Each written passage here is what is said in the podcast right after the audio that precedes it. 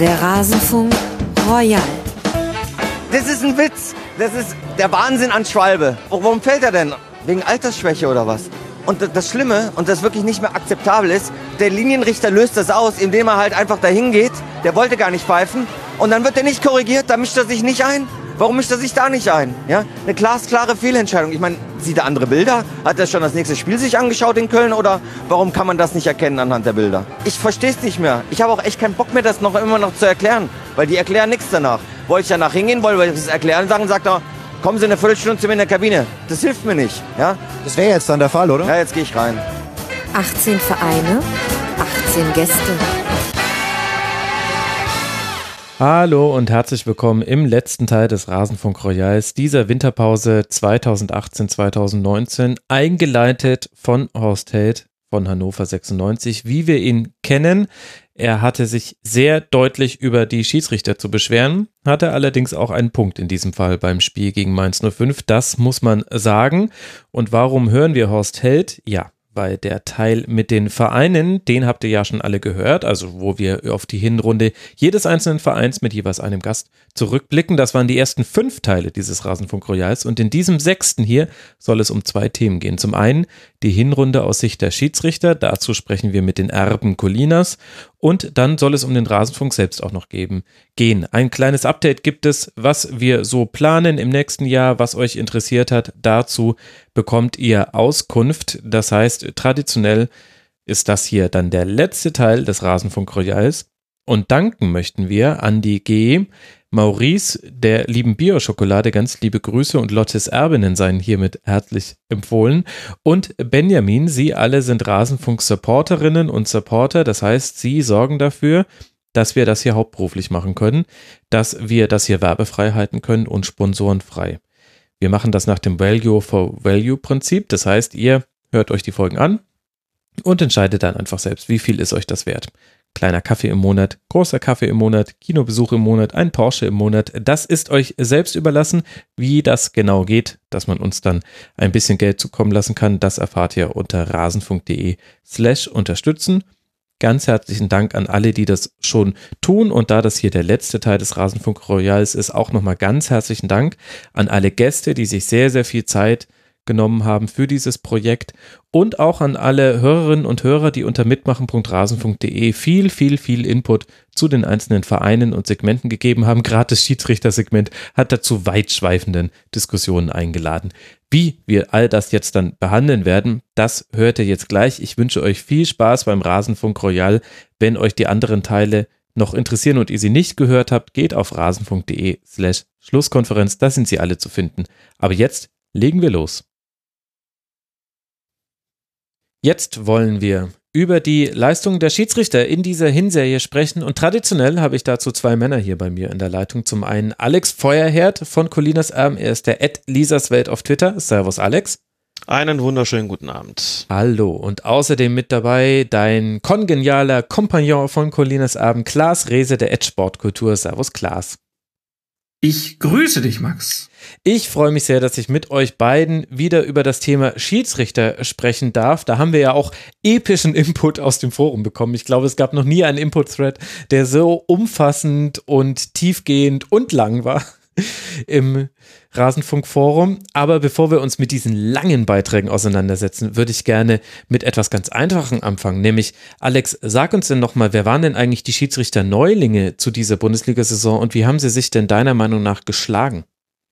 Es gab zwei Aufsteiger zu dieser Saison, nämlich Daniel Schlager und Robert Schröder. Daniel Schlager hat vier Spiele gemacht in der Hinrunde, Robert Schröder hat fünf Spiele gemacht in der Hinrunde und sie haben sich zum einen durchaus geräuschlos eingefügt, würde ich sagen, wobei ich Robert Schröder doch insgesamt etwas vorne sehe, äh, wenn man die beiden vergleicht. Daniel Schlager hatte so ein bisschen Schwierigkeiten nach einem wirklich guten Auftrag bei Werder Bremen gegen Nürnberg. Mhm. Da waren es bei den nächsten Spielen hat er nicht immer so ganz glücklich ausgesehen, fand ich. Äh, Düsseldorf-Wolfsburg unter anderem mit, mit immerhin neun gelben Karten. Das war schon relativ viel. Und dann gab es halt dieses Spiel Hertha BSC gegen Eintracht Frankfurt, wo er so ein bisschen im Mittelpunkt stand. Ich schätze, darüber werden wir auch noch sprechen, äh, weil es da um diese Geschichte ging, kurz vor Schluss, ähm, Strafstoß für Eintracht Frankfurt wegen eines Haltens. Ja oder nein? Er hat dann gesagt, das ist, reicht ihm nicht aus. Videoassistentin Bibiana Steinhaus hat nicht eingegriffen und da stand er so ein bisschen in der Kritik mehr, als ihm irgendwie lieb sein konnte. Robert Schröder dagegen das lief, glaube ich, einigermaßen geräuschlos ab. Also, aber jetzt auch nicht so, dass äh, Daniel Schlager großartig abgefallen wäre. Also, was da so in den vergangenen Jahren dazugekommen ist an, an Neulingen unter den Schiedsrichtern, also Neulingen in der Bundesliga natürlich, Ja. sind ja auch schon alles, alles erfahrene Menschen, hat mir doch insgesamt eigentlich sehr gut gefallen und da ist dieses Jahr eigentlich äh, keine wirkliche Ausnahme. Klaas, wie ist denn das bei dir, dass Alex da so ganz genau drauf guckt und ja auch jeden wahrscheinlich gleich kennt, wenn er in der ersten Liga pfeift, ist ja logisch als Schiedsrichter Lehrwart. Geht es dir inzwischen auch so, dass du dir denkst, ach toll, jetzt sehe ich mal ein Spiel von Daniel Schlager, da achte ich jetzt mal ganz genau drauf? Ein bisschen ist es schon so. Ich glaube nicht ganz so krass wie bei Alex. Mich interessiert dann doch auch noch der der Fußball drumrum. Ähm, äh, aber ich habe jetzt schon, also bei Daniel Schlager hat man halt schon gemerkt, dass äh, der dann da drei Partien hintereinander hatte, die nicht so gut liefen. Das war wahrscheinlich einer von den Schiedsrichtern, die ganz froh waren, dass es dann jetzt auch in die Winterpause ging.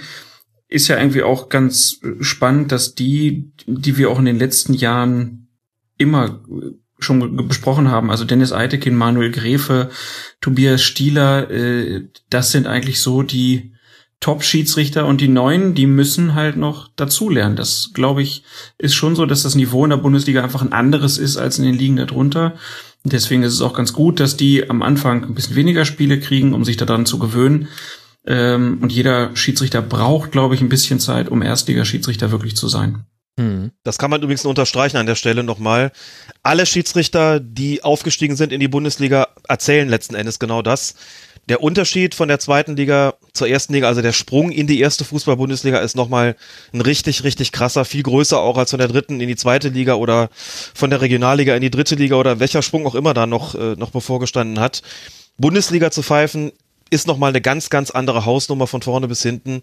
Daran muss man sich erstmal gewöhnen, da muss man erstmal ankommen, da muss man erstmal akzeptiert werden. Und insofern ist es auch klar, deswegen kriegen die auch diese Eingewöhnungsphase mit normalerweise nicht mehr als acht Spielen in der ersten Saison. Hm. Jetzt haben wir ja da ja auch einen Umbruch hinter uns, Alex. Da haben wir ja, glaube ich, vor zwei Jahren auch schon äh, drüber gesprochen, dass viele ältere Schiedsrichter nicht mehr weiterpfeifen dürfen, weil sie die Altersgrenze erreicht haben und dann eben einiges an jungen Schiedsrichtern nachgekommen ist. Und wenn wir das jetzt auch konstatieren, was ja sicherlich äh, stimmt, dass man auch eine Zeit braucht, um sich zu adaptieren an die erste Liga, wie würdest du denn dann so generell das Niveau der Schiedsrichter in dieser Hinserie beschreiben? Also zunächst mal glaube ich, dass dieser Aderlass, der darin bestand, dass, glaube ich, innerhalb von drei Jahren, ich meine, neun Schiedsrichter insgesamt aufgehört haben, Mhm. allesamt natürlich ganz erfahrene Kräfte, dass dieser Aderlass wirklich insgesamt gut aufgefangen worden ist. Man hört zwar schon immer noch mal Stimmen, die dann sagen, schade, dass es einen Knut Kircher in der Bundesliga nicht mehr gibt beispielsweise oder einen Peter Gagelmann, manche auch Thorsten Kienhöfer vielleicht oder Wolfgang Stark. Die letzten beiden genannten waren ja so ein bisschen polarisierend bei manchen. Aber das ist eigentlich auch so, dass man das insgesamt seltener hört. Das ist immer ein Zeichen dafür, dass sie eigentlich gut ersetzt worden sind. Klaas hat schon die Namen gesagt äh, von den Schiedsrichtern, die auch jetzt wieder in der Hinrunde besonders stark waren. Das, das sind einfach auch diejenigen, das sind die Spitzenkräfte, die nicht ohne Grund natürlich auch immer die, die starken Spiele bekommen. Also die dann Schalke Dortmund kriegen beispielsweise oder Bayern Dortmund oder ähnliche Kaliber und sich dann natürlich auch immer großartig schlagen. Also Manuel Gräfe, der das Spiel Dortmund gegen Bayern hatte beispielsweise, der hat das einfach so grandios gemacht, dass wirklich hinterher in allen Zeitungen auch drüber geschrieben worden ist oder allen Medien drüber berichtet worden ist. Alle haben gesagt, das war einfach fantastisch. Selbst der Doppelpass hat in seiner Sendung nicht damit aufgemacht, aber doch länger drüber gesprochen, was für eine großartige Leistung Manuel Gräfe gezeigt hat. Also das ist dann immer schon ein Zeichen dafür, dass da wirklich alles tiptop gelaufen ist. Ansonsten sehe ich jetzt eigentlich keine nennenswerte Verschlechterung gegenüber den Vorjahren. Aber jetzt, man kann jetzt auch nicht sagen, dass da ein großer leistungsmäßiger Sprung vielleicht stattgefunden hat. Man sieht das Ganze natürlich immer gerade so ein bisschen vor dem Hintergrund, oder ich fürchte auch nicht nur ein bisschen, vor dem Hintergrund ähm, der, der Einsätze der Videoassistenten. Auf der einen Seite stehen die, glaube ich, einfach seit anderthalb Jahren vor allen Dingen in der Diskussion in verschiedener, verschiedener Form. Zum anderen muss man natürlich auch sagen, es ist schon so, dass bei allen Debatten, die es darum gibt, die Videoassistenten natürlich grobe Fehler, grobe Klöpse vermeiden helfen. Das heißt, wir diskutieren jetzt eigentlich nicht mehr über Fehlentscheidungen, die es gegeben hat in, in der Hinrunde oder in der vergangenen Rückrunde oder in der Hinrunde der vergangenen Saison, wo man sagt, das war ja katastrophal. Also so natürlich passiert so eine, so eine Geschichte wie das Handtor von Andreasen, dass er dann immer an erster Stelle genannt wird, wenn es um, um die äh, großen Fehlentscheidungen der vergangenen Jahre geht. Sowas steht natürlich überhaupt nicht mehr an, sowas passiert auch nicht mehr. Ne? Also Spiele ja. werden durch sowas nicht mehr entschieden. Das kann man sicherlich ganz klar feststellen. Aber insgesamt ist der Videoassistent dadurch in den Mittelpunkt gerückt und insgesamt sind die Schiedsrichter auf dem Platz so ein bisschen aus der Diskussion gekommen. Das ist ein bisschen schade, denn wenn wir über die Schiedsrichter sprechen, müssen wir natürlich auch darüber reden, was haben die eigentlich insgesamt für eine, für eine Linie? Ist das, ist das so, dass wir sagen, die führen das Spiel grundsätzlich gut, jetzt mal von dem Videoassistenten äh, völlig unabhängig, denn der beeinflusst ja nicht direkt so eine Linie. Oder ist das, was du mal sagst, die pfeifen insgesamt vielleicht zu kleinlich oder ein Teil auch davon zu großzügig? Und da sieht man natürlich Unterschiede. Das ist auch vollkommen normal. Also ein Schiedsrichter, der relativ neu ist in der Bundesliga, der wird in der ersten Zeit erstmal relativ kleinlich pfeifen. Der pfeift sicherlich mehr Zweikämpfe ab und setzt sozusagen die, die Eingriffsschwelle dafür seine Pfiffe dann deut deutlich niedriger an als ein Schiedsrichter, der lange dabei ist. Manu Gräfe ist natürlich auch so dafür gelobt worden für seine Spielleitung bei Dortmund gegen Bayern, weil er einfach sehr großzügig gepfiffen hat und trotzdem alles mitbekommen hat und trotzdem die Spielentscheidenden Pfiffe haben dann alle gesessen, inklusive Strafstoß beispielsweise und natürlich die ganzen ähm, Abseits- oder Nicht-Abseits-Entscheidungen bei den, bei den Toren, die haben alle gestimmt, auch ohne Videoassistent. Und insgesamt war sein Umgang mit den Spielern auch einfach so, dass man gesagt hat, gut, hier merkt man einfach, dass ein erfahrener Schiedsrichter am Werk ist. Das lässt sich einfach auch nicht ersetzen, so ohne weiteres, durch neue Schiedsrichter, die müssen sich diese Akzeptanz, wie gesagt, erstmal erarbeiten. Und das dauert natürlich jahrelang, bis man dann eben sagt, ähm, das, das geht schon stark in die Richtung. Ich habe im Forum gelesen bei euch, da hat jemand geschrieben, ich müsste jetzt scrollen, wer es war. Die Person möge mir bitte jetzt nicht gram sein, dass ich mir den Namen jetzt nicht, nicht gemerkt habe. Gesagt, Sören Storks geht so ein bisschen in die, Re in die, in die Richtung von Manuel Gräfe ähm, von der Linie und von der Art, mit den Spielern umzugehen. Da habe ich mich dabei erwischt, dass ich heftig genickt habe und gedacht habe, ja, das stimmt. Der ist noch relativ neu dabei, mhm. aber der ist schon mit einer erstaunlichen Souveränität dabei und mit einer erstaunlichen Akzeptanz bei den Spielern und auch mit so einem Schädig an nix auf dem Platz. Und ich glaube, das tut der Sache, tut dem Spiel normalerweise gut. Bei anderen fehlt manchmal noch so die, die nötige Lockerheit vielleicht, aber das ist auch was, was sich erst im Laufe der Jahre einstellt. Also insgesamt sehe ich eigentlich, dass das Niveau der vergangenen Jahre durchaus gehalten worden ist, aber wie gesagt, der Videoassistent ist halt auch sehr ins Zentrum gerückt der Diskussion. Ja, ich bin mir da nicht so ganz sicher. Würde mich aber vorher erst noch die Meinung von Klaas interessieren. Gehst du denn so bei dieser Einschätzung mit? Das Niveau konnte gehalten werden, trotz des harten Umbruchs. Naja, es gibt so ein paar Schiedsrichter, wo ich schon denke, die, die pfeifen schwächer, als sie früher schon mal gepfiffen haben. Also Felix Zweier oder auch ein Felix Brüch, die ja mhm. über Jahre praktisch jetzt so die deutsche Schiedsrichterei dominiert haben, auch äh, die ganz großen Spiele gepfiffen haben. Da habe ich schon manchmal das Gefühl, die sind nicht mehr so präsent oder so, ähm, ja, dass man denkt, die haben das Spiel so im Griff, wie es halt die derzeit besten Eitekin und Gräfe haben. Also mhm. da finde ich schon manchmal so, da fehlt so ein bisschen so vielleicht auch die die Form, ich weiß nicht, bei Schiedsrichtern kann man das wahrscheinlich auch sagen, dass sie vielleicht auch nicht so die allerbeste Form manchmal haben.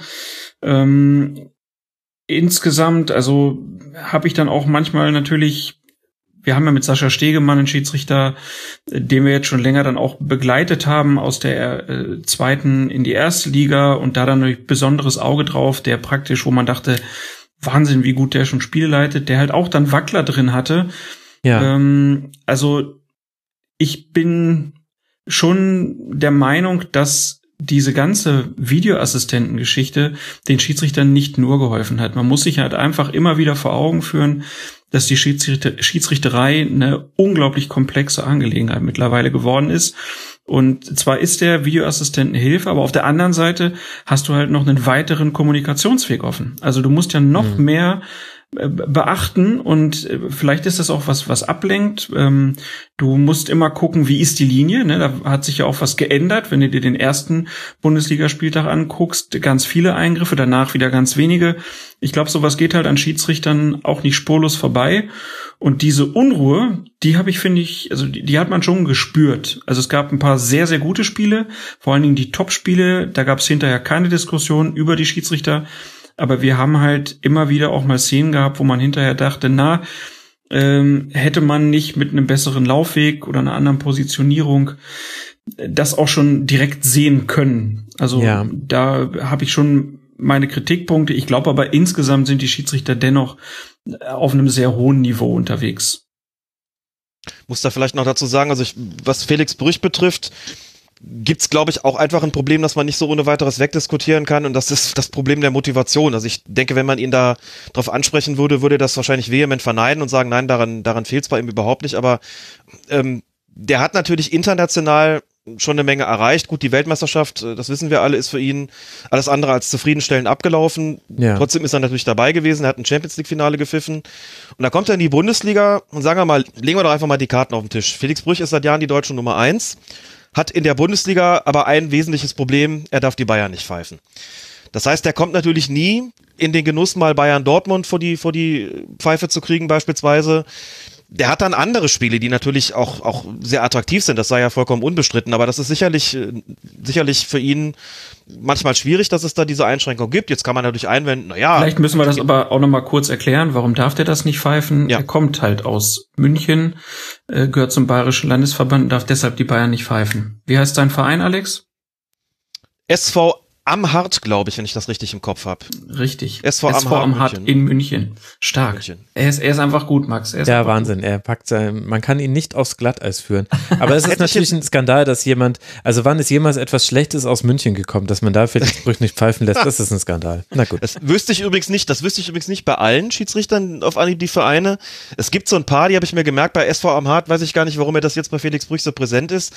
Dann natürlich der SV Mümmel oder Mümmelmannsberger SV bei Patrick Ittrich, einfach weil das so ein, so ein lustiger Stadtteilname ist und wo ich kürzlich drüber gestolpert bin. Das war der, der Verein von Robert Schröder. Robert Schröder, da steht da im Kicker immer in Klammern Hannover dahinter. Der Verein heißt Blaues Wunder. Ja, groß, ist ein großer ist das Verein. nicht toll? Super Verein in Hannover. Du kennst den bestimmt, Klaas, genau. Ja, natürlich. Der, ist, äh, der SG Blaues Wunder. Mein Lieblingsverein ist übrigens Tobias Welz, der FC 34 Bierstadt. Super. Ja, sehr gut. Man ist so leicht Also- zu erheitern in diesen Tagen. Mhm. Jetzt haben wir Felix Brüch, okay, da kurz darüber gesprochen, wo man die Bayern nicht pfeifen darf. Jetzt kann man natürlich einwenden, das darf äh, Dennis Eitekin aber auch nicht. Dennis Eitekin ist genauso auf der Liste des Landesverbands Bayern wie Felix Brüch, auch wenn er wesentlich äh, weiter entfernt natürlich lebt von München. Ich will die Diskussion jetzt auch gar nicht mehr aufmachen, ob man das nicht mal ändern sollte mit äh, dieser Regelung mit äh, dürfen keine Vereine aus ihrem eigenen Landesverband pfeifen. Hat man, glaube ich, schon mal.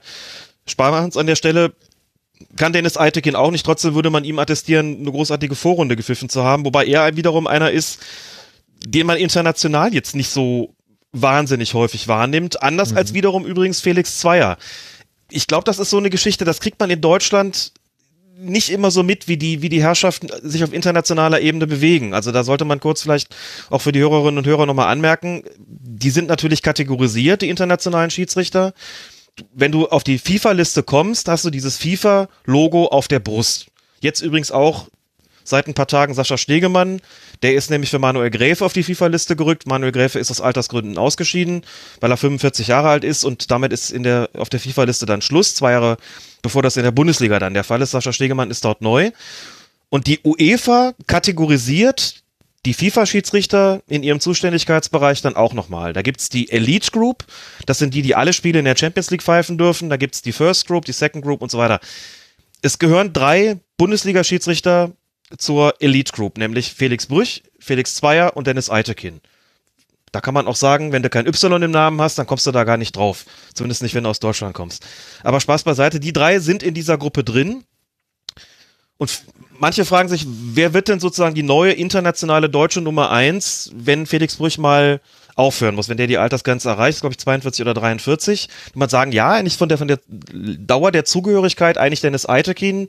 Aber wenn man sich so die internationalen Spiele anguckt, dann hat da Felix Zweier aber einen ganz gewaltigen Schritt nach vorne gemacht. Der polarisiert in Deutschland immer so ein bisschen. Da sagen auch viele, ah, der ist in diese ganze Holzer-Affäre mit verwickelt gewesen. Das äh, kann eigentlich gar nicht und das sein DFB-Pokalfinale und das Auftreten DFB-Pokalfinale, die Nummer also- mit dem, mit dem nicht gegebenen Strafstoß da beim, beim Videobeweis und so. Aber wenn man sich internationale Spiele anguckt, muss man wirklich sagen, das ist schon, schon gewaltig und das nur darauf, um das auch nochmal deutlich zu machen, nur darauf guckt die äh, UEFA übrigens auch. Das interessiert die nicht so wirklich, was die in der Bundesliga pfeifen, sondern die gucken auf ihre Spiele und entscheiden dann auf, auf dieser Grundlage. Und bei Felix Zweier ist es zum Beispiel auch so, dass das äh, jemand ist, der, ich habe mal nachgeguckt, weil es mich interessiert hat, weil er, äh, als es um diese Diskussion ging, letzter Foren, äh, Hinru ähm, Dortmund gegen Gladbach, was ist jetzt mit dem Tor da von Kramer mit der Hand erzielt? Muss man da nicht den Videobeweis ähm, überhaupt zu Rate ziehen? Felix Zweier hat, seit es diesen, den Videoassistenten gibt, ist er genau zweimal draußen gewesen. Und beziehungsweise nicht, zwei, nicht draußen gewesen, das ist falsch, was ich sage, sondern er hat zwei Entscheidungen sozusagen mit, mit Hilfe des Videoassistenten korrigiert. Mhm. Beides waren Entscheidungen, äh, Schwarz-Weiß-Entscheidungen, bei denen es um das Thema Abseits ging. Ansonsten hat er keine einzige Entscheidung in der sogenannten Grauzone korrigiert. Auch in diesem Fall nicht, für mich übrigens zu Recht, aber das ist nochmal ein anderes Thema. Also auch da so ein, so ein gewisses Selbstbewusstsein offensichtlich, was ich auf dem Platz entscheide. Das bleibt bestehen, das mögen nicht alle. Mhm. Das führt aber international dann gerne eben auch mal dazu, dass man eben sagt, das ist einer, der seine Entscheidung auf dem Platz durchsetzt. Wobei man eben auch sagen kann, dass das beim Pokalfinale gelaufen ist. Das ist dann mit einer etwas sehr konstruierten Begründung dann von ihm auch verteidigt worden. Da würde ich auf keinen Fall auch mitgehen. Ist dann sicherlich auch nicht immer richtig, aber. Selbstbewusstsein und Arroganz, das ist äh, so wie Handspiel. Da gibt's einen großen, da gibt's einen, einen Übergangsbereich und je nachdem, wer drauf guckt, äh, bewertet man es unterschiedlich. Lass ich mal so stehen. Ja. Aber das hast du gesagt. Aber jetzt würde ich doch noch mal gerne bei etwas einhaken, was du ganz am Anfang gesagt hast, als ich dich gefragt habe nach dem Niveau der Schiedsrichter. Du hast gesagt, die Schiedsrichter stünden das, was sie sehen auf dem Platz, weniger im Fokus durch den Videobeweis. Und du hast auch gesagt, dass das Niveau wurde im Großen und Ganzen gehalten. Klaas hat es ein bisschen eingeschränkt. Und ich habe da aber ehrlich gesagt eine kritischere Meinung. Denn ich finde, durch die Art und Weise, und da rutschen wir jetzt rein ins Thema Video Assistant Referee, länger kommen wir nicht draußen rum, drum herum, tut mir leid. In, in der Art und Weise, Video, wie der Video Assistant Referee gehandelt hat, vor allem gegen Ende der Hinrunde, rückt eben doch wieder der Schiedsrichter sehr ins Zentrum. Und wenn du sagst, es werden keine klaren Fehlentscheidungen mehr Spieler entscheiden, dann finde ich, haben wir das jetzt eben vermehrt doch wieder erlebt und zwar in einer Art und Weise, die für mich den Schiedsrichter auf dem Platz schlecht dastehen lässt. Also wenn wir eben zum Beispiel bei diesem einen von dir auch schon genannten Beispiel bleiben, mit dem Halten des Frankfurter Spielers, weiß jetzt gerade gar nicht, wer es war, im Berliner Strafraum, was ein klares Halten ist und ein klarer Strafstoß ist, aber dann offenbar deshalb nicht umgeworfen wurde durch äh, den Videoassistenten, weil der Schiedsrichter das äh, wahrgenommen hatte und aber anders bewertet hatte. Also weil eben seine Wahrnehmung auf dem Platz so wichtig ist, dass sie quasi nicht umgestoßen werden soll von außerhalb. Dann führt das ja automatisch zu der Frage, ja, wie konnte man das denn auf dem Platz so wahrnehmen? Und ich finde, in, an diesem Punkt, mit dieser Art der Auslegung der Eingriffsschwelle, ihr habt das ja wunderbar diskutiert bei Colinas Erben, rückt eben der Schiedsrichter auf dem Platz doch wieder ins Zentrum. Vielleicht auch gerechtfertigt, aber ich finde, dass man da dann auch schon einige Negativbeispiele auch diese Saison hatte, wo man sich gedacht hat, Entschuldigung, aber das müsste man doch eigentlich schon sehen können. Da waren schon deutlichere Fehler mit dabei, fand ich jetzt. Aber an welche Fehler denkst du denn jetzt? Also mir fällt jetzt äh, die Mateta-Schwalbe und das Grujic-Foul ein. Sonst hatten wir da vorher praktisch zwölf Spieltage Ruhe eigentlich. Ja, naja, also das äh, Handspiel von Kramer sehe ich anders als äh, Klaas, da, äh, Alex, da habe ich äh, schon festgestellt, okay, da, aber das ist halt auch Handspiel, das ist jetzt schon wieder ja. ein anderer äh, Themenbereich. Ich finde, dass äh, das schon zum Beispiel die, die ähm, am allerersten Spieltag der Strafstoß für Ribéry finde ich, finde ich schwierig. Ähm, tatsächlich bin ich jetzt ansonsten blank.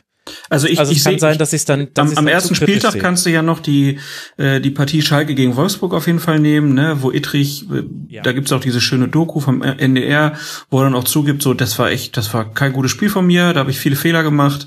Äh, guckst dir dann aber die Spiele von Ittrich hinterher an, dann hat der aus so einer absoluten Krisensituation wirklich, also muss man wirklich alle Hüte ziehen, dass er nach so einem Spiel einfach weitermacht und wieder so pfeift, wie er vorher gepfiffen hat. Also ich würde sagen, der erste Spieltag und ähm, dann, ich glaube, der 14. waren's. Äh, da haben die Schiedsrichter wirklich große Schwächen gezeigt. Ich glaube, dass die beiden dann auf den 14. trafen. Das war dann auch so ein bisschen ja, Pech, sag ich mal, ne? Das mhm. gibt's ja immer wieder, dass so bestimmte Sachen, die rücken dann einfach im Mittelpunkt auch der Berichterstattung, was an anderen Spieltagen vielleicht gar nicht so aufgefallen wäre. Da war halt sonst wenig los, also hat man sich auf die Schiedsrichter mal wieder ähm, eingeschossen. Aber sonst so zwischendurch hatte ich das Gefühl, dass die Linie eigentlich eine ganz gute war. Ich würde dir aber zustimmen, dass natürlich diese Auslegungssachen, die zwischendurch verändert wurden, also wann greift der Schiedsrichter denn jetzt wirklich ein, ähm, dass, dass der ja, ja, schwierig ist zu bewerten und ich, da war dann auch der, El Jacko, der bei dir im Forum geschrieben hat, mhm. äh, wenn ich einen Eingriff äh, des VARs habe, darf ich als Zuschauer knobeln, ob diese Situation tatsächlich offensichtlich falsch war, ob es eine fehlerhafte Wahrnehmung von Schiedsrichter oder Video Assistant Referee gab oder ob es eine fehlerhafte Kommunikation zwischen VAR und Hauptschiedsrichter gab.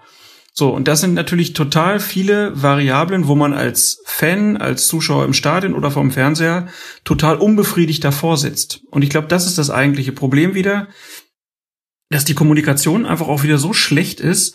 Also es gibt ein großes Interview ähm, am ähm, Silvester im Kicker gab's das mit ähm, Dres und Fröhlich, also mit dem Schiedsrichterchef und mit dem, der für den Videobeweis zuständig ist.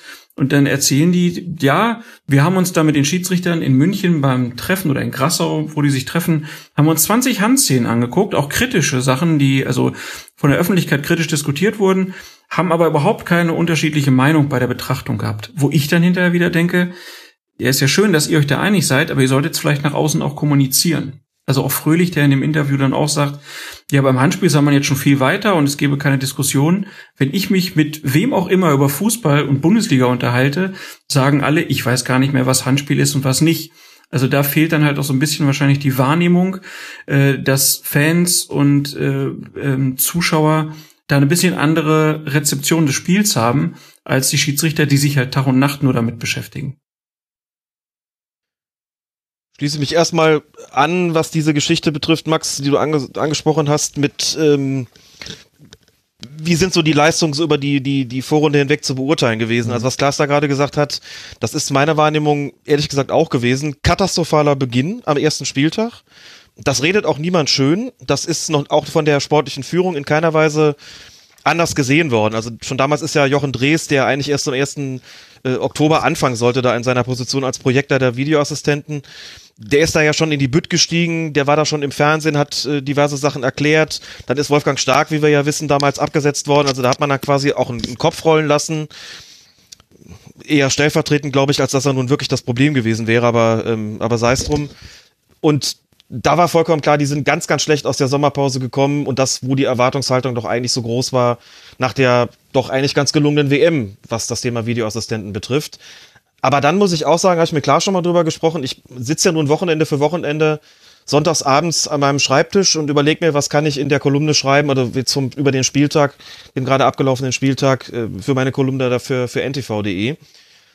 Und da habe ich dann schon bis zum 14. Spieltag oder bis einschließlich 13. Spieltag manchmal da gesessen und gedacht, hm, so wahnsinnig viel war jetzt am Wochenende eigentlich gar nicht los. Ich habe immer, immer noch was gefunden, aber das waren da waren viele Spieltage, wo man eigentlich sagen musste, na ja, da hat jetzt irgendwie, da gab es vielleicht hier und da mal so ein bisschen Diskussion, ein bisschen Kritik auch, aber jetzt eigentlich mhm. nichts wirklich Weltbewegendes. Nicht, nichts, was auch nur annähernd vergleichbar gewesen wäre mit dem ersten Spieltag in dieser Saison. Und dann kam in der Tat der 14. Spieltag und da hat es nochmal richtig gerumst. Ja. Das haben übrigens Fröhlich und Drees auch gesagt im Kicker-Interview und sicher, da ist aber dann auch ein Problem offenbar geworden, das Klaas gerade angesprochen hat, das eben El Jaco in dem Forum auch angesprochen hat und das mich sehr, sehr unglücklich macht, muss ich sagen. Das ist diese Geschichte. Wir haben vorher viel drüber geredet, wie ist das mit dem Thema Eingriffsschwelle? Also alle haben irgendwie gewusst, wir haben ja im Podcast auch schon drüber gesprochen, alle haben irgendwie gewusst, der Videoassistent greift nur ein, wenn ein klarer und offensichtlicher Fehler vorliegt. Jetzt gibt es Situationen, die sind schwarz und weiß, da ist das nicht wirklich schwer. Also beispielsweise war der Ball vor einer Torerzielung im Aus, das ist ja eine Schwarz-Weiß-Situation, oder ist eine Abseitsstellung, ein aktiver Eingriff dem aus dem Abseits dem vorausgegangen, mhm. oder war das Vergehen gar nicht im Strafraum, sondern außerhalb oder nicht außerhalb, sondern innerhalb des Strafraums. Das kann man wunderbar korrigieren, das, damit gibt's auch überhaupt keine Schwierigkeiten mehr, ganz klar. Und da gibt's diese, diesen großen Graubereich, wann ist ein Körpereinsatz so, dass man ihn als faul bewerten muss und wie sieht das aus bei den Handspielen, was davon ist strafbar. Und da gibt's natürlich einen, einen, gewissen Ermessensbereich so. Und da hat's natürlich die, die Schwierigkeit gegeben, wie bemisst man da einen klaren und offensichtlichen Fehler. Aber trotzdem war irgendwie klar, wenn der da rausgeht und guckt sich das Ganze an, dann hat der Videoassistent einen klaren und offensichtlichen Fehler, aus seiner Sicht zumindest, festgestellt. Und dann gab's plötzlich in der, in der, jetzt in der Hinrunde einige Situationen, wo ich auch teilweise vor dem Fernseher gesessen habe und mir gedacht habe, warum geht er denn jetzt raus? Also klar und offensichtlich falsch ist das doch wirklich beim, beim allerschlechtesten Willen irgendwie nicht. Mhm. Und dann kam plötzlich was auf, was bis dahin überhaupt noch nicht so auf der Agenda stand. In den Regularien für die Videoassistenten heißt es eben, ein Videoassistent greift ein bei einem klaren und offensichtlichen Fehler, wie schon gesagt, und zusätzlich bei einer Sache, die deutlich seltener vorkommt, nämlich bei einem, wie es auf Englisch so schön heißt, bei einem Missed Serious Incident, also einem übersehenen, schwerwiegenden Vorfall. Woran denkt man da? In erster Linie, wenn man das Wort hört, natürlich an die Tätigkeit mhm. hinter dem Rücken des Schiedsrichters. Ist jedem klar, wenn er das nicht sieht, dann muss der Videoassistent natürlich eingreifen. Da stellt sich auch nicht die Frage der Eingriffsschwelle, sondern da ist einfach was übersehen worden. Mhm. Das ist ein WM-Finale ist, glaube ich, so das, was man sich da merken kann. Richtig. Das mhm. wäre jetzt das klassische Beispiel, wenn es damals schon den Videobeweis oder den Videoassistenten gegeben hätte, hätte man gesagt, jawohl, das hat er einfach nicht gesehen, das hat sich abseits seines Blickfeldes zugetragen, da muss der Videoassistent äh, einschreiten ohne das jetzt ausführen zu wollen, man munkelt ja, das hat er mhm. damals auch schon getan, weil einer äh, da nämlich auf die auf den Monitor geguckt hat am Spielfeldrand, aber das nur so am Rande. Das wäre so der Klassiker. Also man denkt praktisch an sie dann. Jetzt ist aber im Laufe der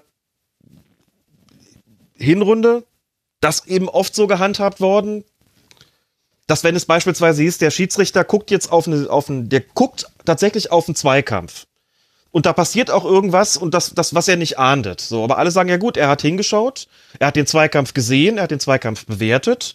Das kann man so machen, wie er das, wie er das getan hat. Es gibt vielleicht eine, eine andere oder auch eine, sogar eine bessere Entscheidung. Aber es ist irgendwie nicht völlig absurd, was er da jetzt gerade irgendwie entschieden zu haben scheint.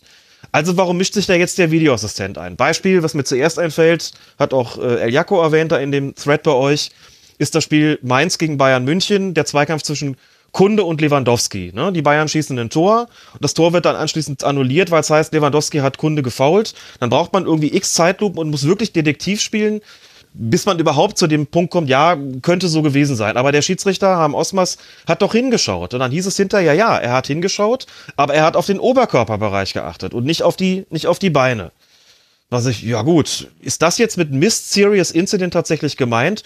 Und wir finden tatsächlich noch mehrere Beispiele, jetzt äh, aus den ersten 17 Spieltagen, wo das ganz ähnlich gewesen ist. Und dann hat man, das ist das größere Problem dabei, da sind Fälle passiert, wo die Videoassistenten nicht eingegriffen haben, wo man gesagt, Moment mal, jetzt haben sie nicht eingegriffen, aber das ist doch viel eher irgendwie was. Also da, da, wo wir dann auch gesagt haben, uns fehlt so ein bisschen die Linie bei der Anwendung, bei dem Einsatz der Videoassistenten und dann hat Jochen Drees auf der Seite, Website des DFB gesagt, das mit der Linie, das kann man so nicht sagen, denn es handelt sich um Fälle, die überhaupt nicht, äh, überhaupt nicht gleichzusetzen sind. Ne? Der sagt halt irgendwie, das ist ein Unterschied, ob ein Schiedsrichter zwar irgendwie hinguckt, aber nicht alles sieht, also keine, wie er es dann nennt, vollständige Wahrnehmung hat, dann soll der Videoassistent eingreifen, wenn er anschließend feststellt im Gespräch, dass es dann, dass er da zu einer völlig anderen Wahrnehmung gekommen ist als der Schiedsrichter.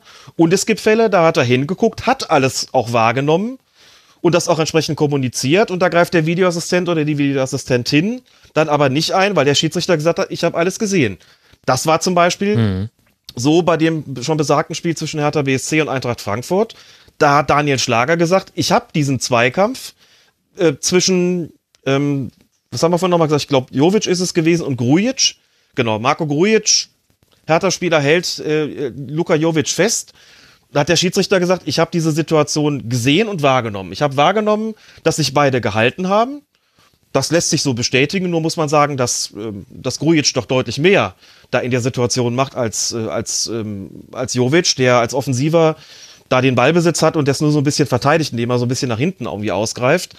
Und da hat man anschließend argumentiert, ja, die bessere Entscheidung wäre Strafschuss gewesen, aber ein klarer und offensichtlicher Fehler ist es nicht. Und auch kein Missed Serious Incident, weil der Schiedsrichter ja sagt, er habe alles gesehen und bewertet. So.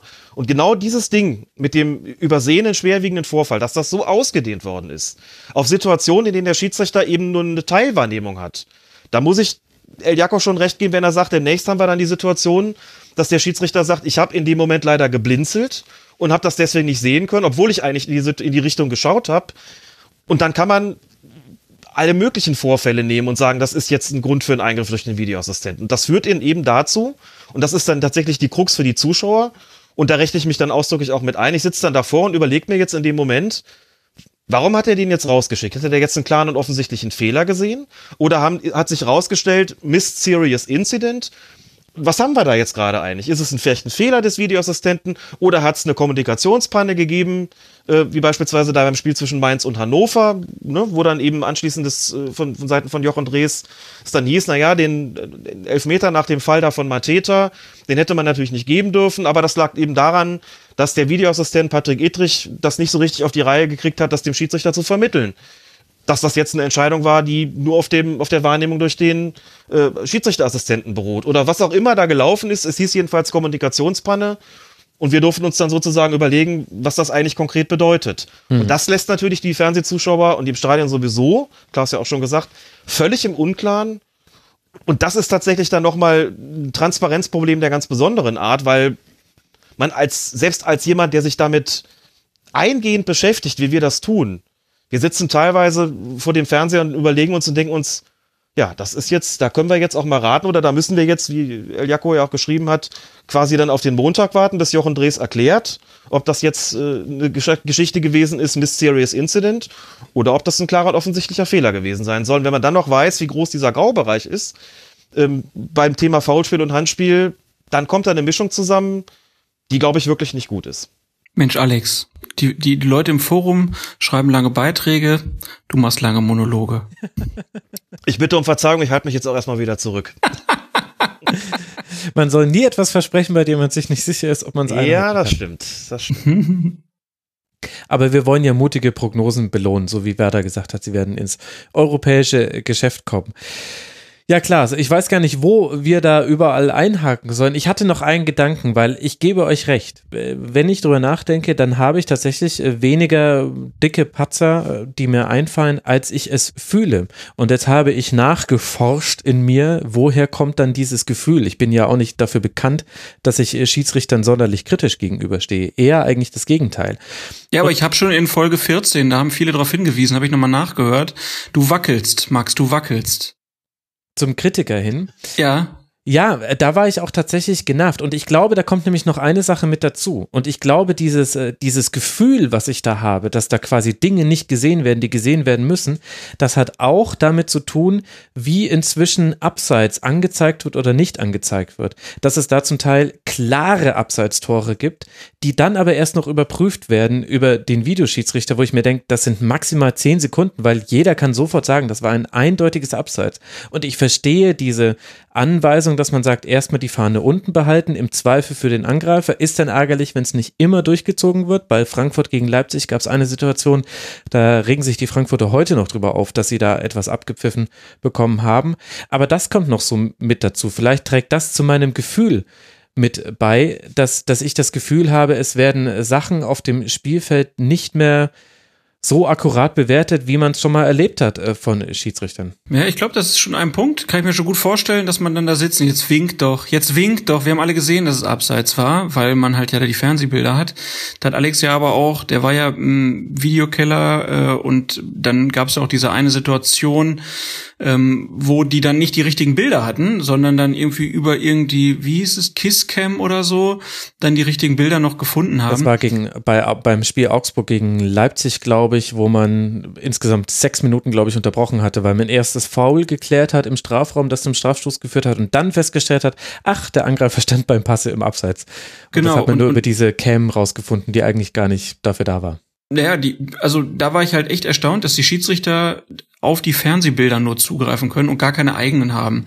Ne, gerade beim Thema Abseits könnte man sich ja vorstellen, man nimmt einfach diese Taktikcam und äh, könnte damit dann immer ganz leicht arbeiten, gerade bei, bei Abseitsentscheidungen oder halt die Schiedsrichter haben immer Zugriff auf äh, bestimmte Bilder oder so. Also das, das wäre so meine Vorstellung gewesen. Warum das anders ist, kann ich eigentlich nicht so ganz nachvollziehen.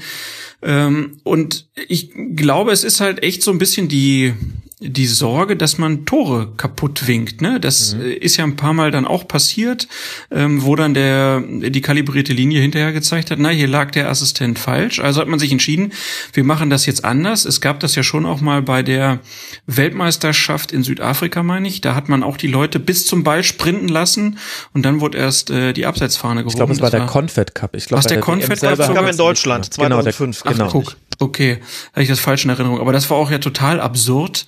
Ähm, so, und jetzt haben wir so eine Phase, wo man halt das so ein bisschen länger stehen lässt. Ich bin da eigentlich Freund von, dass man sagt, äh, also ich, ich denke, auf lange Sicht werden die Assistenten draußen nicht mehr abseits winken, das, äh, dafür sind sie einfach nicht mehr da. Ähm, das werden die kalibrierten Linien übernehmen, weil sie es einfach besser können als die Assistenten draußen. Und die Assistenten werden viel mehr Aufgaben bekommen, also dass die Schiedsrichter und die Assistenten sich mehr absprechen, wer auf welche ähm, Zweikämpfe zum Beispiel guckt. Also dass mhm. zum Beispiel jemand auf den ballführenden Spieler guckt und äh, den Gegenspieler, der direkt kommt, und der andere guckt halt, was in seinem Rücken passiert oder so könnte mir sogar vorstellen, dass man in Zukunft, so wie beim Tennis, die Außenlinien halt auch vermisst und man da mal genau sehen kann, ob der Ball äh, im Aus war oder nicht. Also dass die Assistentenaufgabe wirklich eine ganz andere wird in, in Zukunft. Aber Alex ist da ja ein großer Gegner davon. Mal gucken, äh, wer dann am Ende recht hat.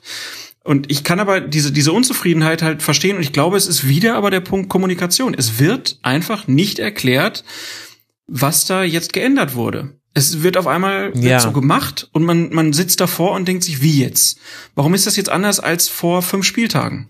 Das ist einfach das große, große Manko. Sie sind da schon ein bisschen offener geworden, aber äh, einfach irgendeine Kolumne auf dfb.de, die, wie ich schätzen würde, nur der geringste Teil der Leute überhaupt liest, ähm, das, das reicht einfach nicht. Da muss der DFB, da müssen die Schiedsrichter einfach mehr und ähm, bessere Angebote machen. Ja, äh, also das ist definitiv ein Punkt. Ich meine, das wiederholt ja ihr mantraartig und wir haben es in jedem Schiedsrichtersegment jetzt schon immer gehabt, die Kommunikation des äh, DFB und was es da alles zu optimieren gibt.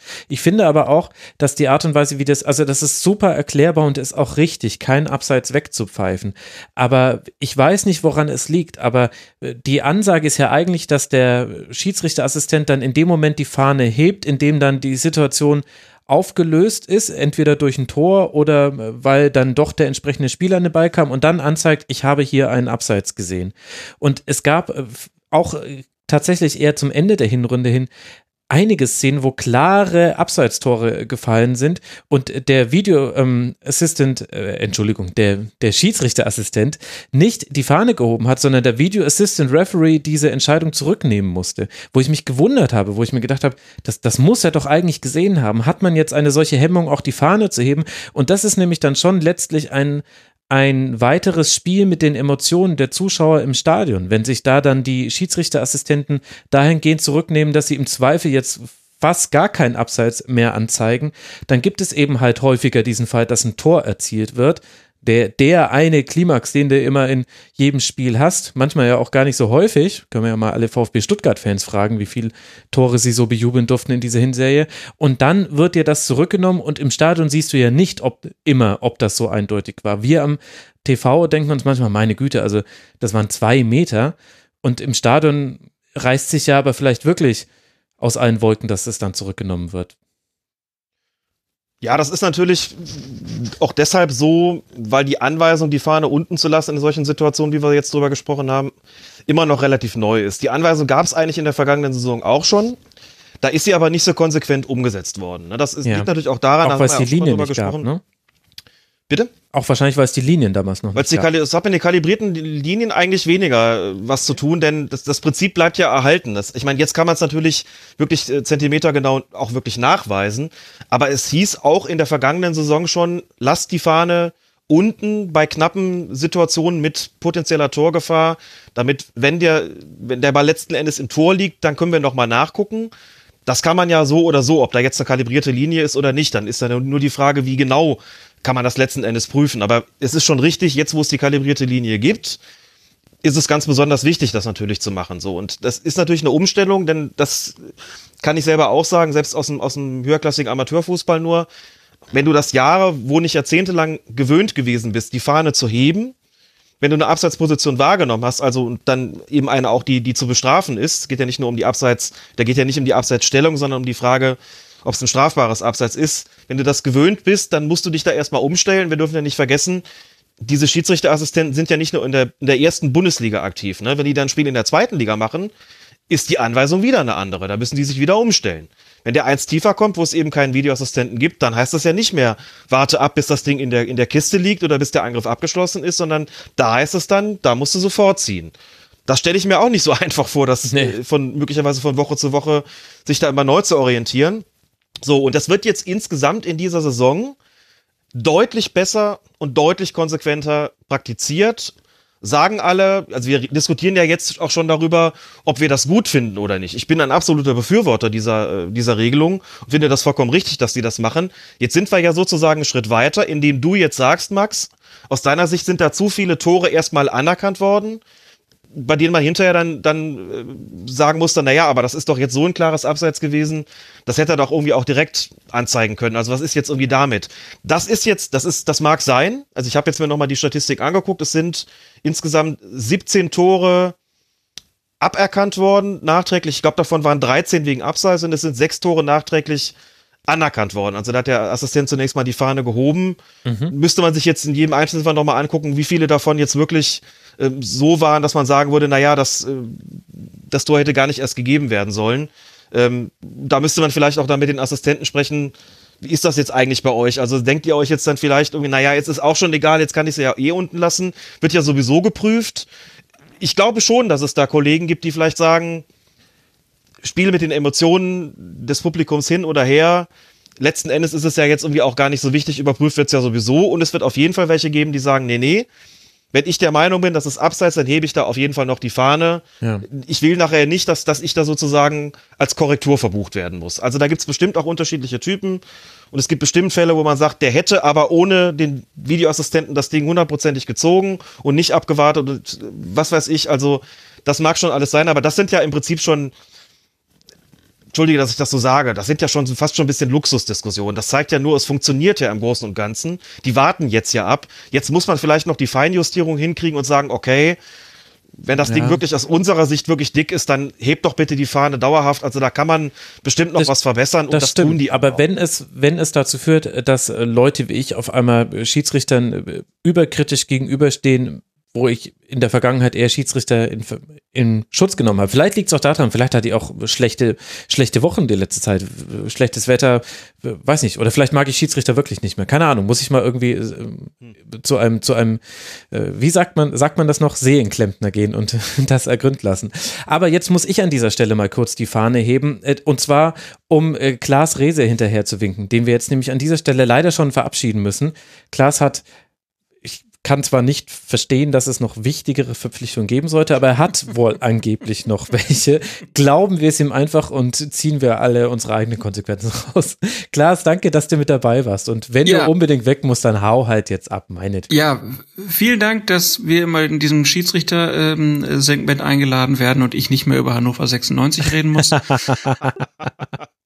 Und ich bin auch ganz froh, dass ich mit euch jetzt nicht mehr das ähm, Handspiel. diskutieren muss, weil glaub das ist ja wirklich also eine Vollkatastrophe. ähm, da werdet ihr noch viel Spaß haben. Ein bisschen traurig bin ich, dass ich nicht mehr über das Küchengerät mit euch spreche. Aber gut, da hat äh, Jaco ja gut vorgelegt. Da hat er gut vorgelegt und wenn du noch einen anderen Vorschlag hast, dann kannst du ihn ja, du weißt ja, über welchen Weg noch schicken. Ich hab's im Auge und dann beziehen wir das noch mit ein.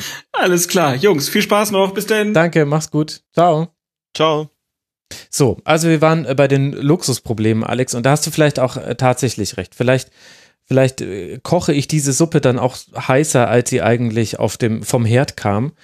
Das, das könnte so schon sein. Aber dann hat ja Klaas uns jetzt eigentlich auch schon die goldene Brücke ins Land des Verderbens gebaut. Hm.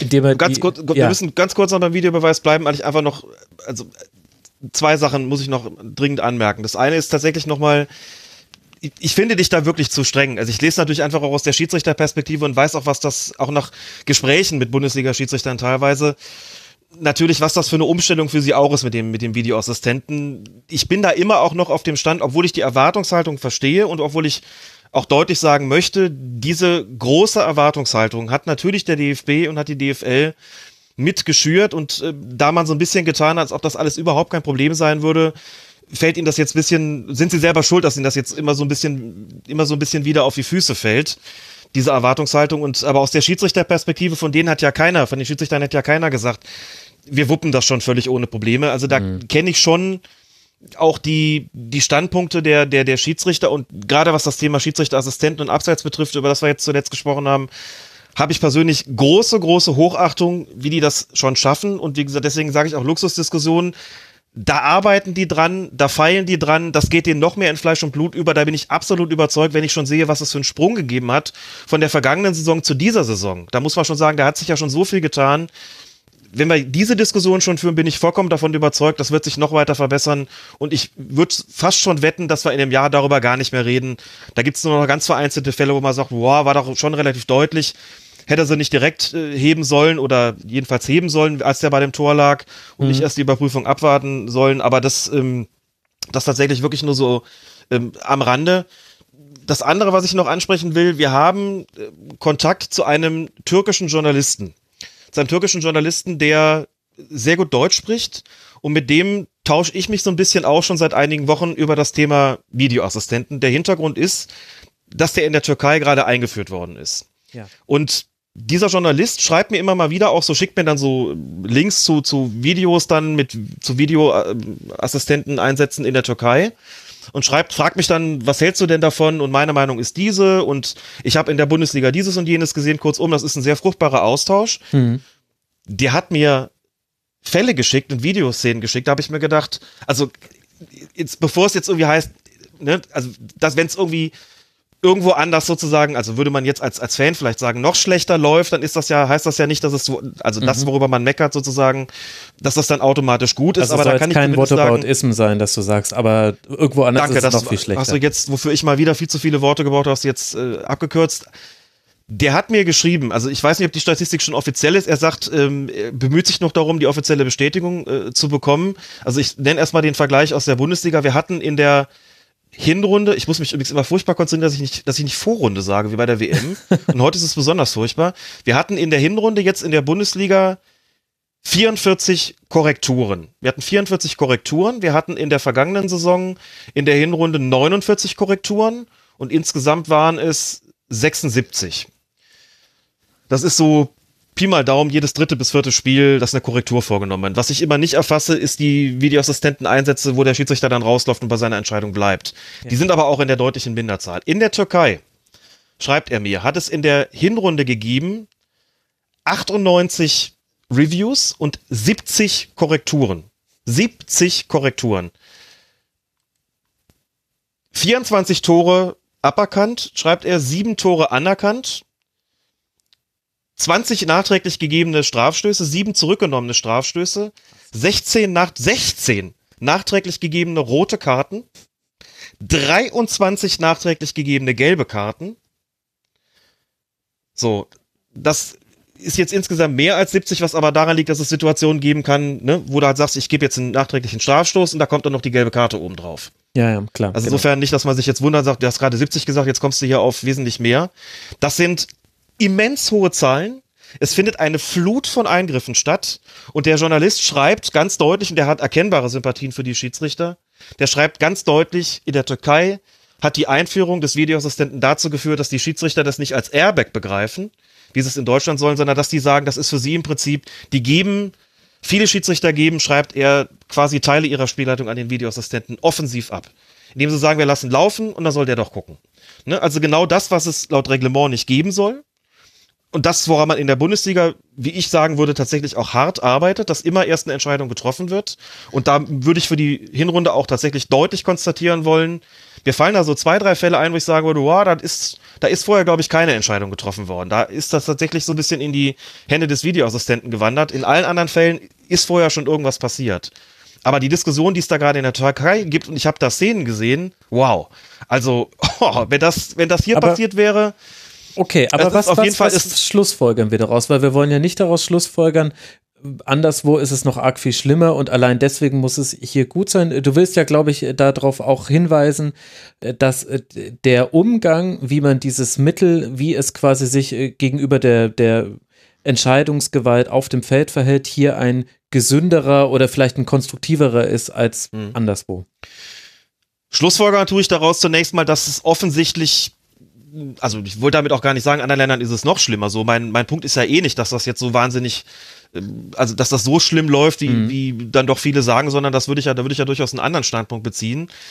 Würde aber zumindest konstatieren, die Schwierigkeiten, die es bei der Einführung der Videoassistenten gibt, die gibt es tatsächlich überall. Das, was ich mitbekomme, beispielsweise aus Italien, das ist jetzt nicht an jedem Spieltag und längst nicht in der Intensität äh, wie in Deutschland natürlich, aber das, was ich mitbekomme, was mir mitgeteilt wird auch. Und überhaupt in anderen Ländern ähnelt den Schwierigkeiten, die man in Deutschland auch hat, sehr, sehr stark. Und das betrifft insbesondere natürlich die Entscheidung, wo es darum geht, ähm, das Ding, was in der, die Dinge, die in der Grauzone stattfinden, dass es da tatsächlich eben sehr, sehr schwierig ist, so eine Abgrenzung zu schaffen. Wann ist ein Fehler so klar und offensichtlich, dass man auf jeden Fall eingreifen muss? Ähm, das mal zum einen und die, diese Geschichte mit dem Miss Serious Incident, da habe ich jetzt noch nicht so wirklich ein Erkenntnisse vorliegen, ob das in anderen Ländern auch ähm, dahingehend praktiziert wird, dass man sagt, der hat eine Teilnichtwahrnehmung gehabt und das muss genügen für einen Eingriff. Ja. Das vermag ich jetzt ehrlich gesagt noch nicht zu sagen, aber das scheint offensichtlich doch so zu sein, dass es ähm, so grundsätzliche Schwierigkeiten gibt. Bin immer mehr übrigens dazu gekommen, auch was das Thema Videoassistenten bei der Weltmeisterschaft betrifft.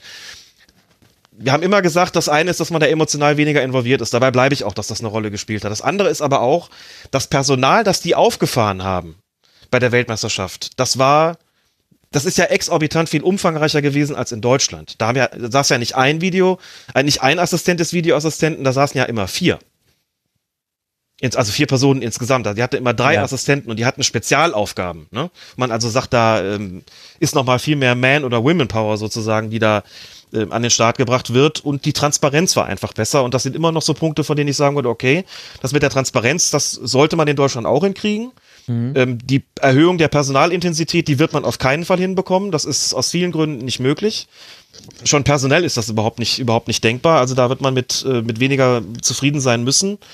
Aber es gibt so Grundschwierigkeiten und auch das ist ja bei euch im Forum hinreichend besprochen worden, was so Abgrenzungen betrifft. Ich glaube, die werden uns weitgehend erhalten bleiben und da kann man, glaube ich, auch genau wie als Schiedsrichter auf dem Feld immer nur zu dem Punkt kommen, dass man sagt, man versucht das so weit wie es geht irgendwie an Praxisbeispielen einzugrenzen, aber und das wird wahrscheinlich schwierig bleiben. Um, äh, sprichst du da dann auch von einer einheitlichen Linie in den Entscheidungen des Videoassistenten. Denn das ist für mich auch so, ja, und da weiß ich aber ehrlich gesagt nicht, ob wir nicht etwas fordern, das nicht möglich ist. Denn wenn sich der Videoassistent einerseits nicht über die Spielleitung des Schiedsrichters auf dem Platz erheben soll, was ich prinzipiell erstmal gut finden würde. Da, da gibt es viele Argumente, die dafür sprechen. Und ich auf der anderen Seite aber eine einheitlichere Linie beim Videoassistenten fordere, dann kann das ja eigentlich mit, kaum miteinander Hand in Hand gehen. Denn der Videoassistent entscheidet ja nicht losgelöst von dem, was der Schiedsrichter ihm mitteilt und muss ja die, die aktuelle Spiellinie auch mit einbeziehen. Und dann gibt es eben bei diesen Graubereich Entscheidungen Spiele, bei denen man sagt, okay, davon hat er drei, vier Zweikämpfe weiterlaufen lassen. Und es gibt dann vielleicht auch Spiele, wo man sagt, gut, also vorhin wurde bei so einer Sache hier ein Freistoß gepfiffen an der Strafraumkante. Jetzt haben wir dasselbe bei einem Eckball gesehen. Da kann ich jetzt dann halt dann doch eingreifen und sagen, also das müsstest du jetzt dann eigentlich mit Strafstoß bestrafen. Mhm.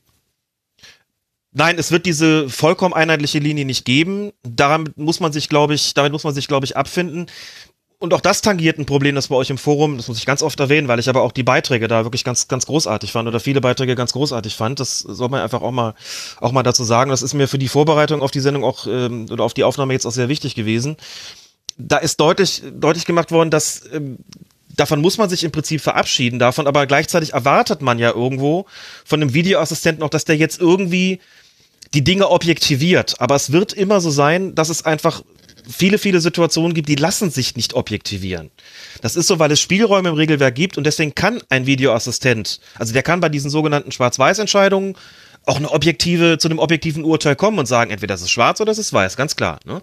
Aber in den schon jetzt mehrfach erwähnten, diesem mehrfach erwähnten Graubereich wird es immer so sein, dass dann Spielraum existiert, wo der eine so entscheidet und der andere so, selbst wenn man dem klar und offensichtlich auch noch ein unzweifelhaft und ein hundertprozentig eindeutig und ein über jede Diskussion erhaben hinzufügt, wird es auf jeden Fall immer so bleiben. Trotzdem haben wir ein Problem bekommen jetzt im Laufe der Hinrunde mit dem, was ich vorhin über diese, zu diesem Beispiel mit zu diesem Thema Mysterious Incident gesagt habe. Und was, glaube ich, einfach auch dazu geführt hat, dass eine große Verwirrung entstanden ist. Und abgesehen von der unterschiedlichen Linie, haben wir jetzt noch das, das sozusagen die, die Metaebene dazu bekommen, dass wir manchmal gar nicht mehr wissen, warum geht der jetzt eigentlich raus? Also nicht, was ist der ursprüngliche Anlass? Wir, wir wissen schon, dass der sich jetzt vielleicht die Frage stellt, war da jetzt ein Foulspiel im Vorfeld der, Tor, der Torerzähler oder ein Handspiel? Das wissen wir vielleicht, aber wir wissen teilweise schon nicht mehr, klarer und offensichtlicher Fehler oder übersehener schwerwiegender Vorfall. Und das, zumindest das, diese Metaebene, glaube ich, die muss wieder rausgenommen werden aus der ganzen Angelegenheit. Und das Ja. würde allerdings bedeuten, meine ich, dass man eigentlich eher die Position des Videoassistenten stärken müsste, um es auf den Punkt zu bringen. Und das wäre mein, mein natürlich vollkommen irrelevanter Vorschlag. Ich würde einfach sagen, es kommt gar nicht so sehr darauf an, was in der Unterhaltung zwischen Videoassistent und Schiedsrichter über das Thema Wahrnehmung herauskommt, sondern der Videoassistent guckt sich eine, der prüft ja ohnehin, der checkt ja ohnehin ständig Situationen, Ja. bei denen sein Einsatz möglicherweise in Betracht kommt. Wenn der nach Betrachten der Bilder zu dem Schluss kommt, dass die Entscheidung, so wie sie auf dem Platz getroffen worden, gefällt worden ist, und wenn diese Entscheidung lautet, ist, der Schiedsrichter hat weiterspielen lassen, völlig egal warum. Sei es, weil er sagt, habe ich gesehen, habe ich beurteilt, war für mich nichts, geht weiter. Oder sei es, dass er sagt, ich habe auf den Oberkörper geachtet und nicht gesehen, was untenrum passiert ist, läuft weiter. Oder sei es, dass er überhaupt nichts gesehen hat. Wenn die Entscheidung, wenn das, was da auf dem Platz passiert, die Entscheidung, die da getroffen worden ist von ihm oder auch nicht getroffen worden ist, wenn das nicht absurd falsch ist, dann greift der Videoassistent nicht ein. Wenn der aber sagt, das kann man beim besten Willen nicht mehr vertreten, dann sagt er dem Schiedsrichter, und jetzt gehst du bitte raus und schaust dir das Ganze selbst an. Ist das dann nicht das, mit dem man eigentlich mal ins Rennen gegangen ist? Entschuldigung, ich fall dir heute Das immer würde ans, ich auch. ans Ende. Nein, das würde ich, das würde ich nämlich, also das empfindest du so und das empfinde ich auch so, beziehungsweise empfinden ist da nicht das richtige Wort. Das haben wir beide so verstanden.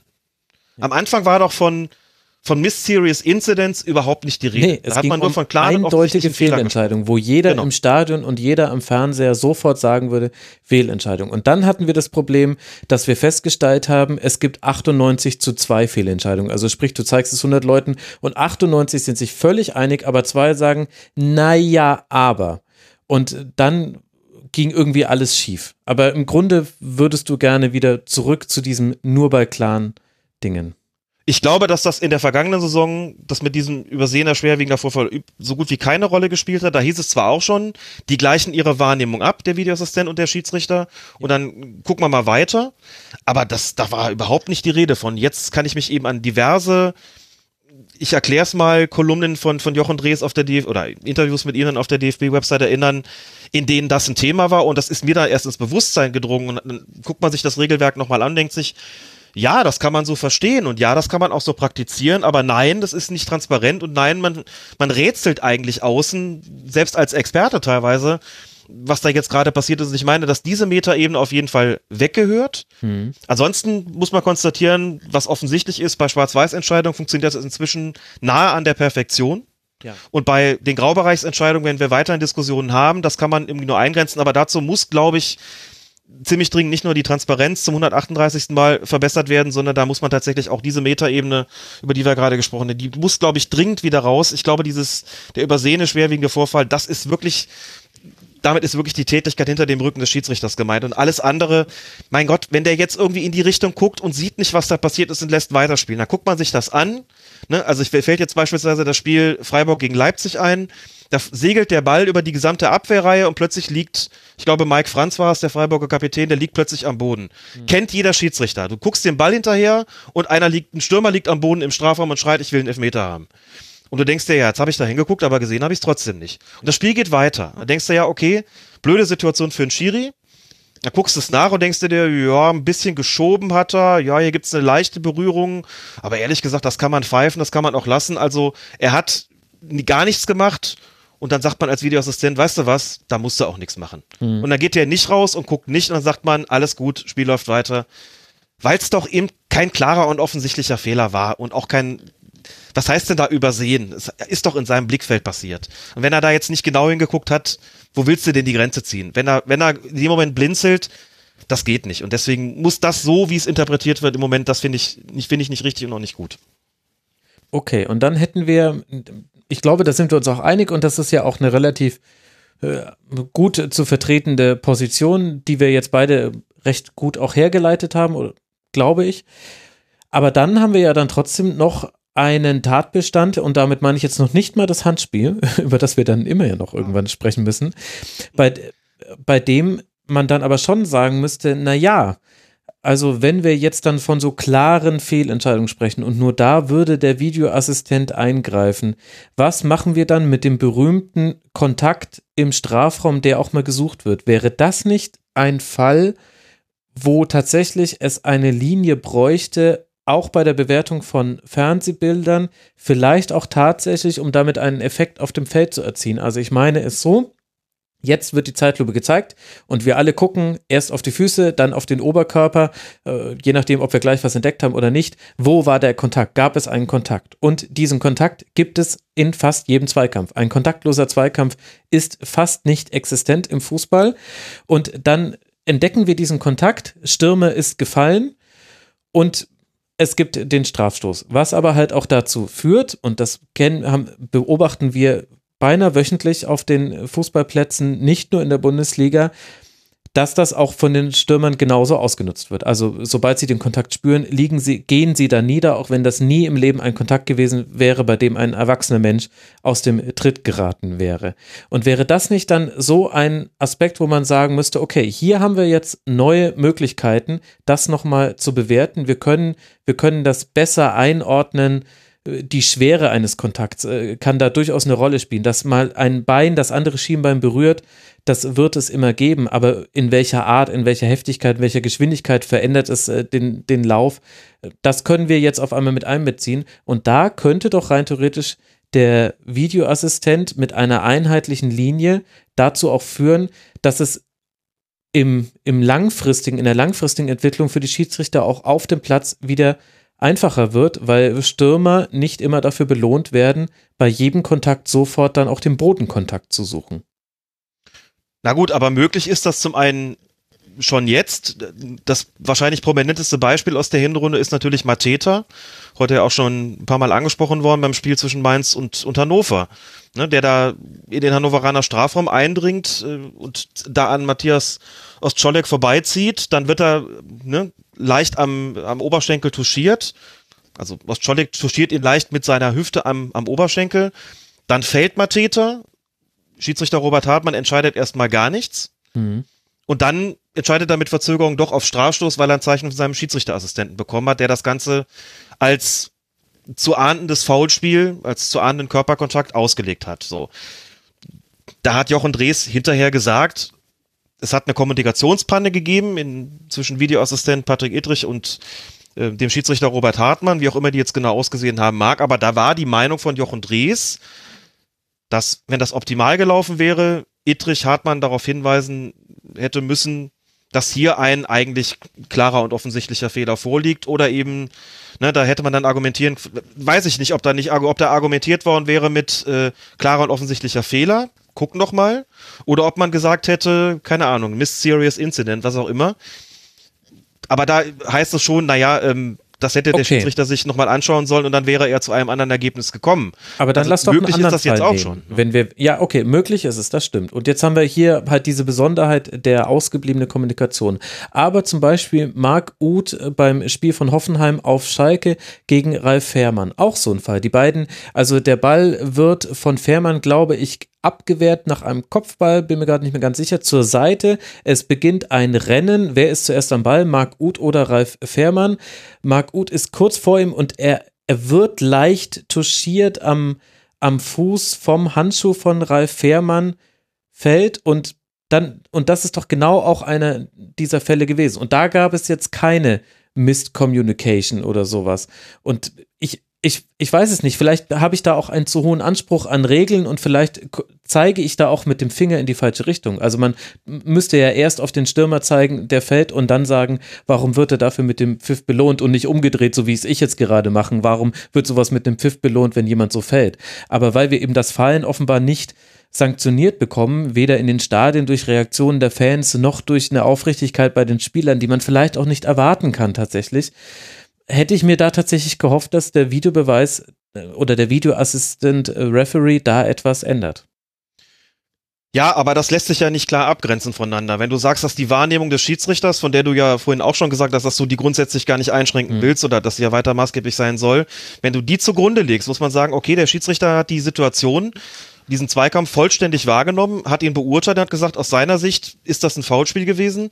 Aus seiner Sicht war dieser Kontakt von Fährmann gegen Marc Uth ursächlich dafür, dass Uth gefallen ist. Daran kann man zweifeln, wenn man sich die Zeitlupe anschaut, aber wenn man sagt, man legt die Wahrnehmung des Schiedsrichters zugrunde, dann ist das ein Strafstoß, an dem man eigentlich nicht rangehen kann. Auch die Meinung des Lehrmeinung des DFB von Jochen Drees, der hat gesagt hat, das ist eine Geschichte, da hat der Videoassistent eigentlich nichts verloren, weil es einen Kontakt gegeben hat, den der Schiedsrichter eben als strafwürdig beurteilt hat. Und damit ist die Situation videoassistententechnisch eigentlich tot.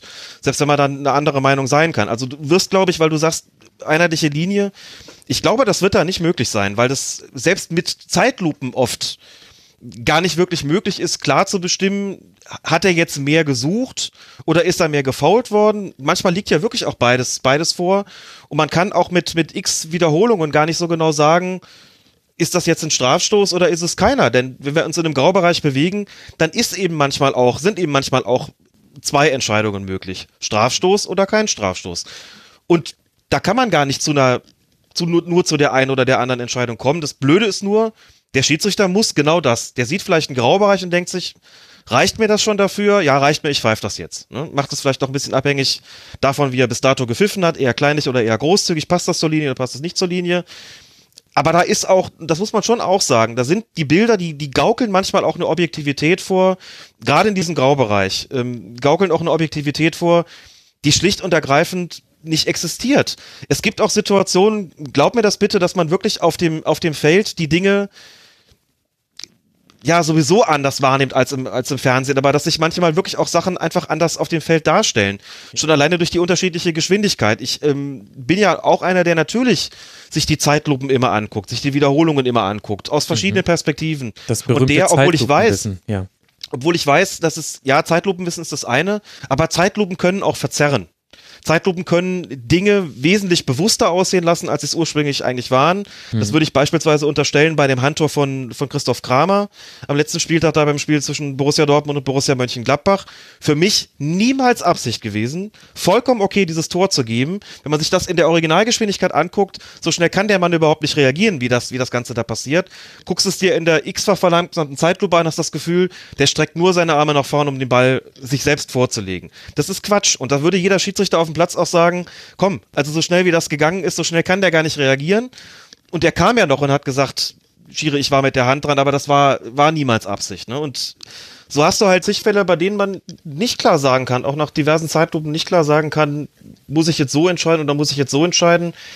Ich kann nur noch mal sagen, dass wenn man auf dem Platz gestanden hat schon mal und das Ganze da beurteilen musste, dann stellen sich die Dinge manchmal einfach vollkommen anders dar. Man sieht Dinge einfach auch anders. Es, es gibt so wirklich das Phänomen des Fernsehelfmeters beispielsweise, den man sieht und sich denkt, naja, irgendwie sind alle Voraussetzungen jetzt hier eigentlich regeltechnisch gegeben, um auf Strafschluss zu entscheiden.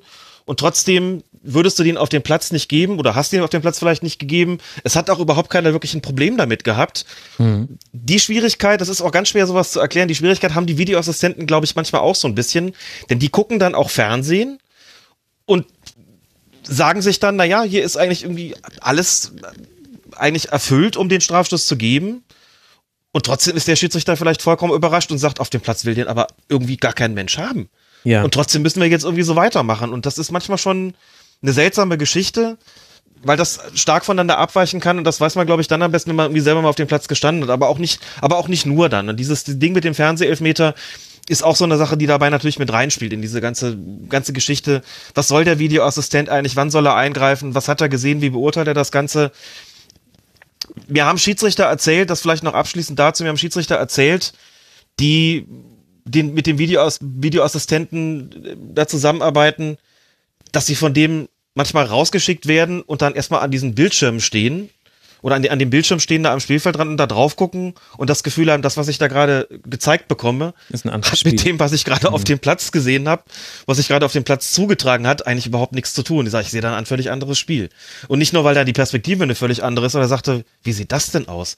Das habe ich völlig anders wahrgenommen. Und ja, ich sehe jetzt ja auch, okay, das, aber das, das ist für mich irgendwie nichts, manchmal erklärt sich so halt auch eine, dass der Schiedsrichter dann eine Entscheidung beibehält, wo alle sagen, hey, das gibt's doch gar nicht. Irgendwie, das hat man im Fernsehen doch klar gesehen, dass das ein Strafstoß gewesen ist. Möglicherweise war das sogar im Pokalfinale so.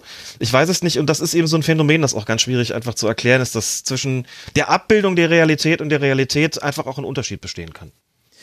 Und äh, könnte sich da vielleicht dann auch etwas einfach in der Bewertung der Schiedsrichter ändern, wenn wir in der Live-Übertragung weniger auf Zeitlupen blicken und mehr auf Realgeschwindigkeit? Ich glaube, ganz wird man es Ja. nie eliminieren können aus dem Fußball. Darf vielleicht auch nicht sein, weil manche Dinge kann man auch einfach besser sehen in der Zeitlupe. Aber man sieht ja eigentlich fast nie Wiederholungen in Realgeschwindigkeit. Das ist richtig. Man wird das nicht verbieten können. Es technisch, was technisch machbar ist, das wird auch gemacht. Hm. Punkt. Und ich kann mir auch nur sehr schwer vorstellen, wenn ich ehrlich bin, kann ich es mir gar nicht vorstellen, dass das Fernsehen da zurückrudern würde und äh, Abstand nehmen würde von seinem Ansatz, dass das, was es zeigt, tatsächlich auch das ist, was objektiv stattgefunden hat, obwohl das so einfach gar nicht stimmt. Und wenn wir da noch mal kurz reingehen und, äh, und uns vergegenwärtigen, was den Schiedsrichtern und den Videoassistenten damit auf den Weg gegeben worden ist, dann merkt man eigentlich auch ganz schön, wo der Unterschied liegt.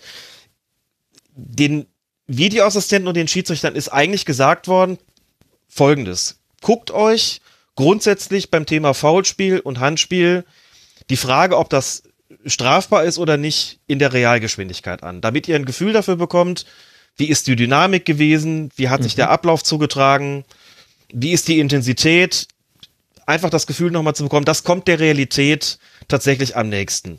Und benutzt die Zeitlupe, also die verlangsamte Wiederholung, im Wesentlichen dafür, um zum Beispiel, das nennt man das Trefferbild zu bestimmen. Also zum Beispiel zu sehen, Trefferbild bedeutet, wo hat ein Spieler den anderen denn überhaupt getroffen? Ja. am Schienbein oder am Wadenbein oder auf dem Spann. Das ist ja manchmal einfach auch entscheidend für die Frage der Farbe der Karte beispielsweise. Also um das Trefferbild zu bestimmen oder um festzustellen, ob es überhaupt einen Kontakt der Hand mit dem Ball gegeben hat. Ne? Also ein Handspiel ist eigentlich ein ganz, ganz schönes Beispiel dafür. Anhand der Zeitlupe kann man sehen, okay, es hat ein Handspiel gegeben und die Realgeschwindigkeit benutzt man dann vielleicht dafür, um zu bestimmen, ob das auch strafbar gewesen ist. Im Fernsehen siehst du aber vielleicht dann nur noch die Zeitlupe und denkst dir, ja gut, dass hier ein Kontakt stattgefunden hat, sehe ich. Und ich nehme dann aber die Zeitlupe tatsächlich für die Realität. Und ich glaube, guck mal hier, so wie der hingeht mit seinem Arm zum Ball, das ist doch Absicht gewesen. Das ist doch ganz, ganz bewusste Handlung. Und dann guckst du dir das Ganze dann doch irgendwann nochmal zu Hause in der Realgeschwindigkeit an, dann denkst du, nee, so schnell konnte er gar nicht reagieren. Und ich glaube, da ist manchmal aber auch, manchmal wird das eben doch nicht so strikt eingehalten von den Videoassistenten und von den Schiedsrichtern. Und vielleicht wird manche Entscheidung dann doch auf der Grundlage der Zeitlupe getroffen, wo sie besser auf der Grundlage der Realgeschwindigkeit getroffen worden wäre. Ja. Denn selbst wenn man in Deutschland nicht immer sieht, was die da am, äh, am Fernsehschirm zu sehen bekommen, am, am Monitor am Spielfeldrand zu sehen bekommen, in der Review Area, manchmal sieht man es eben doch. Und manchmal sieht man, dass auch Zeitlupen eingeblendet werden, wo man denkt, da geht es jetzt aber nicht mehr ums Trefferbild und da geht es jetzt nicht mehr um die, um die Frage des Kontaktpunktes. Da geht es jetzt wirklich um die Frage der Strafbarkeit. Da bin ich manchmal gar nicht so sicher, ob, ob das wirklich so, so, so gut ist. Deswegen habe ich das Beispiel Kramer auch ausgewählt, weil für mich da so ein eklatanter Unterschied bestand Ja. zwischen dem, wie sich es in der Realzeit abgespielt hat und wie man es dann in der Zeitlupe gesehen hat. Und ähm, da wird, glaube ich, schon Objektivität, wie gesagt, vorgegaukelt, die auch die Schiedsrichter so nicht haben. Aber das bekommt man, glaube ich, nicht dadurch in den Griff, dass man sagt, man, man verbietet jetzt die Zeitlupe. Das Ja. wird das Fernsehen einfach nicht tun. Das wird es nicht geben. Nee. Das kann man den Videoassistenten sagen, aber nicht dem, nicht den Senderanstalten. Nein, verbieten nicht, aber man- könnte ja schon darauf hinweisen, dass man häufiger Dinge auch nochmal in Realgeschwindigkeit zeigt und ähm, diese, diese Art der Perspektive nicht ausspart. Aber damit sind wir ja über Kramer dann auch jetzt dann doch am Ende, am Ende hat es uns dann doch erwischt. Jetzt sind wir dann doch bei der Handspielregelung und deren Auslegung äh, vor allem gelandet und äh, darüber wurde ja auch mit äh, die längste Diskussion im Forum geführt. Ganz, ganz lange Abhandlungen darüber, wie das jetzt zu bewerten ist, wie die Handspielregel inzwischen ausgelegt wird. Und unter, unter dem Strich steht eine Verwirrung, die sich bei Spielern, bei Trainern äußert, wobei die natürlich auch aus der Emotion heraus manchmal vielleicht auch ein bisschen verwirrter sind, als sie eigentlich bei Nichtbeteiligung am Spiel gewesen wären. Äh, Die Verwirrung setzt sich fort, was äh, Kommentatoren angeht, was äh, Journalisten angeht. Und inzwischen, ehrlich gesagt, also ich kenne den Katalog der einer, also Absicht ist das entscheidende Kriterium und dann gibt es ja den Katalog an verschiedenen Indizien, die dafür sprechen könnten, liegt hier eine absichtsvolle Handlung vor oder nicht. Den kenne ich auch. Ich habe aber den Eindruck, wenn du mir jetzt zehn Handszenen zeigen würdest, dann würde ich jetzt inzwischen auch nicht mehr immer auf der Linie landen, die gepfiffen wird. Und das wird halt auf Dauer dann vielleicht doch zu einem Problem. Also vielleicht ist es auch nicht so wild. Hauptsache die Schiedsrichter sind sich einig. So- Sobald man aber das Gefühl hat, diese Einigkeit herrscht nicht, haben wir vorhin ja schon mal kurz drüber gesprochen, dann wird es schwierig. Und da würde mich jetzt deine Gedanken zu interessieren. Der schon häufiger zitierte El Jaco hat auch wieder bei euch im Forum was geschrieben, was ich einfach mal zitieren möchte, weil ich glaube, das ist ein guter, dass es dem Problem einfach schon sehr nahe rückt. Er hat geschrieben, beim Thema Handspiel habe ich nach wie vor das Gefühl, dass die Handspielregel einfach brutal verschlimmbessert wurde. Man will das Argument, die Spieler sind so viel besser geworden, dazu muss ich gleich noch was sagen. Mhm. Das Argument will mir schon nicht in den Kopf und das liegt daran, dass die verschärfte Handregel ein Problem lösen soll, für das ich nie ein Problembewusstsein entwickelt habe. Mir persönlich ist nie aufgefallen, dass sich unabsichtliche Handspiele im Fußball derart häufen, als dass man dagegen mit schärferen Regularien vorgehen muss. Für mich in meiner Wahrnehmung stellt sich das so dar, als wenn man eine bewährte Regel ohne Not, Not verschärft hätte. Man konnte über Jahrzehnte die Handspielregel mit der Frage, geht die Hand zum Ball, wunderbar beantworten. Ich will nicht ausschließen, dass ich da vielleicht manche krumme Entscheidung der Vergangenheit verdrängt habe oder dass es aufgrund von weniger Kameras auch weniger Diskussionsbereitschaft gab. Aber es wäre doch generell erstmal an den Regelhütern gewesen, diese Diskussion überhaupt anzustoßen, wenn man denn diese Wahrnehmung hat. Ja. Gut, das ist jetzt verschüttete Milch von vor 18 Jahren und so weiter. So und äh, damit greift er nochmal sozusagen was auf, was wir auch im Podcast schon ein paar Mal angesprochen haben, indem wir gesagt haben, die Argumentation geht dahin, die Spieler nutzen einfach Lücken im Regelwerk aus. Klassisches Beispiel ist die sogenannte Vergrößerung der Körperfläche, die ja so übrigens auch gar nicht in den Regeln steht, aber sozusagen als Anhaltspunkt für die Regelauslegung dient. Begründung, ja. wenn ein Spieler die Arme von sich streckt, dann geht er ja gar nicht mit der Hand oder dem Arm zum Ball, sondern er streckt sie einfach nur in den Weg, so um damit den Ball aufzuhalten. Das ist nach den nach der bisherigen, nach der Regelauslegung, wie sie früher war, wäre das sozusagen nicht strafbar gewesen, wenn man sagt, na gut, da geht ja gar nicht der Arm zum Ball, der ist ja nur ausgestreckt. Hm. Will man ihm das vorwerfen? Kann man doch nicht und das, das tut man eben inzwischen und das hat jetzt vielleicht dann doch auch die eine oder andere Blüte getrieben, die der Sache überhaupt nicht mehr bekommt. Das, das sehe ich schon auch so. Das führt dann teilweise dazu, also ich kann mich mindestens an einen Fall erinnern, ich glaube, das war dieses Handspiel von Kahan Aidan, so heißt der Spieler. Kahan Ayhan. Ja. Ayhan, genau, nicht Aidan, Ayhan. Ich habe den jetzt beim Schiedsrichterkollegen verwechselt, der fast genauso heißt. Der ist für den Handspiel bestraft worden, wo Jochen Drees in einer Ausgabe von Ich erklär's mal gesagt hat, das ist ein klar strafbares Handspiel. Und hat sich, ich glaube, zwei oder drei Wochen später korrigiert und gesagt, das sehen wir jetzt nicht mehr so. Also da hat es praktisch eine, eine Veränderung gegeben in der Auslegung während der laufenden Saison. Hm. Dass man da nachjustiert, finde ich jetzt ehrlich gesagt überhaupt nicht problematisch. Wenn man feststellt, da gibt es irgendein Problem, ne, jetzt sind wir wieder an dem Punkt, dann sollte man es vielleicht auch kommunizieren, damit sich alle schön darauf einstellen können, denn das hat es in der Vergangenheit häufig gegeben, dass da nachjustiert worden ist. Aber das Problem ist tatsächlich, dass ich auch nachvollziehen kann, das muss man ja erstmal zur Kenntnis nehmen, dass es ganz viele Leute gibt, die sagen, wir kennen uns nicht mehr aus, wir, wir können das nicht mehr sagen, wann es strafbar ist oder nicht. Um es jetzt deutlich zu machen und auch auf Eljako nochmal zurückzukommen, diese Nummer mit Arm zum Ball, strafbar, Ball zum Arm nicht strafbar, wie man das jetzt früher gesagt hat. Also erstens gilt das immer noch, das muss man dazu sagen. Und zweitens hat es auch früher völlig uneindeutige Handspiele gegeben, wo man das nicht so klar sagen konnte. Aber da kommt mhm. dann tatsächlich der Punkt dazu, da hatte man auch weniger Kameras im Stadion und weniger Zeitlupen, die das aus Sichtperspektiven beleuchtet haben, sodass man fürs eine wie fürs andere Argumente finden konnte, sondern da ist es halt so gewesen und, und Punkt. Ne? Also handgebrüllt, das kenne ich auch aus meinen Amateurklassen, wird im Prinzip immer dann, wenn es zu so einem Kontakt kommt und manchmal wird das auch gebrüllt, wenn es nicht zu so einem Kontakt kommt. Ich habe es im Podcast schon mal, glaube ich, kurz erwähnt. Ich sage es ja auch nochmal in, in, in aller Kürze. Wir hatten in Köln als eines der letzten sogenannten Regelthemen im Rahmen unserer Schulungsblöcke das Thema Handspiel. Denn es gibt natürlich auch viele Schiedsrichter, auch im Amateurbereich, die sagen, wir sind verunsichert, hm. wir kriegen die Diskussion in der Bundesliga mit, wir wissen gar nicht mehr so genau, was wir eigentlich machen sollen auf dem Feld. Und wir haben ja noch nicht mal Videoassistenten. Ich habe die PowerPoint-Präsentation und überhaupt die, die Fortbildung ausgearbeitet und äh, das wird dann bei uns immer von unterschiedlichen Lehrstabsmitgliedern jeweils vorgetragen an den unterschiedlichen Stützpunkten für die Schiedsrichter und habe denen auch gesagt, für eure Praxis macht das doch einfach folgendermaßen. Kriterium Nummer eins ist immer die Distanz. Je kürzer die Distanz, desto unwahrscheinlicher ist, dass da irgendwie absichtlich gehandelt worden ist. Mhm. Man kann keine Grenze ziehen, man kann jetzt nicht sagen, bei 1,50 Meter beginnt sozusagen dann die absichtliche äh, Zone. Man kann aber sagen, geht doch grob danach vor. Wenn der den Ball aus einem Meter oder noch weniger auf den Körper gezimmert bekommt und der geht da mit der Hand dran, dann ist es im Zweifelsfall, wenn ihr euch nicht sicher seid, lasst doch immer weiterlaufen. Ja. Und ruft einfach auch rein, weiterspielen, ganz kurze Distanz, hat überhaupt keine Reaktionszeit. Wird im Normalfall jeder akzeptieren und um diese Akzeptanz geht's ja auch. Hm. Punkt Nummer zwei, natürlich die Armhaltung.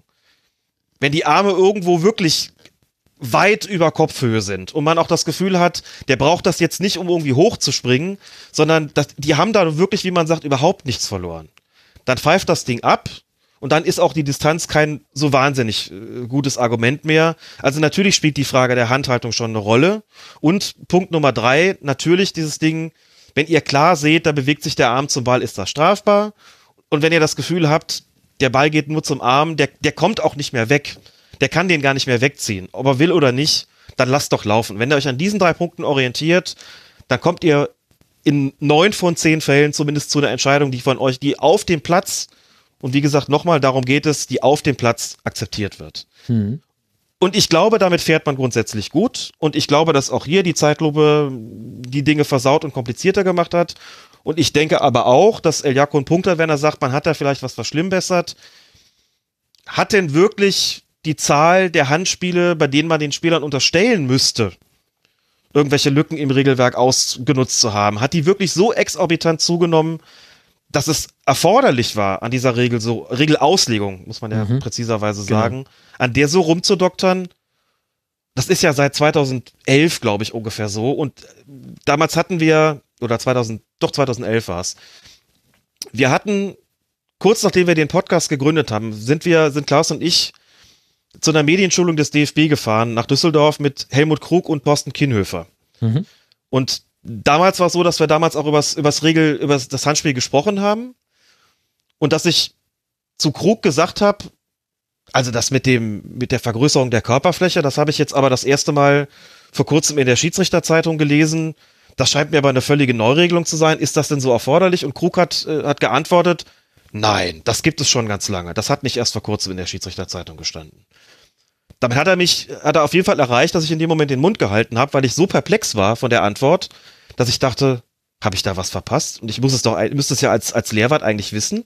Dann habe ich ihn später Ja. nochmal angesprochen, beziehungsweise er kam dann nochmal zu uns und hat, äh, hat gesagt, ähm, kurz nochmal zu unserem Disput von vorhin, zu unserem Dialog von vorhin. Sie, Sie sind aber nicht nur als Journalist hier, oder? Ich sagte, nee, ich bin der Schiedsrichterlehrwart des Fußballkreises Köln. Sagte, aha. Ich habe mir schon gedacht, dass Sie irgendwie schon irgendwie aus dem Schiedsrichterbereich kommen. Sie müssen verstehen, dass ich da jetzt nicht in extenso drauf antworten konnte, sonst hier sitzen noch 38 andere, die habe ich sonst alle am Hals. Das heißt, Sie haben recht. Das hat vor kurzem das erste Mal in der Schiedsrichterzeitung gestanden, das ist neu, weil. Und dann hat er mir die ganze Nummer erklärt Mhm. und ich war so ein bisschen wie vom Donner gerührt und habe ihm dann gefragt, ich sage, Herr Krug, ist das denn so Ihrer Meinung nach, dass die Spieler das immer, also dass es immer mehr Handspiele gegeben hat äh, und man irgendwie da so einen Riegel davor schieben musste? Dann hat Krug gesagt, das sei schon sein Eindruck, ja. Okay. Ich habe das mit meinem offen gestanden damals wie heute nicht zur Deckung bringen können. Also heute werden Handspiele als strafbar erachtet und entsprechend geahndet, von denen ich und du wahrscheinlich auch du, Max, von denen wir beide sagen würden, naja, also Ayhan ist, na- ist natürlich so ein Beispiel. Er zieht ihn vor den Körper. Der steht unter Spannung. Jo, aber boah, da ist man, glaube ich, auch einfach, einfach relativ weit gegangen und unterstellt da, glaube ich, inzwischen auch ein absichtliches oder strafbares Handeln an der Stelle, wo, wo ich sagen würde, boah, ich glaube, es gibt gute Argumente, vielleicht, das habe ich ehrlich gesagt eigentlich eher selten. Ich bin da, bin da normalerweise ziemlich konform mit der, mit der aktuellen Regelauslegung. Aber an der Stelle habe selbst ich das Gefühl, man müsste vielleicht doch überlegen, den Reset-Knopf zu drücken. Ja. Ähm, und das soll ja aber auch, das wird ja tatsächlich auch in Erwägung gezogen, ähm, mit Blick auf die anstehenden Änderungen der Regeln und ihrer Auslegung zur, zur kommenden Saison. Ne?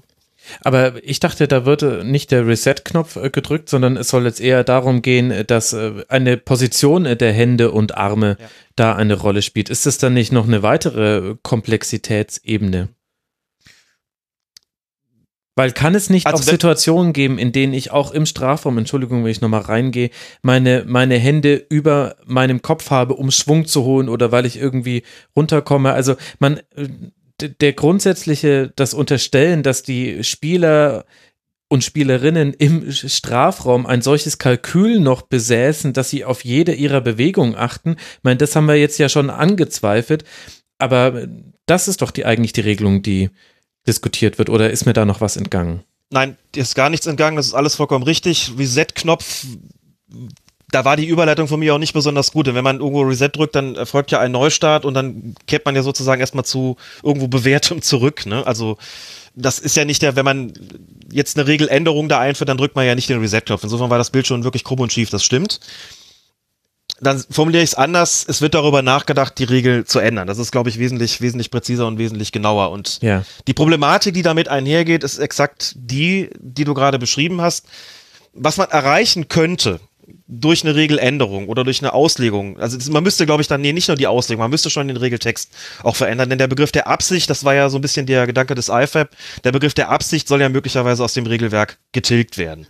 Wenn man jetzt hinginge und beschlösse, man bestraft bestimmte Hand- und Armhaltungen grundsätzlich, dann gäbe man den Schiedsrichtern damit natürlich eine, die Möglichkeit an die Hand zu sagen, okay, sobald ihr das seht, müsst ihr einfach pfeifen. Dann fragen wir gar nicht mehr nach Absicht, dann sagen wir einfach, die Hände dürfen im Fußball oder die Arme dürfen im Fußball nun mal nicht so oder so gehalten werden. Völlig egal, ob der Spieler damit nur äh, Schwung holen will, ob er irgendwie versucht, das Gleichgewicht zu halten, ob er was auch immer tut.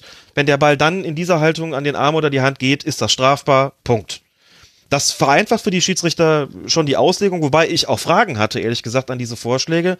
Denn dann war plötzlich die Regel, dann las ich plötzlich davon, dass wenn die Arme, ne, also über dem, über die, über Schulterhöhe gehalten werden, dass das immer strafbar ist, das kann sich, glaube ich, jeder von uns irgendwie noch vorstellen. Aber wenn es dann heißt, wenn die vor den Körper in einer gewissen Uhrzeit gehalten werden, ich glaube, die Regel, die, die Rede war Also es von. geht dann um den Winkel. Also Es geht um den Winkel, Ja, nicht, 4 dass Uhr das- und 8 Uhr. Max, ich habe versucht, mir das vorzustellen. Ich glaube, ich bin auch nicht besonders gut in so einem abstrakten Denken, was sowas betrifft. Mir vor- Warte mal, 4 Uhr? Augenblick. Das, da musste Erbsen auf halb sechs gucken, den Film. Da geht's dann quasi um die ähnliche danke. Problematik. das werde ich tun, denn ich habe gedacht, ich denke nicht weiter drüber nach, ich kapiere das nicht und ähm, ich will es auch gar nicht erklärt bekommen. Ich will Beispiele sehen, wenn die das beschließen, was die mit 4 und 8 Uhr meinen und welcher Winkel dann damit gemeint ist. Also es verlagert das Problem nur. Oder bringen wir es doch einfach mal auf den Punkt. Es gibt genau eine Möglichkeit, wie man aus dem Handspiel eine Schwarz-Weiß-Regelung macht. Diese Regelung kennen alle. Das ist schlicht und ergreifend, jedes Handspiel wird geahndet. Jedes. Natürlich ist der Einwand, liegt der Einwand auf der Hand. Dann wird absichtlich natürlich auf die Arme gezielt. Das ist vollkommen klar. Ich werde gleich noch zu Vorschlägen kommen, wie man dem trotzdem begegnen könnte. Aber das ist, glaube ich, die einzige Möglichkeit, daraus schwarz-weiß zu machen. Alle anderen Optionen, ob man jetzt das Ding, das Kind Absicht nennt oder ob man es unnatürliche äh, Arm- oder Körperhaltung oder, oder Ha- Handhaltung nennt, nur nebenbei sei bemerkt, dass diese unnatürliche Armhaltung auch jetzt schon strafbar ist und als Kriterium für Absicht gilt. ne, um Eben, genau, ist ja schon eins der Indizien. Genau, ist nämlich jetzt schon eins der Indizien und soll dann künftig irgendwie so das, das, äh, das einzige sein. Also damit ist die Verwirrung dann ja noch, noch größer letzten Endes. Also egal wie man es macht, wenn man in allen anderen Fällen, wo es nicht schwarz-weiß ist, ist es ja dann automatisch grau. Und du wirst immer natürlich auch da dann Grenzfälle haben, wo du sagst, kann man pfeifen, muss man nicht pfeifen, weil man es einfach nicht so klar vermessen kann. Auch nicht mit Videoassistenten im Übrigen. Aber vielleicht noch eher, und vielleicht kann man dann eher dem, dem Schiedsrichter natürlich vielleicht die Möglichkeit mit an die Hand geben, pun intended, Möglichkeit an die Hand geben, da musste pfeifen, da musste nicht pfeifen, man schränkt sozusagen seinen Spielraum ein. Ob das jetzt unbedingt, ich will gar nicht sagen gerechter würde, sondern ich würde vielleicht nur sagen, ob es dadurch fairer würde. Das lass mal dahingestellt sein, denn du kannst natürlich dann auch sagen, der holt doch nur Schwung. Was soll er denn machen? Der will das Gleichgewicht halten. Eben, Was oder, oder er befindet sich mitten in einer Grätsche. Ich meine, da, da schlenkern die Arme, da können sie ja tatsächlich auch mal über dem Kopf sein und ich habe auch schon mal so gegrätzt, wo, wo man dann sagen kann, okay, schlechte, schlechte Körperbeherrschung darfst du nicht machen in Zukunft, aber das ist es eben. Es gibt ja nicht nur den Fall, wir, wir sprechen ja nicht nur über Spieler, die quasi immer stehen und dann die, die Hände über den Kopf haben, sondern die bewegen sich ja in allen Ausformungen. Denn da hast du auch noch eine Begriffsverwirrung drin, ganz genau, noch eine Begriff- Begriffsverwirrung drin.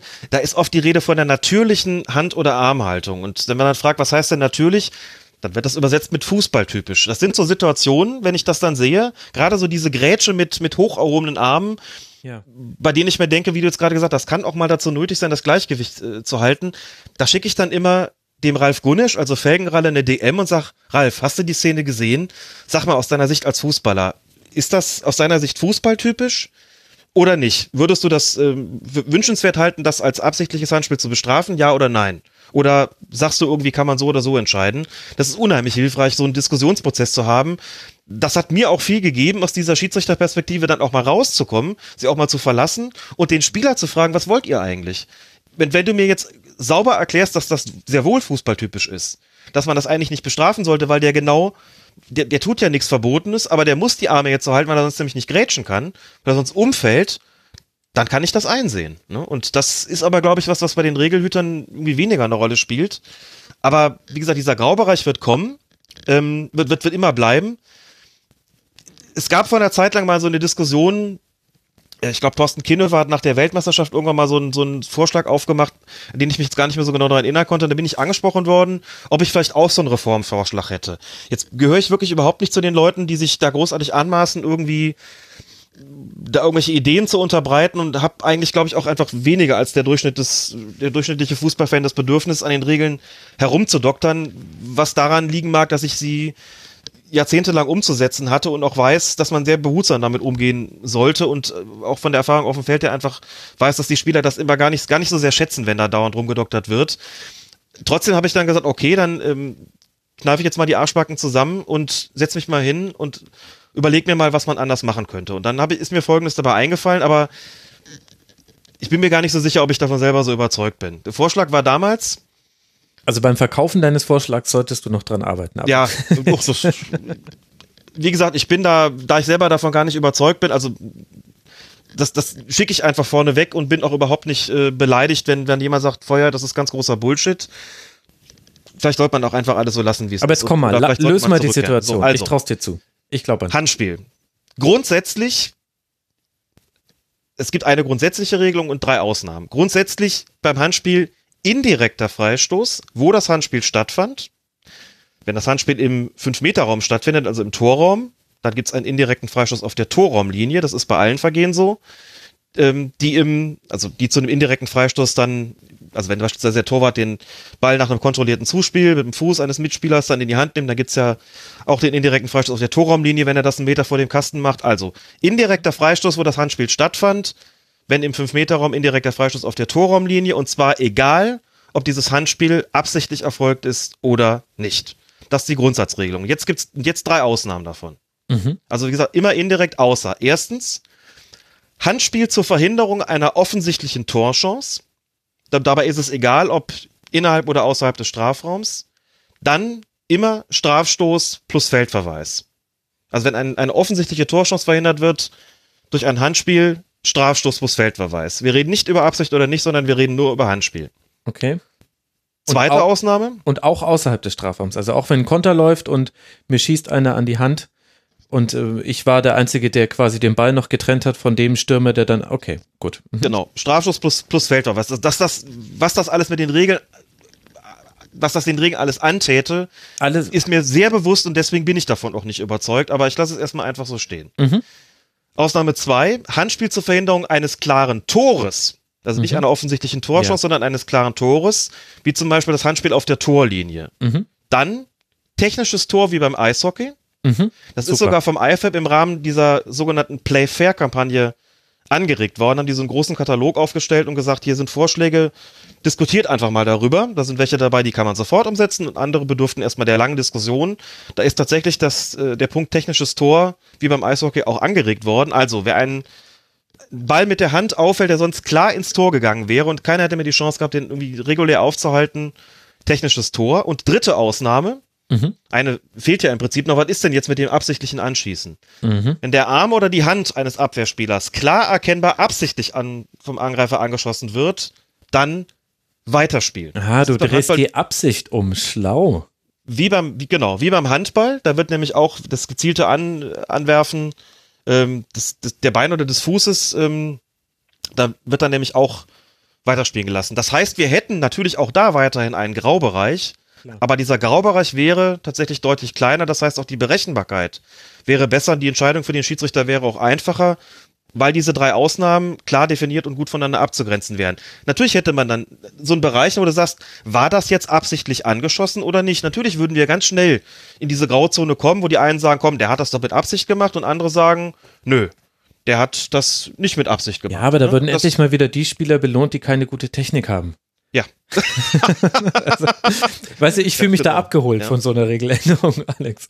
Also dann hätte man das, also wie gesagt, ich bin, mir tut sowas weh. Mir hat das auch wehgetan, als das Eifeld plötzlich beschlossen hat, dass es passieren kann, dass der Masseur aufs Feld läuft und hält den Ball vom Überschreiten der Torlinie auf und dafür gibt es dann einen Strafstoß. Habe ich auch gedacht, wie der Masseur kann jetzt einen Strafstoß ver verursachen. Das gibt's nicht. Strafstöße können nur Spieler verursachen. Was tut er uns unseren Regeln hier an? Insofern ist mir damit eben sehr, sehr, sehr, sehr unwohl. Ja. Aber das wäre, wie gesagt, meine Idee. Immer indirekt, außer Handspiel zur Verhinderung, offensichtliche Torchance, dann gibt es Strafstoß und Feldverweis, Verhinderung eines klaren Tores, technisches Tor Mhm. und Ausnahme drei absichtliches Anschießen, dann geht dann geht's einfach weiter. Denn durch den indirekten Freistoß könnte man halt eine Mauer bilden, auch im Strafraum, was ja immer bedeuten würde, ja gut, dann ist das hier eben eine minderschwere Spielfortsetzung, Ja. die eben dadurch eben nicht so, so eine, ja, nicht, nicht so folgenreich wäre im Normalfall, wie das der Fall wäre bei einem Strafstoß. Mhm. Okay, also ich möchte es mit einem Beispiel noch kurz testen und dann, da es ja nur ein Vorschlag ist, müssen wir da jetzt ja nicht in die Riesendiskussion gehen. Aber äh, ich äh, sch- schieße einen Freistoß, die, Meier, die Mauer springt und jemand hat die Arme vor der Brust und bekommt da den Ball ran. Den habe ich ja nicht absichtlich angeschossen. Dann müsste es doch dann eigentlich nach deiner Logik dann wieder einen indirekten Freistoß an der Stelle geben, an der er Richtig. Im Strafraum. Okay. Genau. Aber ausdrücklich gesagt, grundsätzlich indirekter Freistoß, egal ob absichtlich oder nicht. Das heißt, im, wirklich im Klartext, bei so einem Beispiel, egal was der macht, also auf Fälle, wo man sonst vielleicht klar gesagt hätte, da hätte man nach der alten Regel weiterspielen lassen, würde dann gepfiffen werden. Also es geht halt nicht ohne Späne, wenn man irgendwie daran hobelt, das ist auch vollkommen klar. Aber da sagt man eben, aber dafür gibt es jetzt auch nur einen indirekten Freistoß. Das wiederum könnte ich sogar noch ver verkraften, wenn man sagt, ja gut, ein indirekter Freistoß, Handspiel ist halt auch nichts mit, äh, mit, mit Körperkontakt gegen den Gegenspieler.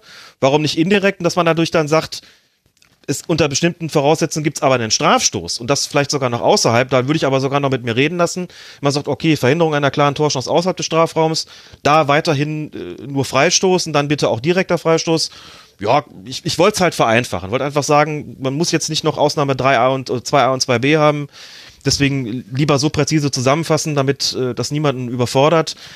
Aber da würde ich auch mit mir reden lassen. Aber das würde das, glaube ich, vielleicht sogar noch ein bisschen ja, strukturieren und ähm, Ja. wie gesagt, man, man hätte es einfach, man hätte weiterhin einen Graubereich, aber der wäre eben deutlich, deutlich Ja, vor kleiner. allem, Und- vor allem der Clou ist ja tatsächlich neben der Vereinfachung äh, ist ja die Beweislastumkehr bei der Frage der Absicht. Ja. Das, und äh, das finde ich recht clever, weil um, um zu erkennen, dass ein Ball an einem, es ist ja nicht nur Hand, sondern quasi an allen Körperteilen, mit denen man kein Tor erzielen darf, äh, äh, ange, also dass der Ball das berührt, das ist einfacher äh, zu erkennen, als eben aktuell diese Indizienkette zu verfolgen, war jetzt dieses Körperteil aus Absicht da. Und vielleicht ist tatsächlich einfacher, müsste man, müsste man mal testen, vielleicht ist es tatsächlich einfacher zu sagen, hat da jemand absichtlich einfach nur an so ein Körperteil geschossen. Vielleicht ist das einfacher, weiß ich nicht. Vielleicht haben wir dann, dann auch irgendwann eine Indizienkette, ja, er hat den Außenriss verwendet und äh, dann hatte er ja noch ein Effet und immer wenn Effet, dann geht das ja nicht und äh, stand der Ball unter Spannung und also wer weiß. Aber das wäre, das wäre alles weg und du könntest auch bei Spielen, bei denen du einen Videoassistenten einsetzt, wird es natürlich wesentlich einfacher, denn der muss ja erstmal nur feststellen, hat es überhaupt ein Handspiel gegeben. Und in dem Moment, wo der feststellt, ja, geht dann praktisch das, das los, haben wir hier die Regel oder haben wir hier die Ausnahmen, die wir jetzt irgendwie, ne? Und dann klar kann das sein, dass er sagt, wow, also auch ob das eine offensichtliche Torchance ist, die dann da verhindert wird durch das Handspiel. Das kann schon auch mal in der Grauzone sein, dass du sagst, Logisch, hm, da bin klar. ich jetzt nicht ganz sicher. Natürlich, aber das, das bleibt nicht aus und da muss man auch sagen, also ich gehöre nun auch, auch ganz explizit überhaupt nicht zu den Leuten, die irgendwelche Spielräume gerne verengen, sondern würde sagen, nein, das ist tatsächlich weiter eine Geschichte, das soll dann der Schiedsrichter entscheiden, von mir aus auch im Zusammenwirken mit dem Videoassistenten darüber befinden, ob das jetzt eine klare Torchance war oder nicht, dann soll er halt gucken und sagen, für ihn war es das, da wäre, das Tor hätte keiner mehr oder die Torchance hätte keiner mehr, keiner mehr verhindert. So, und der Spielraum muss bestehen bleiben. Dafür bin ich auch. Da streiten wir darüber. Das finde ich aber vollkommen unproblematisch. Aber man würde eben diesen Graubereich einschränken an einer, an einer Stelle. Und das ist jetzt wichtig, bei der viele eben, bei einer Regelung, bei der viele eben sagen, bitte lasst das nicht so. Bitte schafft irgendwas, was eindeutiger ist. Wir diskutieren. Und wenn es, und wenn es nur deshalb ist, weil wir inzwischen immer 20 Kameraperspektiven haben, wir wissen nicht mehr weiter. Es sagen zu viele, wir kennen uns nicht mehr aus. Werdet bitte eindeutiger. Und das war jetzt im Prinzip der Versuch. Das würde natürlich auch bedeuten, in dem Moment, wo ein ein Tor erzielt wird unter Zuhilfenahme der Hand, könnte dieses Tor natürlich niemals zählen. Ne, das, das Tor von Christoph Kramer wäre dann aberkannt worden. Ja. Das wäre nämlich dann grundsätzlich indirekter Freistoß, wenn man sagt, ob Absicht oder nicht, spielt keine Rolle. Er hat keine offensichtliche Torchance verhindert, ein Tor sowieso nicht. So, und absichtlich angeschossen worden ist er auch nicht. Insofern indirekter Freistoß für Borussia Dortmund, Tor zählt nicht, fertig. Und das ist ja auch ein Punkt, der beim IFAB in der Diskussion ist. Aber würde ein Tor dann zählen, wenn er sich absichtlich an die Hand geköpft hätte und dann abgezogen? Ähm, ich hatte jetzt bei der, bei dem absichtlichen Ding, also das war die dritte Ausnahme. Der Arm oder die Hand eines Ab Abwehrspielers wird klar erkennbar absichtlich vom Angreifer angeschossen. Also der Fall, Okay, dass man okay, sich okay. selbst absichtlich Ja, irgendwo den Ball hinkopft, Max, ehrlich gesagt, dieser Fall existiert für mich nicht. Und ähm, Ja, ja. Ja, ja, ich gebe dir recht. Ich, ich wollte ja gar nicht in die tiefere Diskussion einsteigen, weil ich weiß, Alex, also, es wird ja sowieso ein, ein Thread im Forum unter mitmachen.rasen.de geben, wo es Feedback zu diesem Rasenfunk Royal gibt. Für diese Feuerherrsche Handauslegung werde ich einen eigenen Thread machen, weil ich sonst weiß, was passiert, wenn die positiv Verrückten, die schon im Thread Ja. hier zu diesem Segment so abgegangen sind, wenn die dann äh, darüber diskutieren. Und dann, und dann, die werden uns all die wunderbaren Ausnahmen und so weiter vors Auge führen und vielleicht, aber vielleicht kriegen wir es ja gelöst und vielleicht machen wir so den Rasenfunk berühmt, dass, dass er einfach das Handspieldilemma gelöst hat. Das wäre doch Ich werde dir schön. das auf jeden Fall auch nochmal schriftlich zuschicken. Mhm. Dann kannst du das einfach mit Copy und Paste reinmachen. Ich hatte es bereits ausformuliert und dann ja, musst du dir das nicht, musst du das nicht abtippen. Sehr gut, toll. Ich würde sagen, Alex, wir haben jetzt eine, einen langen Take hinter uns, was die Hörerinnen und Hörer hoffentlich nicht gemerkt haben. Er war für uns beide noch sehr viel länger als für euch da draußen. Zwischendurch hat einfach beim letzten Take dieses Rasenfunk Royals mein Router gesagt, so, ich habe jetzt kein Internet mehr. Tschüss, ciao, wir sehen uns in 20 Minuten wieder. Und dann haben wir eine Weile gebraucht, den Anschluss zu finden. Mal gucken, wie ich das äh, hingeschnitten haben werde in der Zukunft. Jetzt haben wir aber noch eine Frage zu klären, nämlich, eigentlich hatte ich gar nicht geplant, der Schiedsrichtersaison auch ein Küchenutensil zuzuweisen. Jetzt haben allerdings da auch schon die Hörerinnen und Hörer vorgelegt und auch Klaas hat uns noch was geschickt. Jetzt ist die Frage, hast du dir denn auch ein Küchenutensil überlegt? Oder war das jetzt nur Klaas Ansatz? Ach, ich habe vorhin mal ganz kurz darüber nachgedacht, aber muss auch da sagen, entweder fällt mir spontan wirklich was Originelles ein oder nicht. Jetzt da noch, noch länger drüber nachzudenken und sozusagen die Original Originalität zu erzwingen, die dann vielleicht doch nicht gegeben ist, habe ich nicht getan. Ich habe vorhin mal kurz gedacht, ehrlich gesagt, so, naja, da irgendwie sagt der eine halt, das ist irgendwie so der Sandwich-Toaster. Klaas, wirst du das gleich noch selbst sagen oder? Äh, Du, du darfst es gerne vorlesen, was er uns geschickt hat. Für mich ist der Videoassistent übrigens eine Knoblauchpresse. Sieht praktisch aus. Viele Leute sagen aber, dass man sie gar nicht braucht, wenn man auf anderem Wege zu gleichen oder besseren Ergebnissen kommt und am Ende nach, Benutz Ende nach Benutzung muss man den ganzen Scheiß sogar noch aufräumen. Und El Jaco hatte die Der hatte, glaube ich, den Sandwich. den, den Sandwich-Toaster, als ich mir einen zugelegt habe, hieß es, es wären die geilsten Sandwiches, die man machen kann. Als ich sie mir mal gemacht habe, dauerte das dann deutlich länger und war dann nicht ansatzweise so gut wie erwartet. Ab und zu habe ich die Sandwiches auch überladen und mir damit die Küche versaut. Inzwischen verstaubt das Ding in meinem Küchenschrank und ich setze es kaum noch ein und letzteres wäre für den Videoassistenten ja auch wünschenswert. Den letzten Satz, den stimme ich selbstverständlich nicht zu dem davor. Das fand ich auf jeden Fall ziemlich lustig und ziemlich originell. Denk mir, ja, Sandwich-Toaster, okay, äh, auch prima Sache. Sinnvoll eingesetzt kann man damit ganz hervorragende Sachen kreieren ich habe jetzt überlegt, ob ich irgendwie den, den, den Thermomix da bringen soll oder sowas, aber irgendwie, ich denke mir, Klaas hat was gesagt ähm, und bei euch ist es im Forum auch schon besprochen worden. Ich erzwinge jetzt nicht die Originalität, wo sie bei mir nicht vorhanden ist und lasse das einfach so stehen. Nee, würde ich auch sagen. Es ist auch schon äh, spät und äh, wir hatten auch noch den, den, die Speerspitze der Technik, den Dosenomatic 3000 iXTG Alpha. Der verbraucht mehr Strom als dein Kühlschrank, befindet sich immer noch in einer seit Jahren verlängerten Testphase und lädt deswegen ständig Updates aus deinem Wi-Fi, die ihn komplett umbauen und ein gewisser Prozentsatz der Dosen dieses Dosenöffners landet an der Decke, aber er ist neu. Und deinen Nachbarn, die nur so einen alten haben, der aber super funktioniert, den hast du es mal wieder gezeigt. Auch nicht so schlecht von Sternburg. Wir lassen das Jo. so stehen.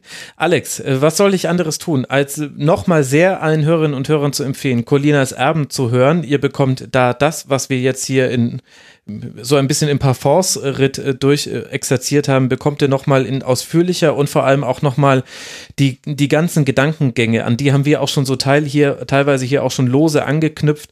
Das, äh, das beruht, beruht alles auf dem kollektiven Wissen, das Alex und ich haben, weil ich als Hörer von Colinas Erben und er als Produzent von Colinas Erben ja schon lange über gewisse Themen nachdenkt. Deswegen hört einfach Colinas Erben. Es hilft euch nicht nur beim Verständnis eines solchen Schiedsrichter-Segments. Ich kann es sehr, sehr empfehlen. Alex, ich danke dir sehr. Vielen Dank für deine Zeit. Und dann bin ich mal gespannt, ob es vielleicht das Feuerherrsche-Modell wirklich schafft zum IFAB. Nein, das wird es auf gar keinen Fall schaffen. Da, das kann man guten Gewissens ausschließen. Also zunächst mal vielen Dank wieder für die Einladung. Es hat mir wie immer großen Spaß gemacht. Ähm, auch wenn ich, glaube ich, noch mehr Monologe gehalten habe als beim letzten Mal, was mir gerade angesichts der Tatsache, dass Klaas früher entschwinden musste, sehr leid tut. Äh, solche Vorschläge äh, haben überhaupt nicht das Potenzial, jemals umgesetzt zu werden. Ich freue mich trotzdem darüber, wenn es äh, eine Diskussion gibt, über das, was ich da erfunden habe, einfach, glaube ich, vielleicht auch einfach deswegen, weil ich das normalerweise gar nicht tue. Ich mache normalerweise keine Regeländerungsvorschläge und bin einfach mal gespannt, was passiert, wenn ich das in die Runde werfe. Mhm. Wenn ich es mir so über durch den Kopf gehen lasse, ich glaube, es wäre tatsächlich praktikabel. Ich glaube, es könnte ein Fortschritt sein. Aber als konservativer Regeltheoretiker tue ich mich immer ein bisschen schwer damit, den Regeln solche Gewalt anzutun, wo ich sie mhm. eigentlich doch für sehr logisch halte und weiß jetzt nicht, ob man das so machen sollte. Also da bin ich wahrscheinlich ein Tick zu dogmatisch Trotzdem bin ich mal gespannt, wie man auf solche Änderungsvorschläge dann reagiert. Aber wie gesagt, nochmal, das wird nichts sein, was das IFAB auch nur, auch nur ansatzweise in Erwägung zieht. Schauen wir mal, Alex. Vielleicht stellst du da dein Licht unter den Chef. Also vielen Dank und äh, freue mich, wenn wir uns hoffentlich bald mal wieder hören im Rasenfunk. Danke dir, Alex. Ich habe zu danken. Bis bald, Max. Mach's gut. Ciao. So, jetzt steht noch ein Segment an im Rasenfunk Royal. Ein durchaus beliebtes Segment, denn der liebe Frank ist zu hören. Ed Helmi. Servus, Frank. Grüß dich, Max, und äh, auch ein Hallo an unsere lieben Hörerinnen und Hörer. Ja, du bist leicht angeschlagen, schleppst dich jetzt trotzdem durch diese Aufnahme. Ich glaube, alle werden es dir danken. Jetzt gibt es dann so ein kleines Pendant zu dem äh, Junior Cup Kurzpass, den es da mal gab. ja, die, die an die Fachfrauen äh, ähm, und Männer die Kongressseuche hat mich erwischt sozusagen. so ist es in der Tat. Vielleicht dann doch ganz gut, dass ich es immer wegen des Rasenfunk Royals im Winter nicht zum Kongress schaffe. Da erwischt mich wenigstens nicht die Kongressseuche. Aber ist ja klar, dass man sich bei diesen schmutzigen Hackern was einfängt, Mensch. Nee. Gut, also was wollen wir machen? Wir wollen ein kleines Update geben, was so beim Rasenfunk los ist und wir haben auch wieder Fragen bekommen im Forum, auf die wir jetzt erstmal antworten wollen und dann habt ihr auch mal wieder so ein bisschen gehört, wie es bei uns jetzt so gelaufen ist in diesem Jahr und was noch so alles ansteht. Äh, Frank, magst du wie, traditionell wie jedes Jahr und auch dieses Jahr, um deine Stimme zu schön, wieder die Fragen übernehmen und dann beantworten genau. wir es gemeinsam. Ich mache das einfach mal. Ähm, der CK3 hat im Forum gleich mehrere Fragen gestellt. Ich gehe die einfach mal der Reihe nach durch. Ähm, er will wissen, wie es mit der Finanzierung aussieht. Ähm, die WM war ja scheinbar ein voller Erfolg, aber waren es auch Daueraufträge oder nur Einzelüberweisungen? Gleich die erste Frage, auf die ich äh, nur so halb vorbereitet bin. Also, ähm, ich fange mal an und du kannst ja dann sehr gerne ergänzen. Mhm. Die WM war tatsächlich für uns, waren das die beiden Monate, in dem es zum ersten Mal so war, dass retrospektiv wir quasi, also ich in dem Fall von von den Spenden hätte Miete und so weiter bezahlen können. Und das war insofern auch gut, weil während der WM habe ich nichts anderes gemacht als Rasenfunk. Wie hätte das auch gehen sollen? Ich habe 62 von 64 Spielen über 90 Minuten gesehen. Dagegen nichts mehr anderes. Und das heißt, die WM war sehr erfolgreich. Der Aufwand hat sich auch gelohnt. Und zwar jetzt nicht nur, weil finanziell durchschlagend, äh, sondern auch wegen des Feedbacks. Also weil wir gesehen haben, es gab viele Downloads auf den Folgen, es gab ganz, ganz viel Feedback und man hatte wirklich den Eindruck, dass es eine ganze Menge an Leuten gibt, denen das etwas bedeutet, dass sie da täglich einen Kurzpass bekommen. Und das war noch wichtiger eigentlich. Aber das Finanzielle war dann das, was mich äh, zum Überlegen gebracht hat, dann zu gucken, alles auf eine Karte zu setzen und quasi ab Beginn der Bundesliga-Saison, die ja dann gar nicht so, gar nicht so spät nach der WM ja gleich wieder losging, dann eben mich auf den Rasenfunk zu konzentrieren. Und das habe ich dann tatsächlich gemacht. Das heißt, die WM war da so, dass der Anstoß, diesen Sprung zu gehen und quasi das, was ich sonst so beruflich gemacht habe, wesentlich zurückzufahren. Naja, und das war für uns, würde ich auch sagen, retrospektiv so ein bisschen Proof of Concept. Also ähm, wir haben dann dadurch auch gesehen, dass, dass wir eben dieses Level erreichen können. Und ähm, ich glaube, das war schon aus der Perspektive auch ganz wichtig. Ähm, für uns nochmal so ein bisschen das Vertrauen in die Sache ähm, zu bekommen, oder? Zumindest ging es mir so. Ja, absolut. Genau. Also das vorher war das immer so die Frage, würde das irgendwann mal reichen? Und genau, weil wir quasi gesehen haben, es hat in zwei Monaten gereicht, deswegen konnte man diese Entscheidung dann treffen und sich darauf konzentrieren. Nee, würde ich ganz genauso sehen. Und es war auch einfach überraschend, weil äh, hat es sich ja nicht angedeutet. Es war auf einmal waren waren am Ende des Monats äh, viel mehr Spenden da als äh, vorher. Für uns ist es immer schwierig, während eines Monats zu sagen, wie gut oder schlecht es jetzt gerade läuft. Ist vielleicht auch gar nicht so schlimm. Dann hat man nicht so diesen, diesen Druck, diesen Zwang, immer wieder aufs Konto zu gucken. Aber weil eben so viele Überweisungen kommen, stimmt, das suche ich gleich noch raus, wie da der Anteil an Überweisungen und Patreon war. Ähm, fehlt uns so ein bisschen der Gesamtüberblick. Aber am Ende des Monats, Juni, da sind mir dann die Augen schon größer geworden, als ich gesehen habe, was da dann im Saldo dann da dann auf dem Konto war. Mhm. Und das mit den Daueraufträgen kann man auch schwer beantworten. Mhm. Ähm, man kann durchaus sagen, es sind auch Daueraufträge dabei, ähm, dankenswerterweise ähm, auch einige. Ähm, was wir allerdings nur wirklich äh, so ein bisschen im Auge behalten, ist eher so die Gesamtzahl der Überweisungen pro Person. Ob das dann jetzt immer ein Dauerauftrag ist oder äh, mehrere äh, zufällig verteilte Einzelüberweisungen, das lässt sich natürlich schwer sagen, aber ähm, glücklicherweise ist es schon so, dass die meisten uns eigentlich längerfristig unterstützen, wofür wir natürlich sehr dankbar sind. Ja. Ähm, die durchschnittliche ja. Spende, ich habe es gerade nachgeguckt, sind per Überweisung sind es 3,95 Euro. Jetzt auf die komplette Laufzeit des äh, Rasenfunks gerechnet. Bei Patreon sind es 1,46 Dollar. Und an den Zahlen könnt ihr ja dann schon sehen, liebe Hörerinnen und Hörer, dass das viele kleine Überweisungen sind. Also das sind dann, weiß nicht wie viel, also das ist eine, eine CSV, die über 1000 Zeilen hat, die da immer jeden äh, jeden Monat aus unserem Konto rausfällt. Dementsprechend ist es dann auch gar nicht mehr so möglich, da dann jeden jeden Verwendungszweck zum Beispiel zu lesen. Also es gibt da einige von euch, die da nette Botschaften reinschreiben oder auch nochmal kleine Running Gags etablieren. Das ist, manchmal sehen wir das, aber ihr könnt leider inzwischen nicht mehr davon ausgehen, dass wir quasi da jede, jede Überweisung checken, Dafür ist dann tatsächlich das Forum besser oder eben, wenn ihr euch als Supporterinnen und Supporter registriert. Das ist uns insofern am liebsten, weil dann wissen wir, wir haben auch immer einen Kanal, um euch nochmal speziell als Supporterinnen und Supporter Danke zu sagen. Also genau, das ist auch ganz wichtig ja. nochmal zu erwähnen. Diese Supporter-Registrierung ist eben die einzige Möglichkeit für uns, ähm, äh, mit euch zu kommunizieren. Und wenn wir wir haben jetzt zum Beispiel mehrfach schon, keine Ahnung, ein Buch verlost, das wir zur Verfügung gestellt bekommen haben unter den Supportern oder ähm, äh, die, die Sache mit, mit, unser, mit unserer gespendeten Merch, ähm, mit den Cappies und, und den Shirts, ähm, das ja. ging an die Supporter. Und das können wir eben nur an die registrierten Supporter, weil wir speziell von den Überweisern natürlich keine Kontaktdaten haben ohne die Registrierung und äh, achtet auch bei der Registrierung immer darauf, eure richtige Kontonummer anzugeben, damit wir das ähm, oh, ja. zuordnen können. Das machen wir dann meistens so einmal im Monat, wenn wir die Daten von genau. der Bank importieren. Genau, und wir werden euch nicht zu Spam versprochen, sondern eher im Gegenteil. Es gibt halt inzwischen tatsächlich Verlage, auch DVD-Anbieter und so weiter, die proaktiv uns Dinge schicken. Und wenn das dann was ist, wo wir sagen, das passt auch zum Rasenfunk, also wir werden nie hier irgendwie Verlosungsschleuder machen, das äh, schreibe, schreiben wir auch. Und erst recht geben wir natürlich eure Daten nicht weiter ja, das an ja solche sowieso. Verlage. Genau, genau. Das äh, versteht sich von selbst.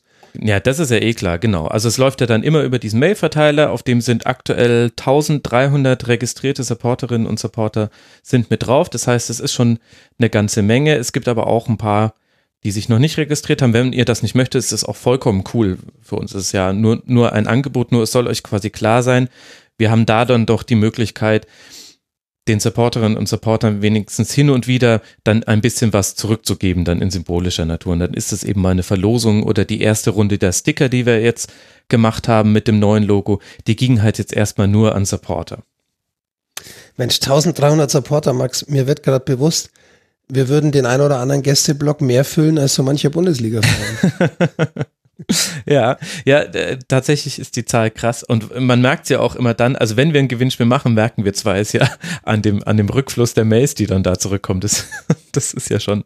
Ja, auch die, wir haben, wir haben zum Jahresende äh, jetzt zum Jahreswechsel eine Mail rausgeschickt. Auch da gab es wieder tolles Feedback von vielen. Ähm, sehr herzerwärmend. Vielen Dank dafür schon mal an alle die das Absolut. hören und Also es uns ist- eine Mail geschrieben haben. Es ist mehr als nur finanzieller Support und wir sehen es auch als mehr. Und das eine muss zwar auch da sein, damit wir das andere machen, aber es ist schon äh, Ja. eine große Rasenfunkfamilie. Das stimmt. Wollen wir mal zum, zur nächsten Mhm. Frage springen? Ähm, wir haben erst eine. ähm, was sind die nächsten Themen für die Tribünengespräche? Ich würde gerne mal wieder so eine Biografie hören, wie von Sebastian Schuppan oder Ralf Gunisch. Ja, oder auch die eines Trainers, vielleicht auch über die Arbeit eines Spielerberaters. ja. So ganz in die Karten schauen lassen wollen wir uns da ja eigentlich nicht. Ja, also ich würde mal so sagen, da könnte vielleicht sogar jemand gerade genannt worden sein, bei dem wir schon relativ konkrete Pläne haben. Da suchen wir schon nach Termin. Vielleicht hört ihr da jemanden, den ihr schon mal gehört habt in einem Tribünengespräch.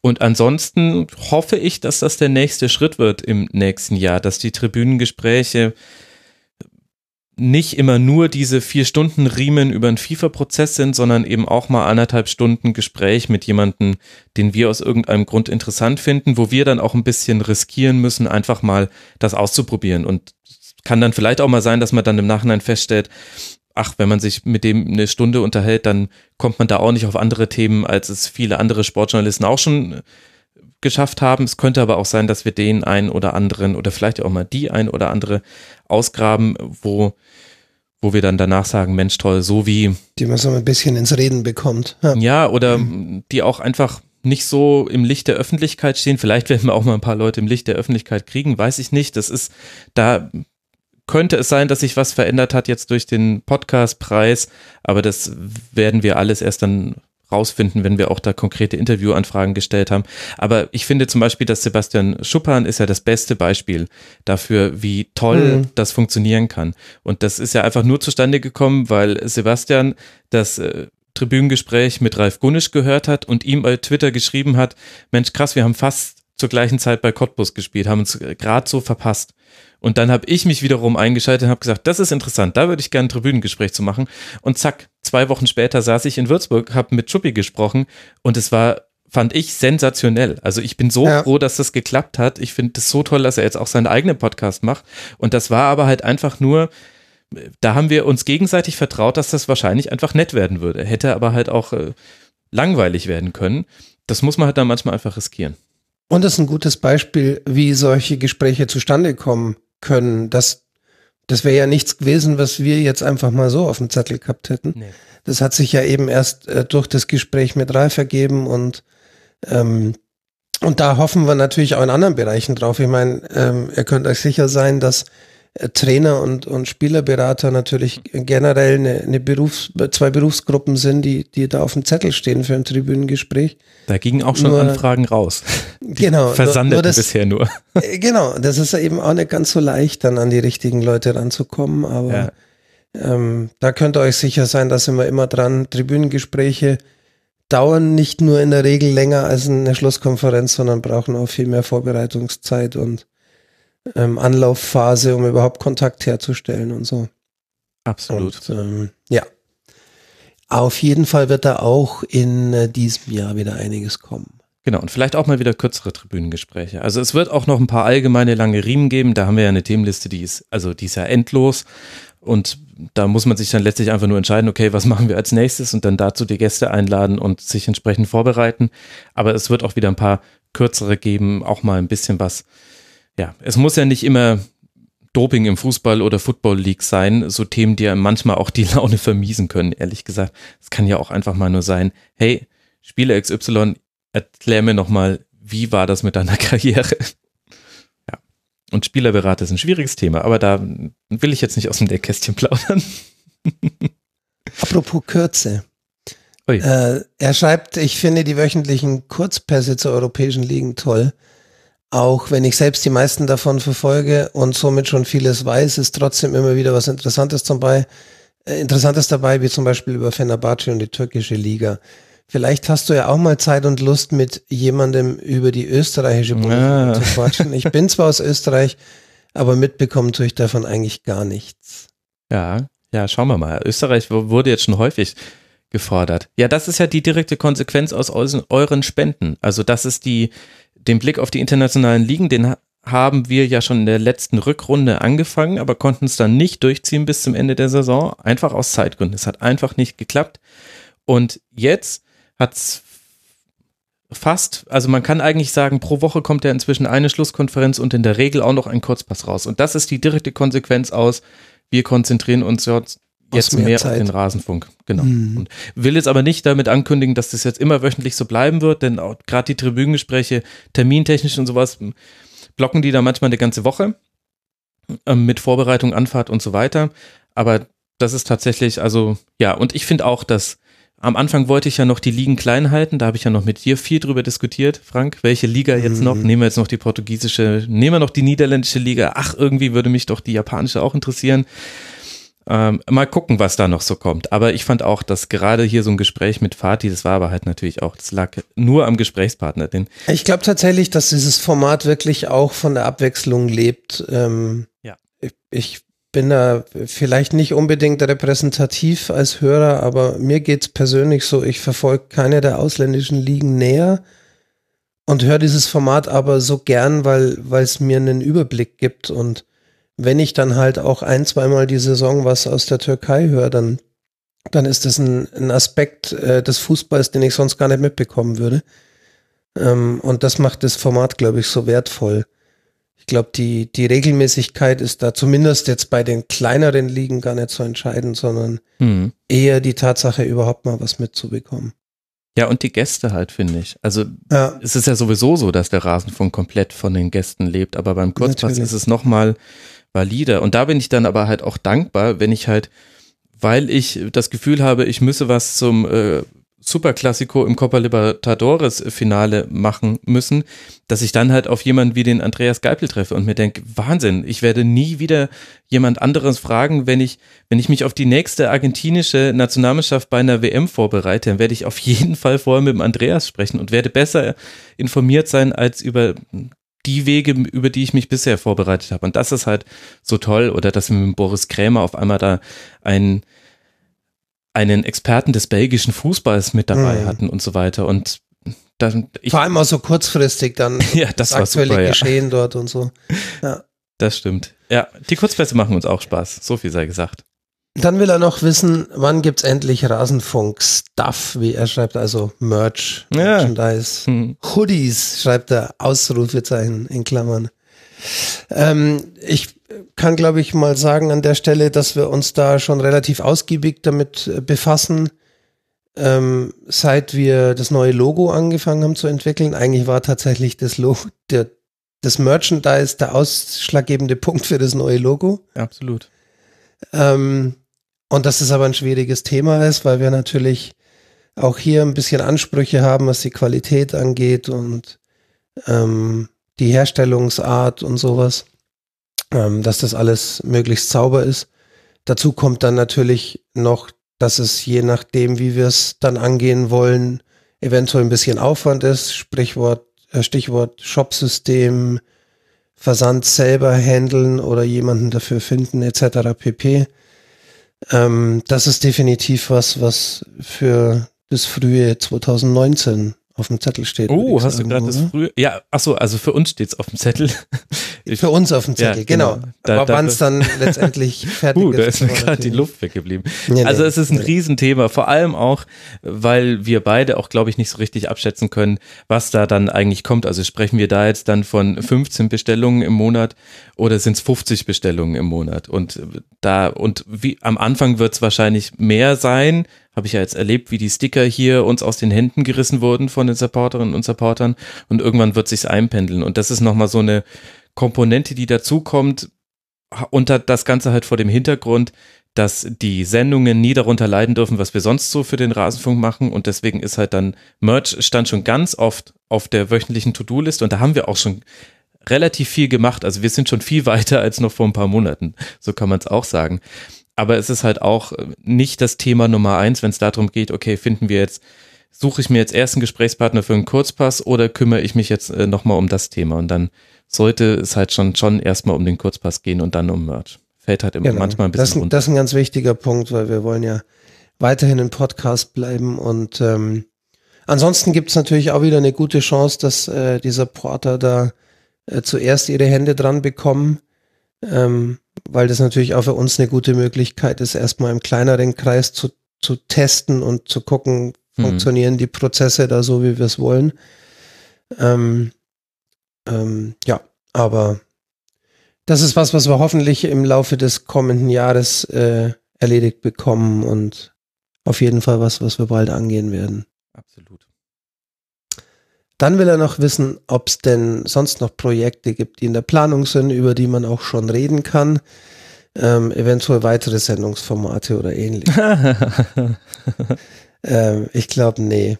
Da kann man relativ deutlich Nein sagen. Zumindest weiß ich noch nichts davon. Der Max lacht jetzt so komisch, dass ich mir schon Gedanken mache, ob er da vielleicht ein, nein, nein, nein, nein. was nein. vorhat, was ich noch nicht weiß. Aber ähm, Nee, ich lache Ich glaub, deshalb, weil die Frage häufig kommt und ja, wirklich das Letzte, was wir jetzt noch machen, ist ein neues Format einzuführen. Und das habe sogar ich verstanden. Ich, derjenige, der immer noch ein viertes Format haben wollte, wo Frank immer gesagt hat, ist eine schöne Idee, aber möchtest du nicht erstmal vielleicht auch mal frei machen? Und äh, tatsächlich bin ich inzwischen voll auf deiner auf deiner Linie, Frank. Das ist das Letzte, was ich jetzt noch einführen würde, weil es einfach eine Erwartungshaltung schüren würde in diesem neuen Format. Da können wir ja dann nicht mit einer Folge starten und das dann vier Monate liegen lassen. Das ging vielleicht damals noch bei den ersten Kurzpässen und bei den ersten Tribünengesprächen. Aber das geht, glaube ich, heute nicht mehr, wo uns halt doch mehr Leute hören und die Erwartungshaltung der andere ist. hat hier irgendjemand gerade zweite Liga gesagt? ähm, ja, ich ähm, tatsächlich glaube ich, haben wir uns den größten Gefallen mit dem Kurzpass als Format getan. Absolut. Äh, das haben wir ja auch intern in Gesprächen immer wieder betont, weil uns das eben die Möglichkeit gibt, spontane Ideen, aktuelle Anlässe etc. ganz gut unterzubringen, ähm, weil das Format so offen ist und so, ähm, ja, und eben halt mal eine kurze Sendung zu irgendwas erlaubt.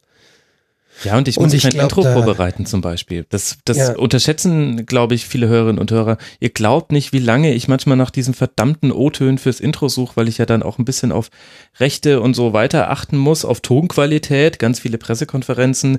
Also die vom Verein bei YouTube, die haben dann immer eine gute Tonqualität. Wenn du es aus Sekundärquellen holst, ist es dann schon wieder schlechter. Und dann, und dann passen immer diese doofen Schnipsel nicht in die Intro, ins Musikbett rein. Ey, wie viele tolle O-Töne ich noch nicht verwenden konnte, weil ich sie nicht aufs Musikbett geschnitten bekomme. Ich, ich sehe schon die Hände an die Stirn klatschen bei einigen Hörern, die sich denken, scheitert es dann im Zweifel wirklich am Intro? nee, natürlich nicht. Aber ja, der Aufwand. Und beim ist, Kurzpass äh, ist es so, ich überlege mir auch nie, was ich im Intro sage. Hört man ja hin und wieder auch mal, wenn ich da stolper.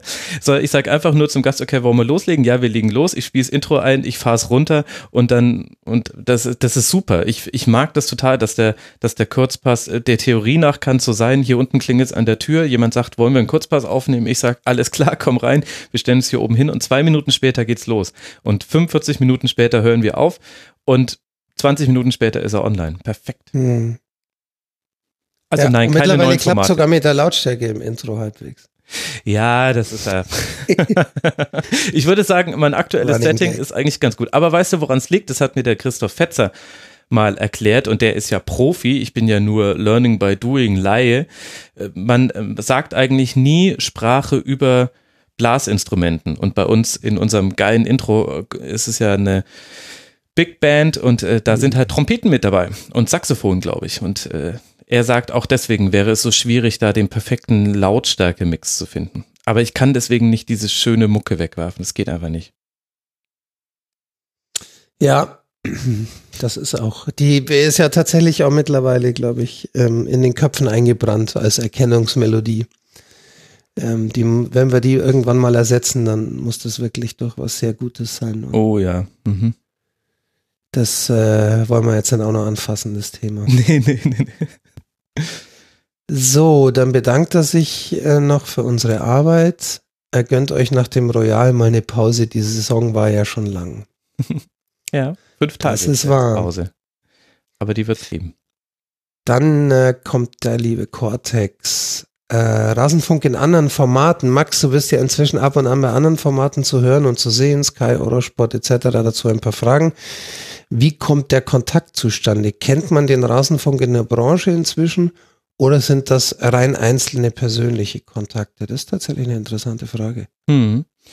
Es sind persönliche Kontakte. So ehrlich äh, sollten wir sein. Es ist nicht mhm. so, dass der Rasenfunk Ohren aufhorchen lässt, wenn ihr irgendjemandem erzählt, äh, es gibt da diesen Podcast. Dafür sind wir noch zu unbekannt. Tatsächlich war es, glaube ich, in jedem einzelnen Fall so, dass mich jemand kannte, ich glaube auch immer persönlich tatsächlich und dann aber jemand auch das, was wir hier machen, so gut findet, dass er quasi dann er oder sie dafür argumentiert hat, mich dann auch mal mit dazu zu holen. Und so ist mhm. es bisher alles zustande gekommen von Eurosport über Sky bis hin auch letztlich beim Deutschlandfunk, da war es vielleicht noch am ehesten so, dass ich vermute, dass es damit zusammenhängt. Ich hatte halt Deutschlandfunk Sportredakteure in der Schlusskonferenz und dann, und dann waren wir auf deren Radar und dann irgendwann war es dann auch mal so, dass ich dann mal im Deutschlandfunk oder bei Deutschlandfunk Nova war. Aber es kommt über persönliche Kontakte eher zustande mhm. als über unsere schier unermessliche Reichweite. Dann will er wissen, ob du diese Formate nach Qualität auswählst. Ähm, der Rasenfunk war ja, wie du sagst, in der Unzufriedenheit mit der Berichterstattung begründet. Hat sich da in den letzten Jahren was geändert, wenn du jetzt selber in diese anderen Medien gehst? Hm, das ist ein interessanter Punkt. Also es ist noch Also um die Frage ja. deutlicher zu formulieren, würdest du dich auch in Doppelpass setzen? Ich glaube, ich würde mich einmal reinsetzen, um zu gucken, wie das läuft. Und, und ob ich in so einer Runde bestehen kann. Also ich sehe diese, diese ganzen Auftritte, neben dem, dass sie natürlich meiner Eitelkeit schmeicheln und mich aber auch gleichzeitig unter einen gewissen Druck setzen. Ich will das eigentlich gerade gerne einfach mal ausprobieren und ich achte dann immer drauf, kann ich in solchen Runden mitreden? Kann ich denen auch quasi was geben, was ich glaube, dass es jetzt brauchen würde? Und da gehe ich dann auch mit unterschiedlichen Schlussfolgerungen raus, ehrlich gesagt. Bisher fand ich aber, dass, dass die Dinge, die ich da gemacht habe, dass das eigentlich dann ein ganz guter Mix immer war zwischen so einem Rasenfunk, einerseits, andererseits äh, Fakt, Fakt, Fakt-Style und und dem, was man eben sonst so bekommt. Und also ich fand, dass es bisher ganz gut, ganz gut eigentlich aufgegangen ist. Es ist aber noch nicht so, dass sie, dass wir Sachen mal abgelehnt hätten. Bedenken geäußert, vielleicht bei der einen oder anderen Thematik. Und ich habe auch immer vorher sehr deutlich geklärt, aber das war ja bei den Leuten, die, die direkt den Kontakt aufgenommen hatten, eben meistens überflüssig, halt einfach nochmal klar zu machen, wie wir halt so ticken. Also dass es halt eher so ein einerseits, andererseits ist und dass ich zwar schon eine Meinung habe, aber die dann eher so versuche zumindest äh, sachlich zu begründen und, und dass ich vor allem meine Meinung nicht verändern werde, weil es die Diskussionsrunde braucht. Das gibt es mhm. ja manchmal, jetzt in keinem der Formate, wo ich war, aber manchmal gibt es ja, dass dir gesagt wird, du müsstest dann bitte die Gegenposition einnehmen und das würde ich nie machen, wenn es nicht mhm. meine ist. Und ja, Doppelpass wäre doch lustig, oder? Jetzt hätte ich besser mal die nächsten beiden Teilfragen vorweg gelesen. Er fragt nämlich noch, ob du aus dem Grund schon mal abgesagt hast. Das hast du ja gerade schon beantwortet. Und äh, wann du denn im Doppelpass zu sehen bist, was wir tatsächlich dann auch noch nicht beantworten können. Ich glaube nicht, ähm, dass die uns jemals einladen werden. Ja, kann ich mir nicht so, kann ich mir nicht so ganz vorstellen, ehrlich gesagt. Jetzt Wenn mal jemand Frage, absagt, wahrscheinlich, so ganz kurzfristig. Äh, ja, du bist ja immerhin in der Nähe. Ne? Ja, ja, genau, genau. Ähm, jetzt wäre noch die Frage, das hast du, glaube ich, zum Teil auch schon beantwortet, weshalb du das machst, ähm, als zweites finanzielles Standbein neben dem RSC, als Werbung für den Rasenfunk oder rein aus Spaß. Und ich würde jetzt noch dazu fügen, oder dein Ego zu streicheln. ich würde sagen, alle, alles vier. Also es ist auch ein finanzielles Standbein. Ich bekomme dafür ja Honorare und das ist, das ist nicht ganz so unwichtig, wenn, wenn man jetzt sagt, ich möchte jetzt nur mit Sportjournalismus mein Geld verdienen, dann äh, tut es auch noch äh, sehr gut, auch wenn es keine planbaren Honorare sind. Also ich weiß ja nicht, wie oft ich wann wo eingeladen mhm. wird. Das zweite war, ob ich es einfach mal ausprobieren will. Äh, ich habe gerade hab grad vergessen, welche vier Punkte es waren, aber, aber alles stimmt. Also sowohl, weil es mir Spaß macht, ich will auch den Rasenfunk bekannter machen, genau das war der zweite Punkt. Das definitiv, das, das finde ich toll, wenn der Rasenfunk da auftaucht und dann danach zu beobachten, gibt es dadurch vielleicht neue Hörerinnen und Hörer, weiß man ja nicht so genau. dann ist es natürlich auch toll, einfach fürs eigene Ego, wenn man da gefragt wird. Und es macht aber auch wirklich immer Spaß, weil es halt auch was ist, was ich sonst nicht mache. Und so wie das Podcasten gelernt werden will durchs Tun, ist es mit dem im Fernsehen auftreten auch so. Bin nicht der Typ, der sich wahnsinnig wohl vor Kameras fühlt. Inzwischen ist es aber schon viel besser geworden, zum Beispiel. Und das wird ja nur besser, wenn man es macht. Das finde ich, hat man dir bei Eurosport angemerkt, ja. Da hat es aber auch äh, geholfen, dass irgendjemand bei Twitter geschrieben hat, stell ich mal gerade hin. habe ich gleich, habe ich gleich Richie Golds gesagt, hier, wir müssen mal zusammen darauf achten, dass ich gerade dastehe. Gegenüber dir, Strich in der Landschaft, sehe ich anscheinend ja. aus wie der Glöckner von Notre Dame. hat er mich immer dran erinnert. Das, das ist mir tatsächlich nicht aufgefallen, aber gegen, neben Richie Golds sieht man halt vor allem immer klein aus. Da kann man ja, absolut, das war witzig. Ähm, dann will er noch wissen, ob du in dieser Hinsicht irgendeinen Wunsch hast, also als, keine Ahnung, Co-Kommentator oder Experte ähm, oder wie auch immer, ob, ob dir da irgendwas vorschwebt, wo du sagst, das würde ich eigentlich gern mal machen. Mm, ehrlich gesagt nicht. Ich habe keine Ahnung, was ich in fünf Jahren gerne machen würde. Ob das dann noch so ist wie jetzt gerade. Es kann schon auch sein, dass man irgendwann mal zu viel davon gemacht hat.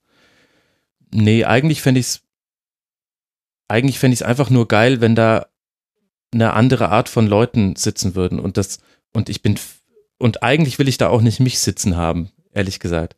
Aber ich ja. hätte da gerne Frauen, die Ahnung von Fußball haben. Ich hätte da gerne Leute aus der zweiten Reihe, die Ahnung von Fußball haben. Und generell Leute, die Ahnung von Fußball haben wir ja in manchen Ja, das ist jetzt, so ist jetzt so ein bisschen pauschal, ist ja, aber ja, du weißt ja, wie ich es meine. Die, die Entwicklung, die es auf den Trainerbänken gegeben hat, angefangen mit vielleicht Thomas Tuchel, dass mhm. jemand ein erfolgreicher Top-Trainer wird, der nicht vorher professionell auf einem hohen Level Fußball gespielt hat. Das ist ja eine neue Entwicklung. Nagelsmann, Tedesco und so weiter und so fort. Und wir wissen alle, dass da auch schon viele Bedenken hatten. Und diese Entwicklung müsste sich in den Sportjournalismus auch fortsetzen, dass du nicht ehemaliger Nationalspieler sein musst, um eine Reputation zu haben, um das Recht zu haben, taktisch über Fußball zu reden. Und das ist meinem, meinem Gefühl nach, ist das im Sportjournalismus noch nicht wirklich angekommen und das finde ich schade. Und jemanden wie Tobias Escher nicht als WM-Experten dabei zu haben oder, oder meinetwegen auch eine Stufe kleiner irgendwo einzubinden, das können natürlich die Sender gerne machen, meiner Meinung nach, aber verschenken sie damit, verschenken sie damit wahnsinniges Potenzial. Und ich will da nicht sitzen, aber ich kenne schon viele Leute, die man vielleicht auch hin und wieder mal im Rasenfunk hört, manche davon auch noch nicht. Da arbeite ich noch dran, wo ich mir denke, Mensch, die, die dürften ruhig mal mitreden. Und dann kann ja trotzdem noch jemand mit dabei sitzen, der das Ganze ein bisschen launiger und ein bisschen anekdotenreicher bewertet als der andere. Es ist ja, es gibt ja kein richtig und falsch, aber einen besseren Mix, der in diese Richtung geht. Ja, genau. Und dann, und dann könnte man ja auch sehen, vielleicht ist es dann ja auch zu trocken. Kann ja auch sein. Mhm. Also, aber ich habe das Gefühl, es wird nicht mal so wirklich probiert. Ja. Dann hat Cortex noch eine Frage zur Finanzierung, ob wir uns bewusst dafür entschieden haben, in der Regel keine konkreten Zahlen zu nennen, außer mal zu so Einzelveranstaltungen wie zum Beispiel deinem Vortrag, Max. Mhm. Ähm, oder äh, also ob wir uns bewusst entschieden haben oder ob das einfach in Vergessenheit geraten ist. Ähm, bei ihm, er erwähnt hier Netzpolitik.org, die jeden Monat einen Transparenzbericht veröffentlichen, äh, aus dem hervorgeht, wie viel Einnahmen sie aus Spenden, Vorträgen etc. Mhm. erhalten, bla. Ähm, er schreibt auch noch, muss man nicht machen, äh, gibt nachvollziehbare Gründe für andere Wege. Ihn würde es nur interessieren, wie, wie wir dazu stehen. Mhm. Soll ich mal anfangen? Ja. Also so ein Transparenzbericht wie netzpolitik.org kann es oder soll es bei uns nicht geben. Zum einen, weil wir nicht so organisiert sind wie die und bei denen hat das ja noch andere Gründe. Und zum anderen, weil ich meine Einnahmen nicht so offenlegen möchte, weil es ein privater Bereich ist. Also wir haben eben bei uns so die Besonderheit, dass wir quasi einen öffentlichen Bereich unserer beider Leben haben, der inzwischen auch ein finanziell öffentlicher Bereich ist in Teilen und es gibt einen privaten Bereich und wir beide achten ja sehr darauf, dass der private Bereich immer der Pri private Bereich bleibt und es betrifft halt auch das Finanzielle. Also das habe ich ja damals in dem Vortrag auch gesagt.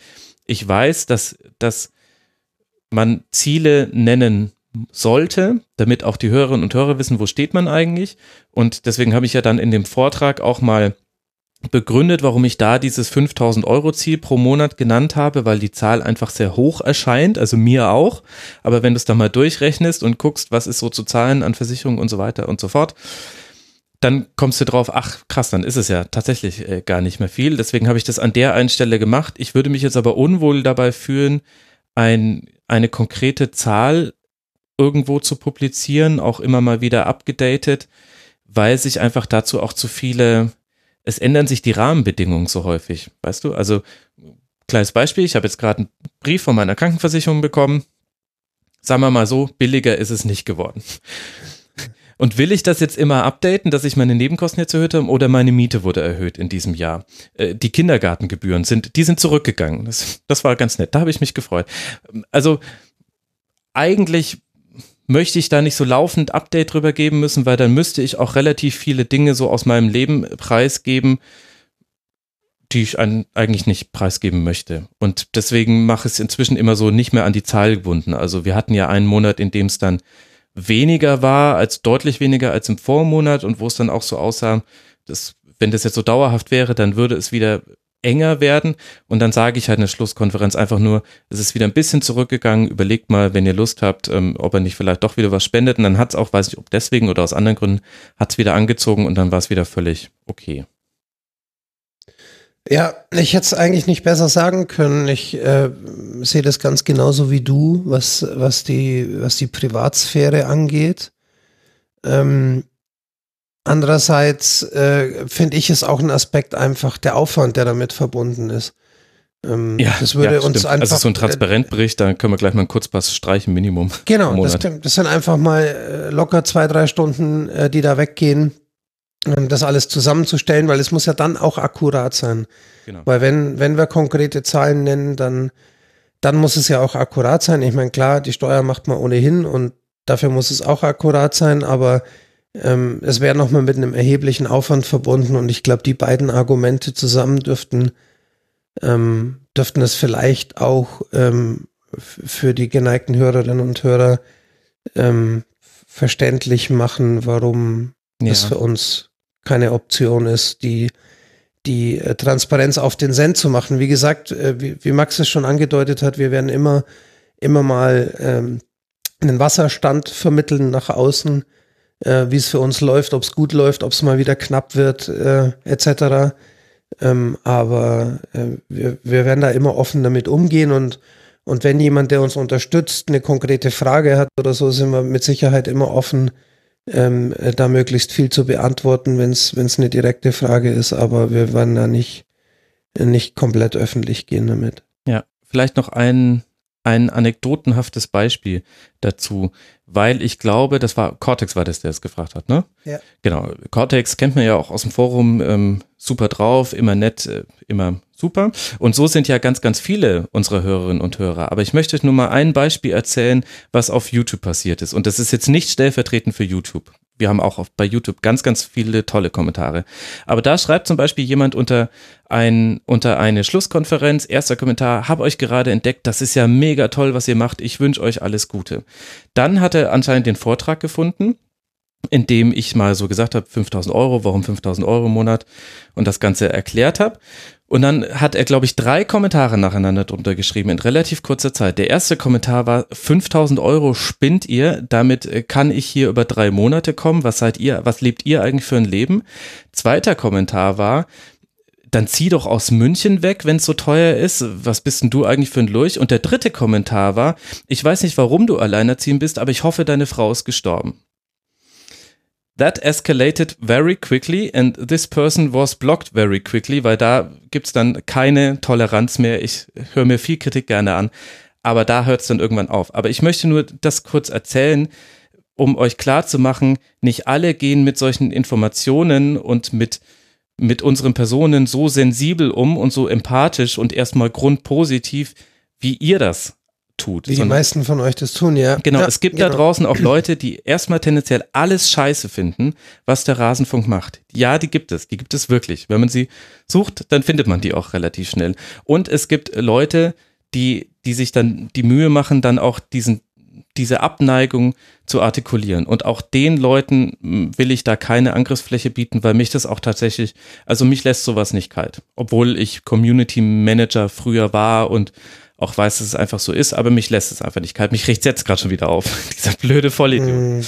Aber das müsst ihr bitte immer auch noch im Hinterkopf behalten. Äh, nicht alle sind so nett wie ihr. Leider. Das ist äh, definitiv ein Argument, das eher ein bisschen bedeckt zu halten. Ähm, jetzt kommt noch was für dich, Max. Bin ich gespannt. Ähm, es steht gerade irgendeine Phrase oder ähnliches auf deiner Abgewöhnliste, in Anführungszeichen. Wie bist du inzwischen mit deiner Moderation selbst zufrieden? Ähm, ich glaube, ich gehe dann mal Brotzeiten machen in der Zwischenzeit. Achtung. Ja, Wahnsinn. Das steht gerade auf der auf der Abgewöhnungsliste. Für diesen aktuellen Take steht noch absolut auf der Abgewöhnungsliste. Ist mir aufgefallen, habe ich schon dreimal heute gesagt. Und mich hat ein Hörer darauf hingewiesen, dass ich vor allem in Kurzpässen häufig, wenn mir irgendjemand was aus der Liga eben erzählt, dann das abmoderiere mit Ja Wahnsinn und dann meine nächste Frage stelle. Und es fiel mir wie Schuppen von den Augen. Ich dachte mir, ach du. ja, also es gibt Phrasen, die aktuell auf der, der Liste stehen. Ein paar habe ich mir abgewöhnt, ein paar sind immer noch da und dann ist es während der Moderation fällt es mir halt immer wieder auf. Also zum Beispiel habe ich gestern in einer Aufzeichnung für den Rasenfunk Royal habe ich zweimal nacheinander in sehr kurzer Zeit die Formulierung unbenommen, also unbenommen des Faktes bla bla bla verwendet. Und dann dachte ich mir auch, sag mal, was hast du denn heute mit deinem unbenommen? Was soll denn das? Das ist ja auch eine Formulierung, die verwendet sonst keiner. Mir rutscht sowas immer wieder rein und dann versuche ich es schnell wieder rauszunehmen und manchmal setzt es sich aber fest. Und genau so, wie ich das jetzt geschildert habe, zufrieden bin ich auch mit meinen Moderationen. Das Grundlevel ist okay, aber es gibt gute und es gibt schlechte Tage, sehr gute Tage, ganz selten. Und es ist halt einfach, man muss da, man muss sich da weiterentwickeln. Und das R ist jetzt mal weg.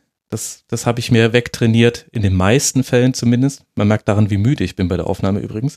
Wenn ich das R verwende, dann sollte ich eigentlich schon längst geschlafen haben. Und dann gibt's halt so bestimmte Phrasen, die auf dem Index stehen und auch bestimmte Witze, die ich eigentlich gerne machen würde und dann mir aber denke, nee, also jetzt hörst mal bitte auf, das, den hast du jetzt auch schon in der Form so häufig gemacht. Das Einzige, was ich hin und wieder mit Absicht mache, ist, dass solche Geschichten schreibt nur der Fußball. Weil ich es einfach nett finde, dass wir so eine kleine Catchphrase dann doch haben. Definitiv. Definitiv, habe ich früher auch oft gesagt. Und, und, ich möchte jetzt eigentlich ja Wahnsinn sagen, aber es ist einfach nicht so bei mir drin wie bei dir und damit auf die nächste Frage überschränken. Ähm, die von Volker, der fragt, ähm, ihn würde beim Thema Finanzierung interessieren, ob wir einschätzen können, wie wichtig das Pensum der Veröffentlichung ist. Also ob es zum Beispiel während der Saison auch nur mit der Schlusskonferenz ging oder ob wir glauben, dass dann die Unterstützer weniger werden würden. Das ist eine gute Frage.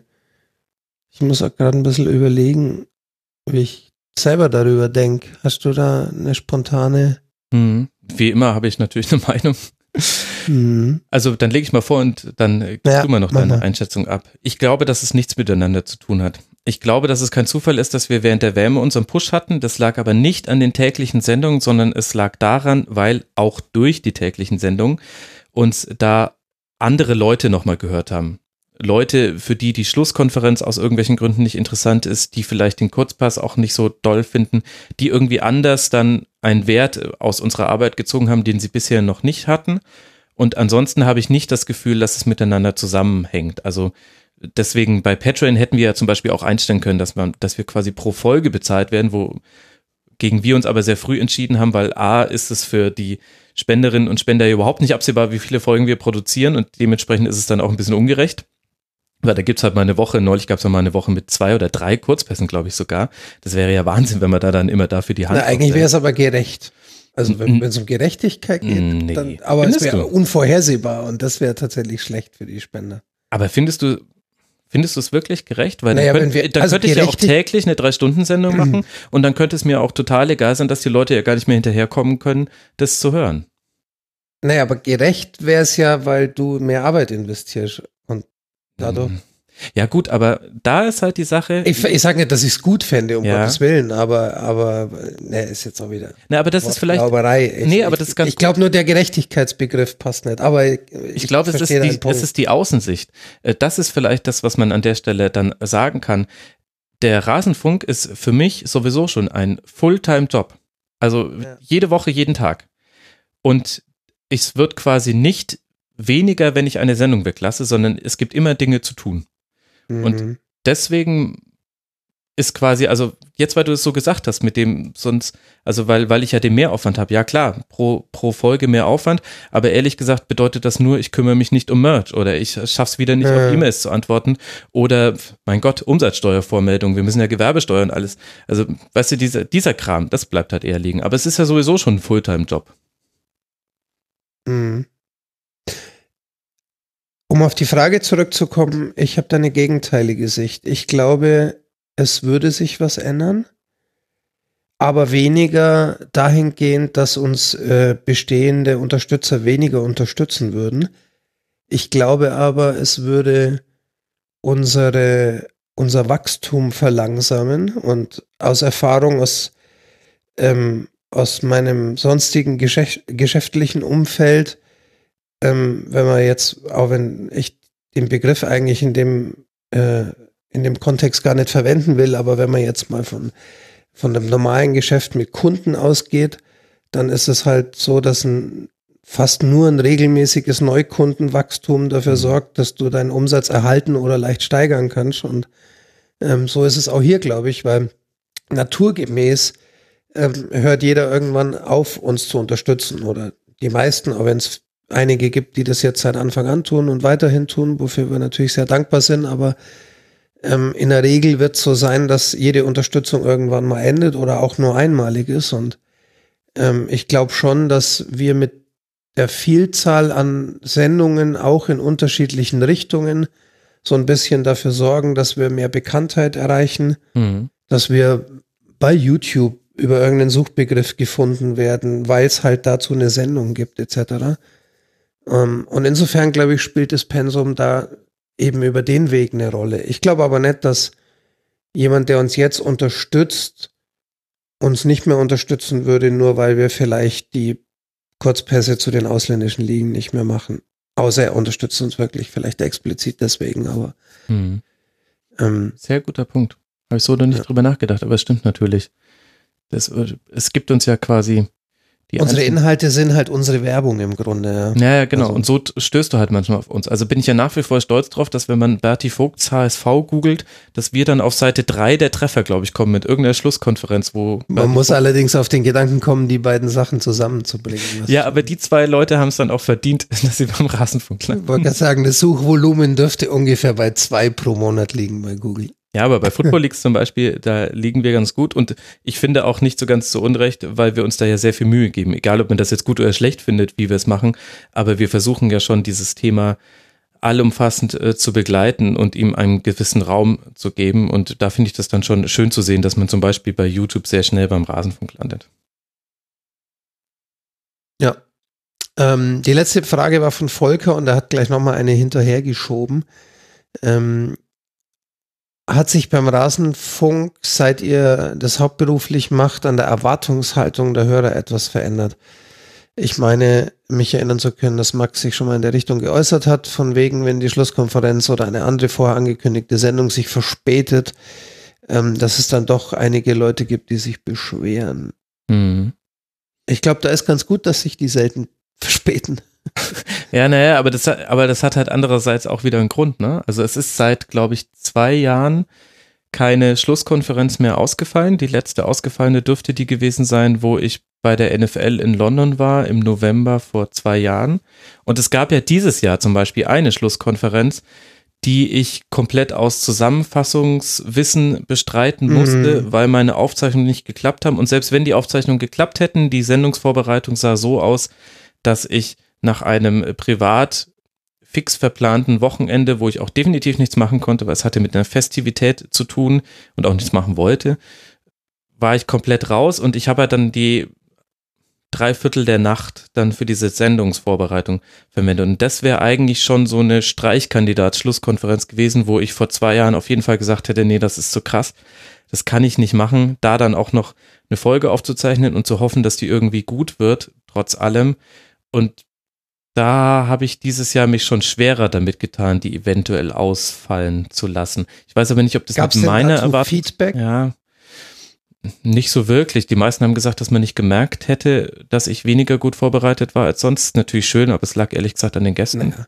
Und bei einer dreiviertelten Nacht. Ähm, Ja, ich meine, ich habe dann schon tatsächlich zu jedem Spiel ja, also ich hatte dann trotzdem wieder 30.000 Zeichen in meinem, in meinem Vorbereitungsdokument, wie immer halt. mh, Aber ja, das nennt sich dann Minimalvorbereitung. ja, naja, du weißt ja, wie es sonst läuft. Ich, ich weiß nicht, ob die Erwartungshaltung sich geändert hat. Wir haben halt einen sehr hohen Anspruch an uns selbst. Vielleicht, vielleicht kann, könnte sowieso eine mögliche Erwartungshaltung gar nicht damit mithalten. Also ich habe ja auch die Folge auch deshalb nicht ausfallen lassen, weil ich auch selber mir gedacht habe, nee, das ist doch doof. Eigentlich möchte ich jetzt auch wirklich dazu auch eine Folge machen. Ich kann es nicht sagen. Das ist so wie mit den, mit den ganzen Fitness-Apps und so. Mittlerweile hast du natürlich einen Streak von fast zwei Jahren. Genau. Äh, den will man natürlich nicht, nicht mehr unterbrechen. Und Aber es ist halt schon ein relevantes? Thema, auch halt in dem Format, in dem wir jetzt gerade miteinander sprechen. Also der Rasenfunk Royal im Winter. Ich weiß, dass viele Leute auf ihn warten und wahrscheinlich werden ihn ja auch viele Leute gut finden, hoffentlich zumindest. Der Aufwand, der dahinter steckt, ist aber wirklich so, also das, ist im Sommer schon immer gerade noch so zu stemmen, vor allem, also im WM-Sommer letztes Jahr war es völlig irre. Also diese drei Tage, die ich da zwischen letzter Royalaufnahme und ich muss mich jetzt auf die WM-Vorschau vorbereiten hatte, die waren zu wenig. Da muss ich mir dann auch für die nächste, fürs nächste Turnier muss ich mir was überlegen. Und äh, dieser Und das Winter. Dumme ist natürlich, im Winter hat irgendjemand auch noch Weihnachten da reingeplant. Ja, genau, genau. in, in die Winterpause. Wer, wer kommt eigentlich auf den Gedanken? ja, hätte er nicht einfach zu einem verdammt anderen Zeitpunkt äh, geboren werden können, ja tatsächlich. wobei er es ja tatsächlich ist, es wurde ja rumverlegt. Aber jetzt wollen wir da nicht zu tief, zu tief reingehen in die Kirchengeschichte. Aber das ist, das ist tatsächlich so das Thema, über das ich gerade am meisten nachdenke. Natürlich auch gerade, weil ich den Royal aufnehme. Aber an der Stelle weiß ich, dass es eine hohe Erwartungshaltung gibt, dass die hohe Erwartungshaltung aber auch bedeutet, dass es schwierig ist, den Royal in der jetzigen Form mit weniger Aufwand im Winter durchzuführen. Also die, Mhm. die, die Gäste, äh, mit die Gäste zu koordinieren, das ist einfach, das ist das Mammutthema. Also das, das dauert halt ewig. Allein die Gäste zu finden, von allen das okay zu bekommen, von allen die Verfügbarkeiten zu bekommen, dann die Sessions zu planen, die Mails zu verschicken. Dann muss ich immer noch DMs hinterher schicken, weil ganz viele Mails von mir im Spam landen inzwischen. Und dann muss ich immer noch hoffen, dass bei allen technisch alles funktioniert. Dann geht bei dem auf einmal das Headset nicht, beim anderen muss der Laptop neu updaten. Der dritte hat es falsch verstanden und äh, dachte, ich schicke ein Headset. Manche Headsets verschicke ich ja auch. Also der Orga-Aufwand um den Royal ist, dauert Minimum doppelt so lange wie der komplette Royal selbst an Stunden. Und das ist schon rund um diese Mhm. Weihnachtszeit schwierig. Aber ich weiß noch nicht, was die Konsequenz daraus ist.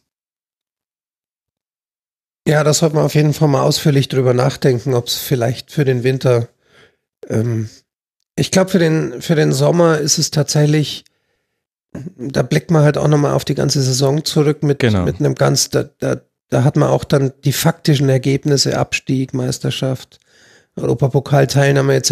im Winter. Es ist ja wirklich eine Zwischenbilanz.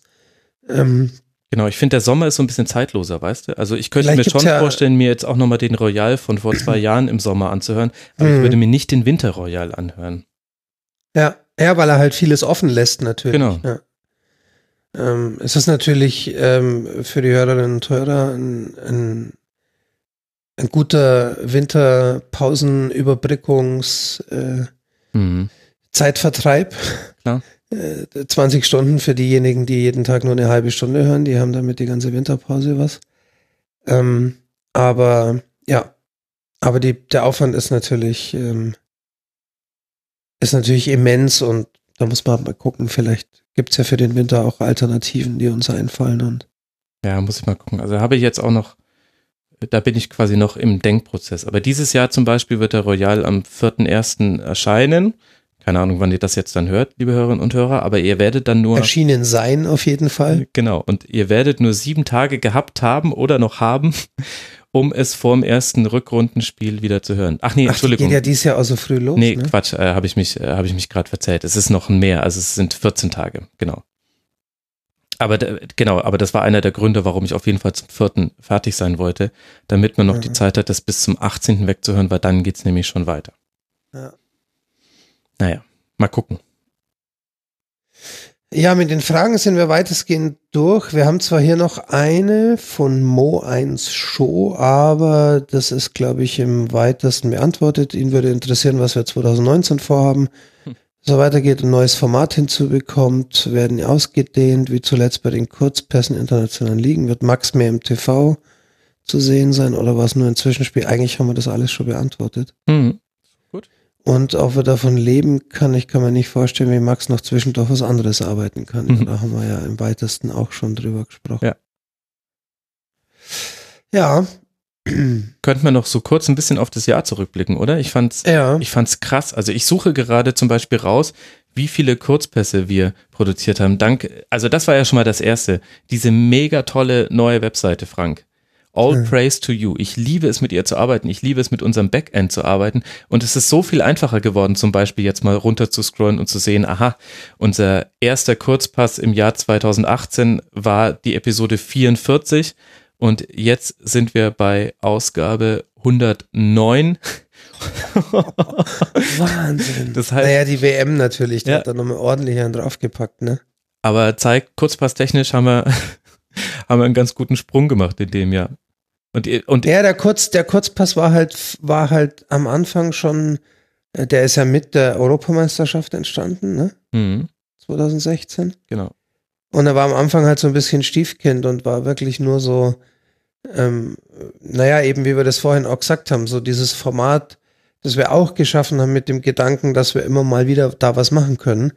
Und durch die internationalen Ligen ist das jetzt natürlich, ähm, und naja, und durch die generell häufigere Nutzung, oder? Wir hatten ja auch so einige Kurzpässe. Ja, ja, genau, genau. Ich habe wo man gesagt hat, das passt jetzt da ganz gut rein. Da war ja zum FIFA-Prozess, glaube ich, auch einer, genau. nach dem Tribünengespräch und so. Also immer mal wieder und, und dieses immer mal wieder ist häufiger geworden und man hat sich so dran gewöhnt, dass, dass da was ist, wo man mal schnell spontan eine Sendung reinpacken kann. Absolut. Ich habe da auch meinen Flow mitgefunden, aber eigentlich bist du jetzt vom, von dem Thema weggegangen. Was du Ich, wolltest. ja, ich, ich wollte dich nochmal für die Webseite loben, weil das war ja schon, also das war ja, für dich war es der krasseste Kraftakt, weil es auch in einer unglaublich kurzen Zeit von 0 auf 100 alles fertig programmiert hast.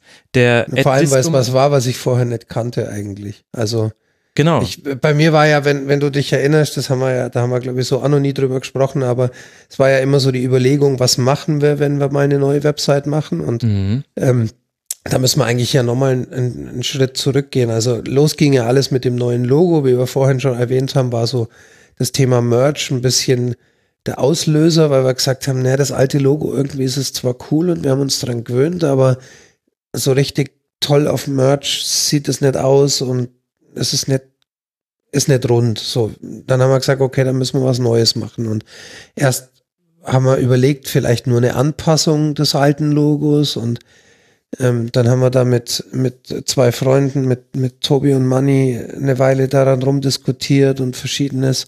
Und es hat sich ja gezogen. Ich weiß nicht, wir, wir haben ungefähr August ein Jahr. 2017 haben wir zum ersten Mal mit den beiden darüber, haben wir die ersten Entwürfe von den beiden. Genau, also fast ein Jahr vor, vor dem Relaunch der Website im Grunde äh, ging es da schon los und, ähm, und dann hat sich das ja so hingezogen und irgendwann wurde klar, naja, wenn wir jetzt ein neues Logo machen, dann muss es ja auf die Website und eigentlich waren wir mit der Lösung, die wir für die Website hatten, wir waren da bei Squarespace, ähm, nicht so 100 Pro zufrieden und der Umstieg auf ansonsten gängige Plattformen wie WordPress mit, mit äh, diversen Plugins war nicht so einfach, weil wir ja drei Sendungen unter einem Dach haben und das die wenigsten so richtig gut unterstützen, zumindest nicht so, wie wir das wollten. Und dann haben wir Mhm. gesagt, naja, eigentlich müssen wir uns dann irgendwas anderes einfallen lassen. Und dann hat der Max gesagt, aber ich habe da so einen schönen Sticky Player gesehen und können wir sowas nicht auch machen.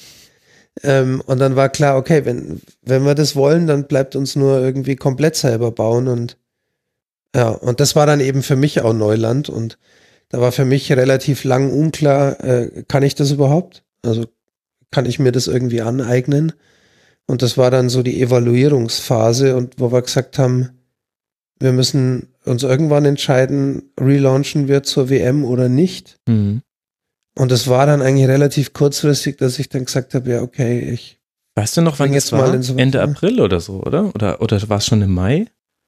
Also Ich glaube, es waren am Ende auf jeden Fall vier Wochen, ja, ist schon krass für die, alles die dann, machen. äh, die dann Entwicklungszeit waren, letztendlich, ja. Ja. Und ähm, überhaupt der ganze, der ganze Logo-Entwicklungsprozess, das hat sich ja dann auch noch hingezogen und ähm, ja, unser Perfektionismus hat sich da dann halt auch ein bisschen gezeigt. Die Schriften. Die Schriften, ja, genau. Und das war, war tatsächlich lustig, weil ähm, das kann man ja auch an der Stelle nochmal sagen, weil sich, äh, weil, weil das, äh, das SZ in unserer Schrift, äh, die wir sowohl im Forum als auch auf der Website verwenden, öfter mal ein Thema war. Mhm. Äh, da habe ich mich ja gegen äh, die beiden anderen Herren, also sprich Manni, unseren äh, Logo-Designer und, und Grafiker des Hauses, Und der auch die Webseite designt hat. Genau, und, und Max äh, durchgesetzt mit der Schrift. Und, äh, und das Echo aus, aus, der, aus der Zuschauer- und Zuhörerschaft war, äh, war entsprechend identisch. Also irgendwie ein Teil, ein Teil liebt es und ein Teil hasst es, hasst die Schrift. Es ist auf jeden Fall eine Schrift, die man nicht einfach so wegliest, sondern sie Ja, fällt tatsächlich genau. Ja. Ja. Also krasser Genau, und dann- Kraftakt. Und du hast da ein mega Ding aufgesetzt, finde ich einfach. Vor allem halt mit Funktionen, die es halt auf amerikanischen Podcast-Seiten zum Teil gibt, aber die ich im deutschsprachigen Raum, also der öffentliche Rechtliche haben jetzt äh, nachgezogen, die haben jetzt auch so einen Sticky Player, aber es gibt es halt wirklich nur vereinzelt und ich finde so, wie wir es haben, auch so clean und dass der, dass der Podcast auch so wirklich genau in der, in, im Fokus der Aufmerksamkeit steht. Hier ist der Play-Button, wenn du ihn drückst, dann geht's hier unten los und du kannst aber danach noch weiter rumscrollen. Die Folge wird deswegen nicht aufhören und du kannst sie schneller und kürzer anhören. Ich finde das mega geil, dass du das quasi ohne Vorwissen dir alles drauf geschafft hast. Ja, also äh, man muss ja dazu sagen, die Ideen waren natürlich ja nicht, nicht unbedingt nur von mir, da warst ja eigentlich hauptsächlich du der Treiber. Ähm, ich würde es ja eigentlich ganz gern, wenn ich mehr Ahnung und mehr Zeit hätte, noch viel weiter treiben. Ich fand das damals ganz spannend und da haben wir jetzt noch eigentlich einen Zwischenschritt vergessen. Wir sind ja auch zu, zu Podigy, mhm. umgezogen, ähm, während wir noch mit der Website auf Squarespace waren. Also wir haben gesagt, wir versuchen das ein bisschen zu teilen und ziehen erst mit, mit den Feeds und allem zu Podigy um. Genau, also da, wo Ähm, quasi die Dateien liegen, die ihr runterladet, liebe Hörer und Hörer. Genau. Und wo quasi auch die Feeds erstellt werden. Das ist jetzt alles bei dem Dienstleister Podigy. Genau, das ist bei Podigy, ähm, wo, wo auch jeder hingehen kann und einfach seinen Podcast machen und ähm, dort gibt's auch die Möglichkeit, einen Player einzubinden, den wir zum Beispiel im Moment bei einigen Partnern auch eingebunden haben. Mhm. Aber es gibt eben auch die Möglichkeit, dann was komplett eigenes zu machen, so wie es wir jetzt haben und über deren Schnittstelle die Daten dann einzubinden aus den Podcast-Feeds und so. Ähm, das ist schon wirklich der, der Vorteil, den wir halt jetzt durch die selbstgebaute Lösung haben, ist einfach, dass wir, ähm, dass wir jederzeit äh, so Sachen machen können, wie das, was der Max jetzt angesprochen haben, dass wir ein eigenes Backend haben, in dem man mal eben recherchieren kann, wie äh, welcher Gast war wie oft da und wann Mhm. war der zum letzten Mal da und so, was eben dem Max dann wieder hilft bei der Mein ganzes Gästemanagement läuft jetzt nicht mehr über diese wahnsinnig lange und umfangreiche Google Spreadsheet-Tabelle, sondern über die Datenbank, was halt super Genau. ist.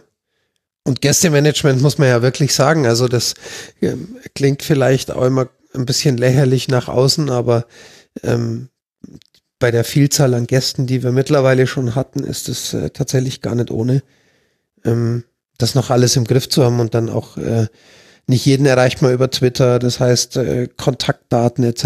immer griffbereit zu haben und so. Genau. Es sind fast Dafür 300, haben wir habe ich gerade äh, gesehen. 298 Gäste stehen in der Liste, sind aber nicht alle davon auch schon im Rasenfunk aufgetreten. Also da packe ich auch immer wieder Leute rein, die mir auffallen, gebe dann dann ins- in ein entsprechendes Tag. Potenzielle Kandidaten. Genau, und äh, guck dann, ob es irgendwann mal hinhaut. Genau, und da wollen wir halt tatsächlich auch ähm, ähm, Also sprich, da, da äh, fließt eure Unterstützung ein Stück weit schon auch mit rein, weil wir da natürlich schon auch in Zukunft noch mehr machen wollen. Wir wollen die Website noch ein bisschen ausbauen, Mhm. damit ihr da auch ein paar mehr Infos äh, zu den Gästen bekommt. Vielleicht auch mal sehen könnt, wenn, Mensch, ähm, äh, das Gespräch mit dem Gast war jetzt so toll und er hat da erwähnt, da gab es andere Sendungen und dann auf den Klick sehen könnt, wo war denn, wo war denn der Gast eventuell schon mal äh, in der Sendung und euch die dann anhören könnt. Also da soll schon noch einiges passieren. Und das ist halt dann Mhm. quasi alles deine Zeit, die reingeht und wofür du halt dann deinen Anteil an Genau. den Spenden bekommst. Genau.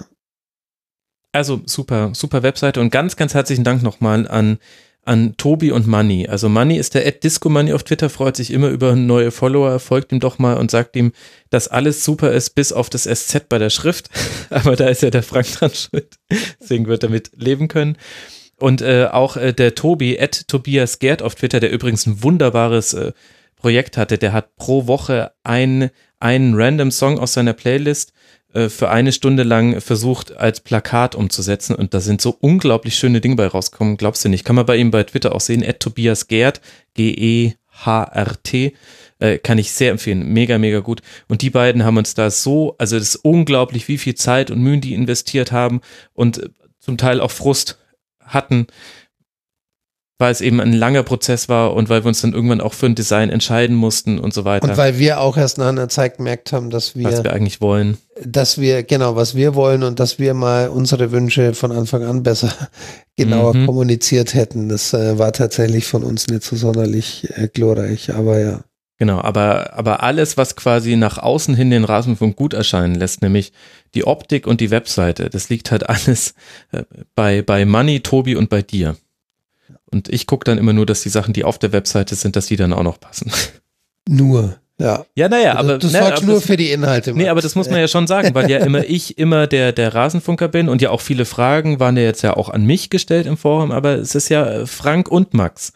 Es ist ja nicht nur Max. Und wir haben zwar so unsere Bereiche und klar bin ich in dem Moderationsbereich dominant und in dem Sinne auch, dass ich halt jetzt schon versuche davon zu leben, aber du hast halt auch einen großen Anteil und deswegen musste es jetzt schon mal aushalten, wenn ich das nochmal nenne. Sorry, Frank. Jawohl.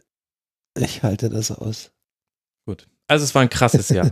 Vor allem, Ja, aber definitiv. Also da, da muss man schon sagen, mit, mit Logo, Website, äh, dem Umzug zu Podigy, dem, äh, dem Überschreiten des äh, monatlichen Spendenvolumens etc. Äh, war, war 2018 schon wirklich ein krasses Jahr.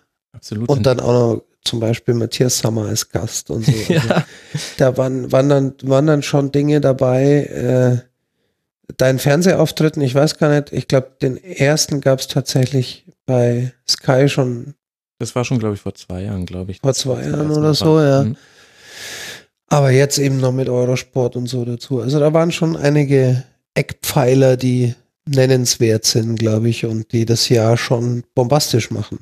Absolut. Ich meine, dazu kommt ja dann noch im November haben wir den, den Preis der Deutschen Ach, Akademie für Gottes Willen. bekommen. Das hast du ja Habe nicht vergessen. vergessen. Das Ich ist ja fast, eine, fast das Größte eigentlich. Ja, ja, genau. Also das hat auch dieses, diesem Jahr nochmal so den totalen Push gegeben. Also dass dann auf einmal die SZ mit uns ein Interview führt und im Münchner Merkur Genau. ein Stück kommt, in dem wir drin kommen oder wie jetzt bei im B5 Medienmagazin machen sie einen Ja, und jetzt Jahresrückblick auf, und auf nennen der Spiegelbestenliste.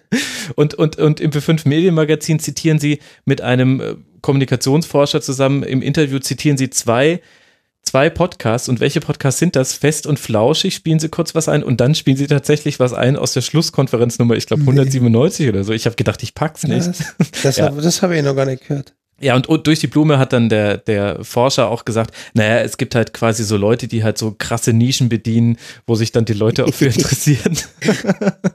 das waren dann, glaube ich, wir. Aber ja, und das kommt halt auch wesentlich durch diesen Preis, weil wir da halt dann auch nochmal eine andere Art der Aufmerksamkeit bekommen haben und das hört sich so ein bisschen doof an, aber es verändert anscheinend etwas, wenn man so einen Preis gewinnt in der Wahrnehmung. Also das habe ich jetzt auch schon bei verschiedenen Anfragen auch für kommende Sendungen und so weiter gemerkt, dass es tatsächlich uns da die Türen ein bisschen weiter geöffnet hat.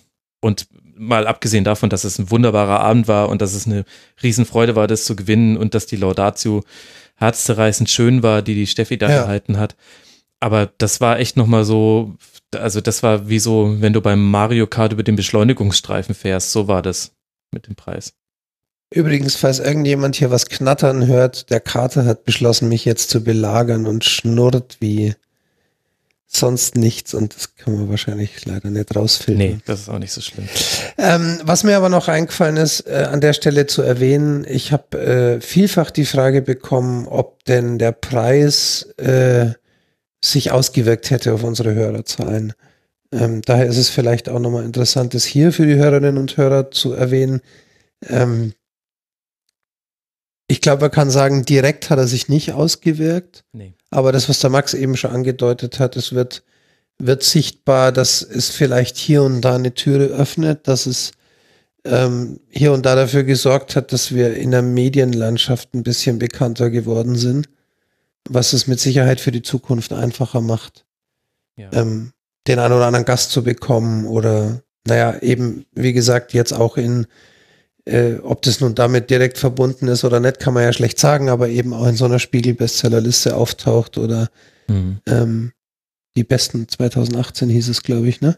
Ja, ja. Bestseller ist ja ein bisschen. Ja, genau, Wir, genau. wir verkaufen uns ja nicht, aber ja. Ich meine, das ist ja auch dann auch nicht so, so groß, wie man das immer machen sollte. Es ist halt eine Freude einfach nur für uns. Und Genau. so ein bisschen, und ich finde es halt immer lustig, halt dann vor ganz krassen anderen Podcasts da Ja. auch oder in Ja. einer Reihe mit Fest und Flauschig zu stehen, das sehe ich so eher unter so einem humorvollen Aspekt. Das ist halt ein bisschen krank. Ey. das ist aber tatsächlich auch der Hauptaspekt und das kann man, glaube ich, für alle diese Dinge sagen. Nichts davon hat jetzt irgendwie direkt eine Auswirkung auf Hörerzahlen gehabt, wo wir sagen würden, Nee, tatsächlich. wow, das war jetzt der, der, der wichtige nächste Schub oder sowas. Ähm, das kann man sich getrost abschminken, aber in der Summe hilft's wohl, dass Leute irgendwann mal sagen, ja Mensch, Rasenfunk habe ich schon mal irgendwo gesehen oder, oder gehört. Ja, das stimmt. Nicht mal in den Webseiten-Visits hat man es so richtig gesehen. Ich habe gerade nochmal nachgeguckt. Das Tribünengespräch mit den anderen Nominierten beim Preis, das hatte auch dann die normalen Downloads. Aber dann hat es halt hoffentlich denen vielleicht auch nochmal ein bisschen was gebracht, weil das ist ja das ganze Groteske bei diesem Preis gewesen, dass es natürlich eine Riesenehre für uns war und auch total toll und schön. Aber dass halt alle anderen Nominierten das genauso verdient gehabt hätten und ja, klar, so funktionieren Preise, aber das ist ja, das war schon ein bisschen komisch und das ist einen dann auch dahingehend ein bisschen unangenehm, dann so auf so einem Podest gehoben zu werden. Deswegen haben wir ja auch dieses Tribünengespräch gemacht, wo alle anderen nochmal ausführlich ihre Podcasts vorstellen durften. Und ich hoffe, hoffe, hoffe, dass auch da echt viele von euch dann gesagt haben, ja, da höre ich mal rein. Weil das wäre echt gerechtfertigt. Ja, also es war ein krasses es. Jahr. Die Kooperationen haben wir nie so wirklich thematisiert hier. Das war aber noch ein großes Thema Anfang der Saison. Da glaubt ihr nicht, wie viel Zeit da drauf gegangen ist, liebe Hörerinnen und Hörer. Es ist so, dass wir das, was wir mit dem Weserfunk gemacht haben im letzten Jahr schon, haben wir jetzt mal noch mit ein paar anderen Medienpartnern gemacht. Sprich, die kriegen den Teil zu Werder Bremen in einer eigenen kleinen Minischlusskonferenz, in der am Anfang gesagt wird, hier, das ist jetzt nur Teil einer größeren Sendung, findet ihr hier. Und am Ende wird nochmal gesagt, also wenn es euch gefallen hat, dann geht doch mal auf rasenfunk.de und hört die ganze Sendung. Das haben wir mit dem Weser-Kurier bei Mein Werder ausprobiert, weil wir mal sehen wollten, vielleicht erreichen wir so Leute, die auch noch gar nicht podcast-affin sind. Und für die ist dann vielleicht so eine Sendung, die dann in der Regel 10 bis 15 Minuten dauert, der bessere Einstieg als das hier. Hör dir doch mal zweieinhalb Stunden zum 17. Spieltag an. Und das haben wir in der Saison jetzt noch mit anderen Medienpartnern aus, ähm, ausgeweitet. Also ich sage auch deswegen Partner, weil es ist quasi partnerschaftlich. Wir kriegen dafür kein Geld, dafür kriegen wir ein bisschen was von deren Reichweite und die kriegen für uns dafür einen Audioinhalt, den sie sonst nicht hätten. Und es läuft aber quasi bei allen auf einer, auf einer Augenhöhe und unter der Maßgabe, wenn einer von beiden mit irgendwas unglücklich ist, dann beenden wir es entweder oder wir verändern es. Also es ist quasi, sind da nicht gebunden, wir sind auch nicht, es gibt auch keine, es wird uns auch nicht gesagt, was wir zu sagen haben in den Sendungen, sondern es ist halt quasi partnerschaftlich und da sind wir also von der Frankfurter Rundschau und dem Blog G, wo es auch am meisten Feedback gibt, lese ich immer ganz interessiert die Kommentare drunter durch unter den Folgen bis hin zu, wir sind in der allgemeinen Zeitung, Wiesbadener Kurier, auf futter.de, dem Jugendportal von der Badischen Zeitung. Das freut mich, weil ich da als Student immer drauf war. Und noch bei ein paar anderen, bei mir San Rot im Bayern-Blog sind wir jetzt auch immer mal wieder mit drin. Genau, solche Dinge haben wir noch probiert, einfach auf der Suche nach neuen Hörerinnen und Hörern, ohne dass wir uns dafür total verkaufen müssen oder uns bei irgendjemandem anbiedern, weil das macht ja auch keinen Sinn. Genau. Aber das war schon auch noch ein großes Thema dieses Jahr. Und ob das jetzt, wie viel das gebracht hat, müssen wir dann mal evaluieren. Ähm, da frage ich ja auch bei den Partnern immer wieder nach, ob die happy sind. Kann man wahrscheinlich auch tatsächlich erst nach einer längeren Zeit mhm. sagen, wenn sich das so ein bisschen etabliert, ja. Ja, denke ich auch. Aber es war jetzt mal den Versuch wert, auch eben, weil, weil es über andere Kanäle schwieriger wird. Also wir werden bei iTunes, werden wir nicht mehr gefeatured werden und selbst wenn, dann hat es gar nicht so den großen Effekt, wie man immer denkt. Und wir werden auch nicht der Podcast mit den höchsten Downloads sein. Das werden wir auch nicht schaffen. Das sind andere inzwischen. Also waren wir mal, glaube ich, aber inzwischen sind es andere und es ist vielleicht auch alles gar nicht so wichtig, ehrlich gesagt. Und dann haben wir halt noch andere Kanäle, wie wir Leute erreichen können. Das sind die sozialen Netzwerke. YouTube, Instagram ist da, glaube ich, noch wichtig. Und Twitter, wo wir jetzt 10.000 Follower haben, was ich echt krass finde. Mhm. Und äh, aber außerhalb dieser digitalen Medien ist es schwierig, an Leute zu kommen. Und das, da ist das quasi ein Versuch, so ein bisschen so aus, wir, wir wollen halt aus unserer Filterblase raus, um die paar Leute einzusammeln, die noch gar nicht wissen, dass ihnen das gefallen könnte, was wir hier machen. Die vielleicht auch Podcasts noch gar nicht kennen und die es vielleicht auch jetzt noch total absurd finden, dass man zweieinhalb Stunden über den Spieltag spricht, die dann aber irgendwann feststellen, naja, aber irgendwie gefällt es mir dann doch und und dann vielleicht drauf hängen bleiben. Und dann bringt es nämlich hoffentlich auch all den anderen Podcastern was, die ja auch Teil unserer Sendung sind, die ja auch immer wieder gefeatured werden. Und dann, dann ist es hoffentlich auch was, was sich nicht nur für uns auszahlt. Das wäre echt schön. Ja, das ist tatsächlich, ähm, ich glaube, wir haben das an anderer Stelle auch schon mal erwähnt, das Wachstum in der, in der Nische, in so einer Special Interest, natürlich nicht was Fußball generell angeht, aber in der Tiefe ja doch ein bisschen, ähm, ist halt einfach eine gewisse Schwierigkeit. Insofern hilft es uns natürlich super, wenn ihr uns einfach weiterempfehlt, weil ähm, die Mundpropaganda, die Empfehlung ist, ist dann doch am meisten wert und wenn ihr zu einem, zu einem Arbeitskollegen, zu einem Studienkollegen, zu einem Schulkameraden äh, hingeht und sagt, Mensch, ich höre da jede Woche was und äh, das könnte dir auch gefallen, ähm, dann ist es viel leichter, denjenigen zu erreichen als für uns. Ähm, in irgendeiner Form. Also tut es gern und viel und ähm, ja, und sagt es weiter und äh, das hilft uns äh, tatsächlich mit am meisten, mhm. ähm, neue Hörer zu gewinnen und, und ja, ein bisschen neue Reichweite zu erschließen. Ja, es geht nichts über die persönliche Empfehlung. Das kennt man ja von sich selbst auch. Also wie oft habe ich schon irgendwo auf Twitter, Instagram, sonst wo gesehen, hier schau dir doch mal das und das an, wie oft habe ich es wirklich gemacht. Aber wenn jemand zu mir kommt und sagt, was kennst du nicht, das könnte dir gefallen, die machen das und das, fang doch mal mit der Folge an, dann höre ich da auch rein, wenn mir das jemand ja. persönlich empfiehlt. Und deswegen Apropos, ist es wichtig. Ja. Da fällt mir an der Stelle gleich nochmal was ein. Das äh, ist jetzt so ein bisschen aus dem Kontext, äh, passt aber zum Thema Empfehlung. Ein äh, ganz lieber Freund von uns beiden, der Sebastian, schreibt seit, ich glaube, etwas mehr als einem Jahr mittlerweile, ähm, ich glaube im Moment zweiwöchentlich einen Newsletter, der sich Spotlight nennt, also mit D, eine Podcast-Empfehlungsmail, ähm, in der jedes Mal wieder ganz tolle Podcasts drinstehen. Also wenn ihr außer dem Rasenfunk auch noch sonst viele Podcasts hört und vor allem wenn ihr auch gern mal englischsprachige hört, ähm, da ist immer was zu finden. Er hat den Ad Spotlight Account bei Twitter und ist ansonsten persönlich da der Zurgroste. Ja, genau. Wo ich jetzt ja. die genaue Schreibweise gar nicht Zurgrost da, glaube ich. Aber ähm, das verlinkt man im Zweifel einfach in den Show Notes. Ad Spotlight mit Dora. Genau. Dann äh, findet ihr es auf Twitter. Ja, das könnt ihr euch auf jeden Fall mal. Auf jeden Fall mal abonnieren und äh, immer ganz tolle Vorschläge drin, die dann nicht ganz so persönlich sind, aber äh, mindestens so gut. genau, und ansonsten finde ich, haben wir eigentlich ganz gut äh, das geschafft, was wir uns vorgenommen hatten. Also ich gucke mal gerade nochmal, wie viele Tribünengespräche es jetzt eigentlich waren. Warte mal, 2018 war das erste zu, ach Gott. Ah ja, mit dem Chris Ehrenberg Episode mhm. 16 und wir sind bis 27 gekommen. Das dürften dann genau 12 gewesen sein. Super, weil das hatte ich glaube ich Einer auch noch pro Monat, gesagt. Das, ist tatsächlich das war ja immer so unser Ziel, eins pro Monat. Schlusskonferenzen ja. haben wir ja sowieso geschafft. Kurzpässe sind krass nach oben gegangen, aber auch das ist quasi nicht zu kurz gekommen. Das ist doch ganz schön. So soll es weitergehen. Mal gucken, was wir da so schaffen. Coole Sache. Ich glaube, dann haben wir jetzt lang genug über den Rasenfunk gelabert, oder? Oder liegt dir noch irgendwas auf dem Herzen, Frank? Nee, mir nichts mehr. Ich bin ganz froh, dass meine Stimme halbwegs durchgehalten Mhm. bis hierhin. Ich bin auch. Meine Nase macht langsam zu, das hört man vielleicht auch. Aber Nee, die schonst jetzt mal, da sowohl Stimme als auch Nase, kümmerst dich um den Kater und legst ihn nochmal Ja. aufs Ohr und gerührst dich aus. so machen wir das. Wenn das hier erscheint, bist du hoffentlich schon wieder fit. ich nehme dich beim Wort. Ich hoffe es auch.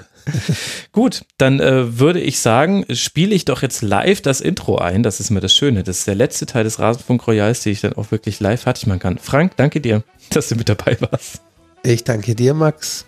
Bis bald. Und euch, lieben Hörerinnen und Hörern, danke fürs Hören. Gebt uns Feedback unter mitmachen.rasen.de. Wie ihr gehört habt, lesen wir alles mit und freuen uns immer sehr. Und ansonsten habt eine gute Zeit. Wir hören uns wieder in einem der vielen Formate des Rasenfunks. Dann sind wir gespannt, was 2019 bringt. Macht's gut, ihr alle. Ciao.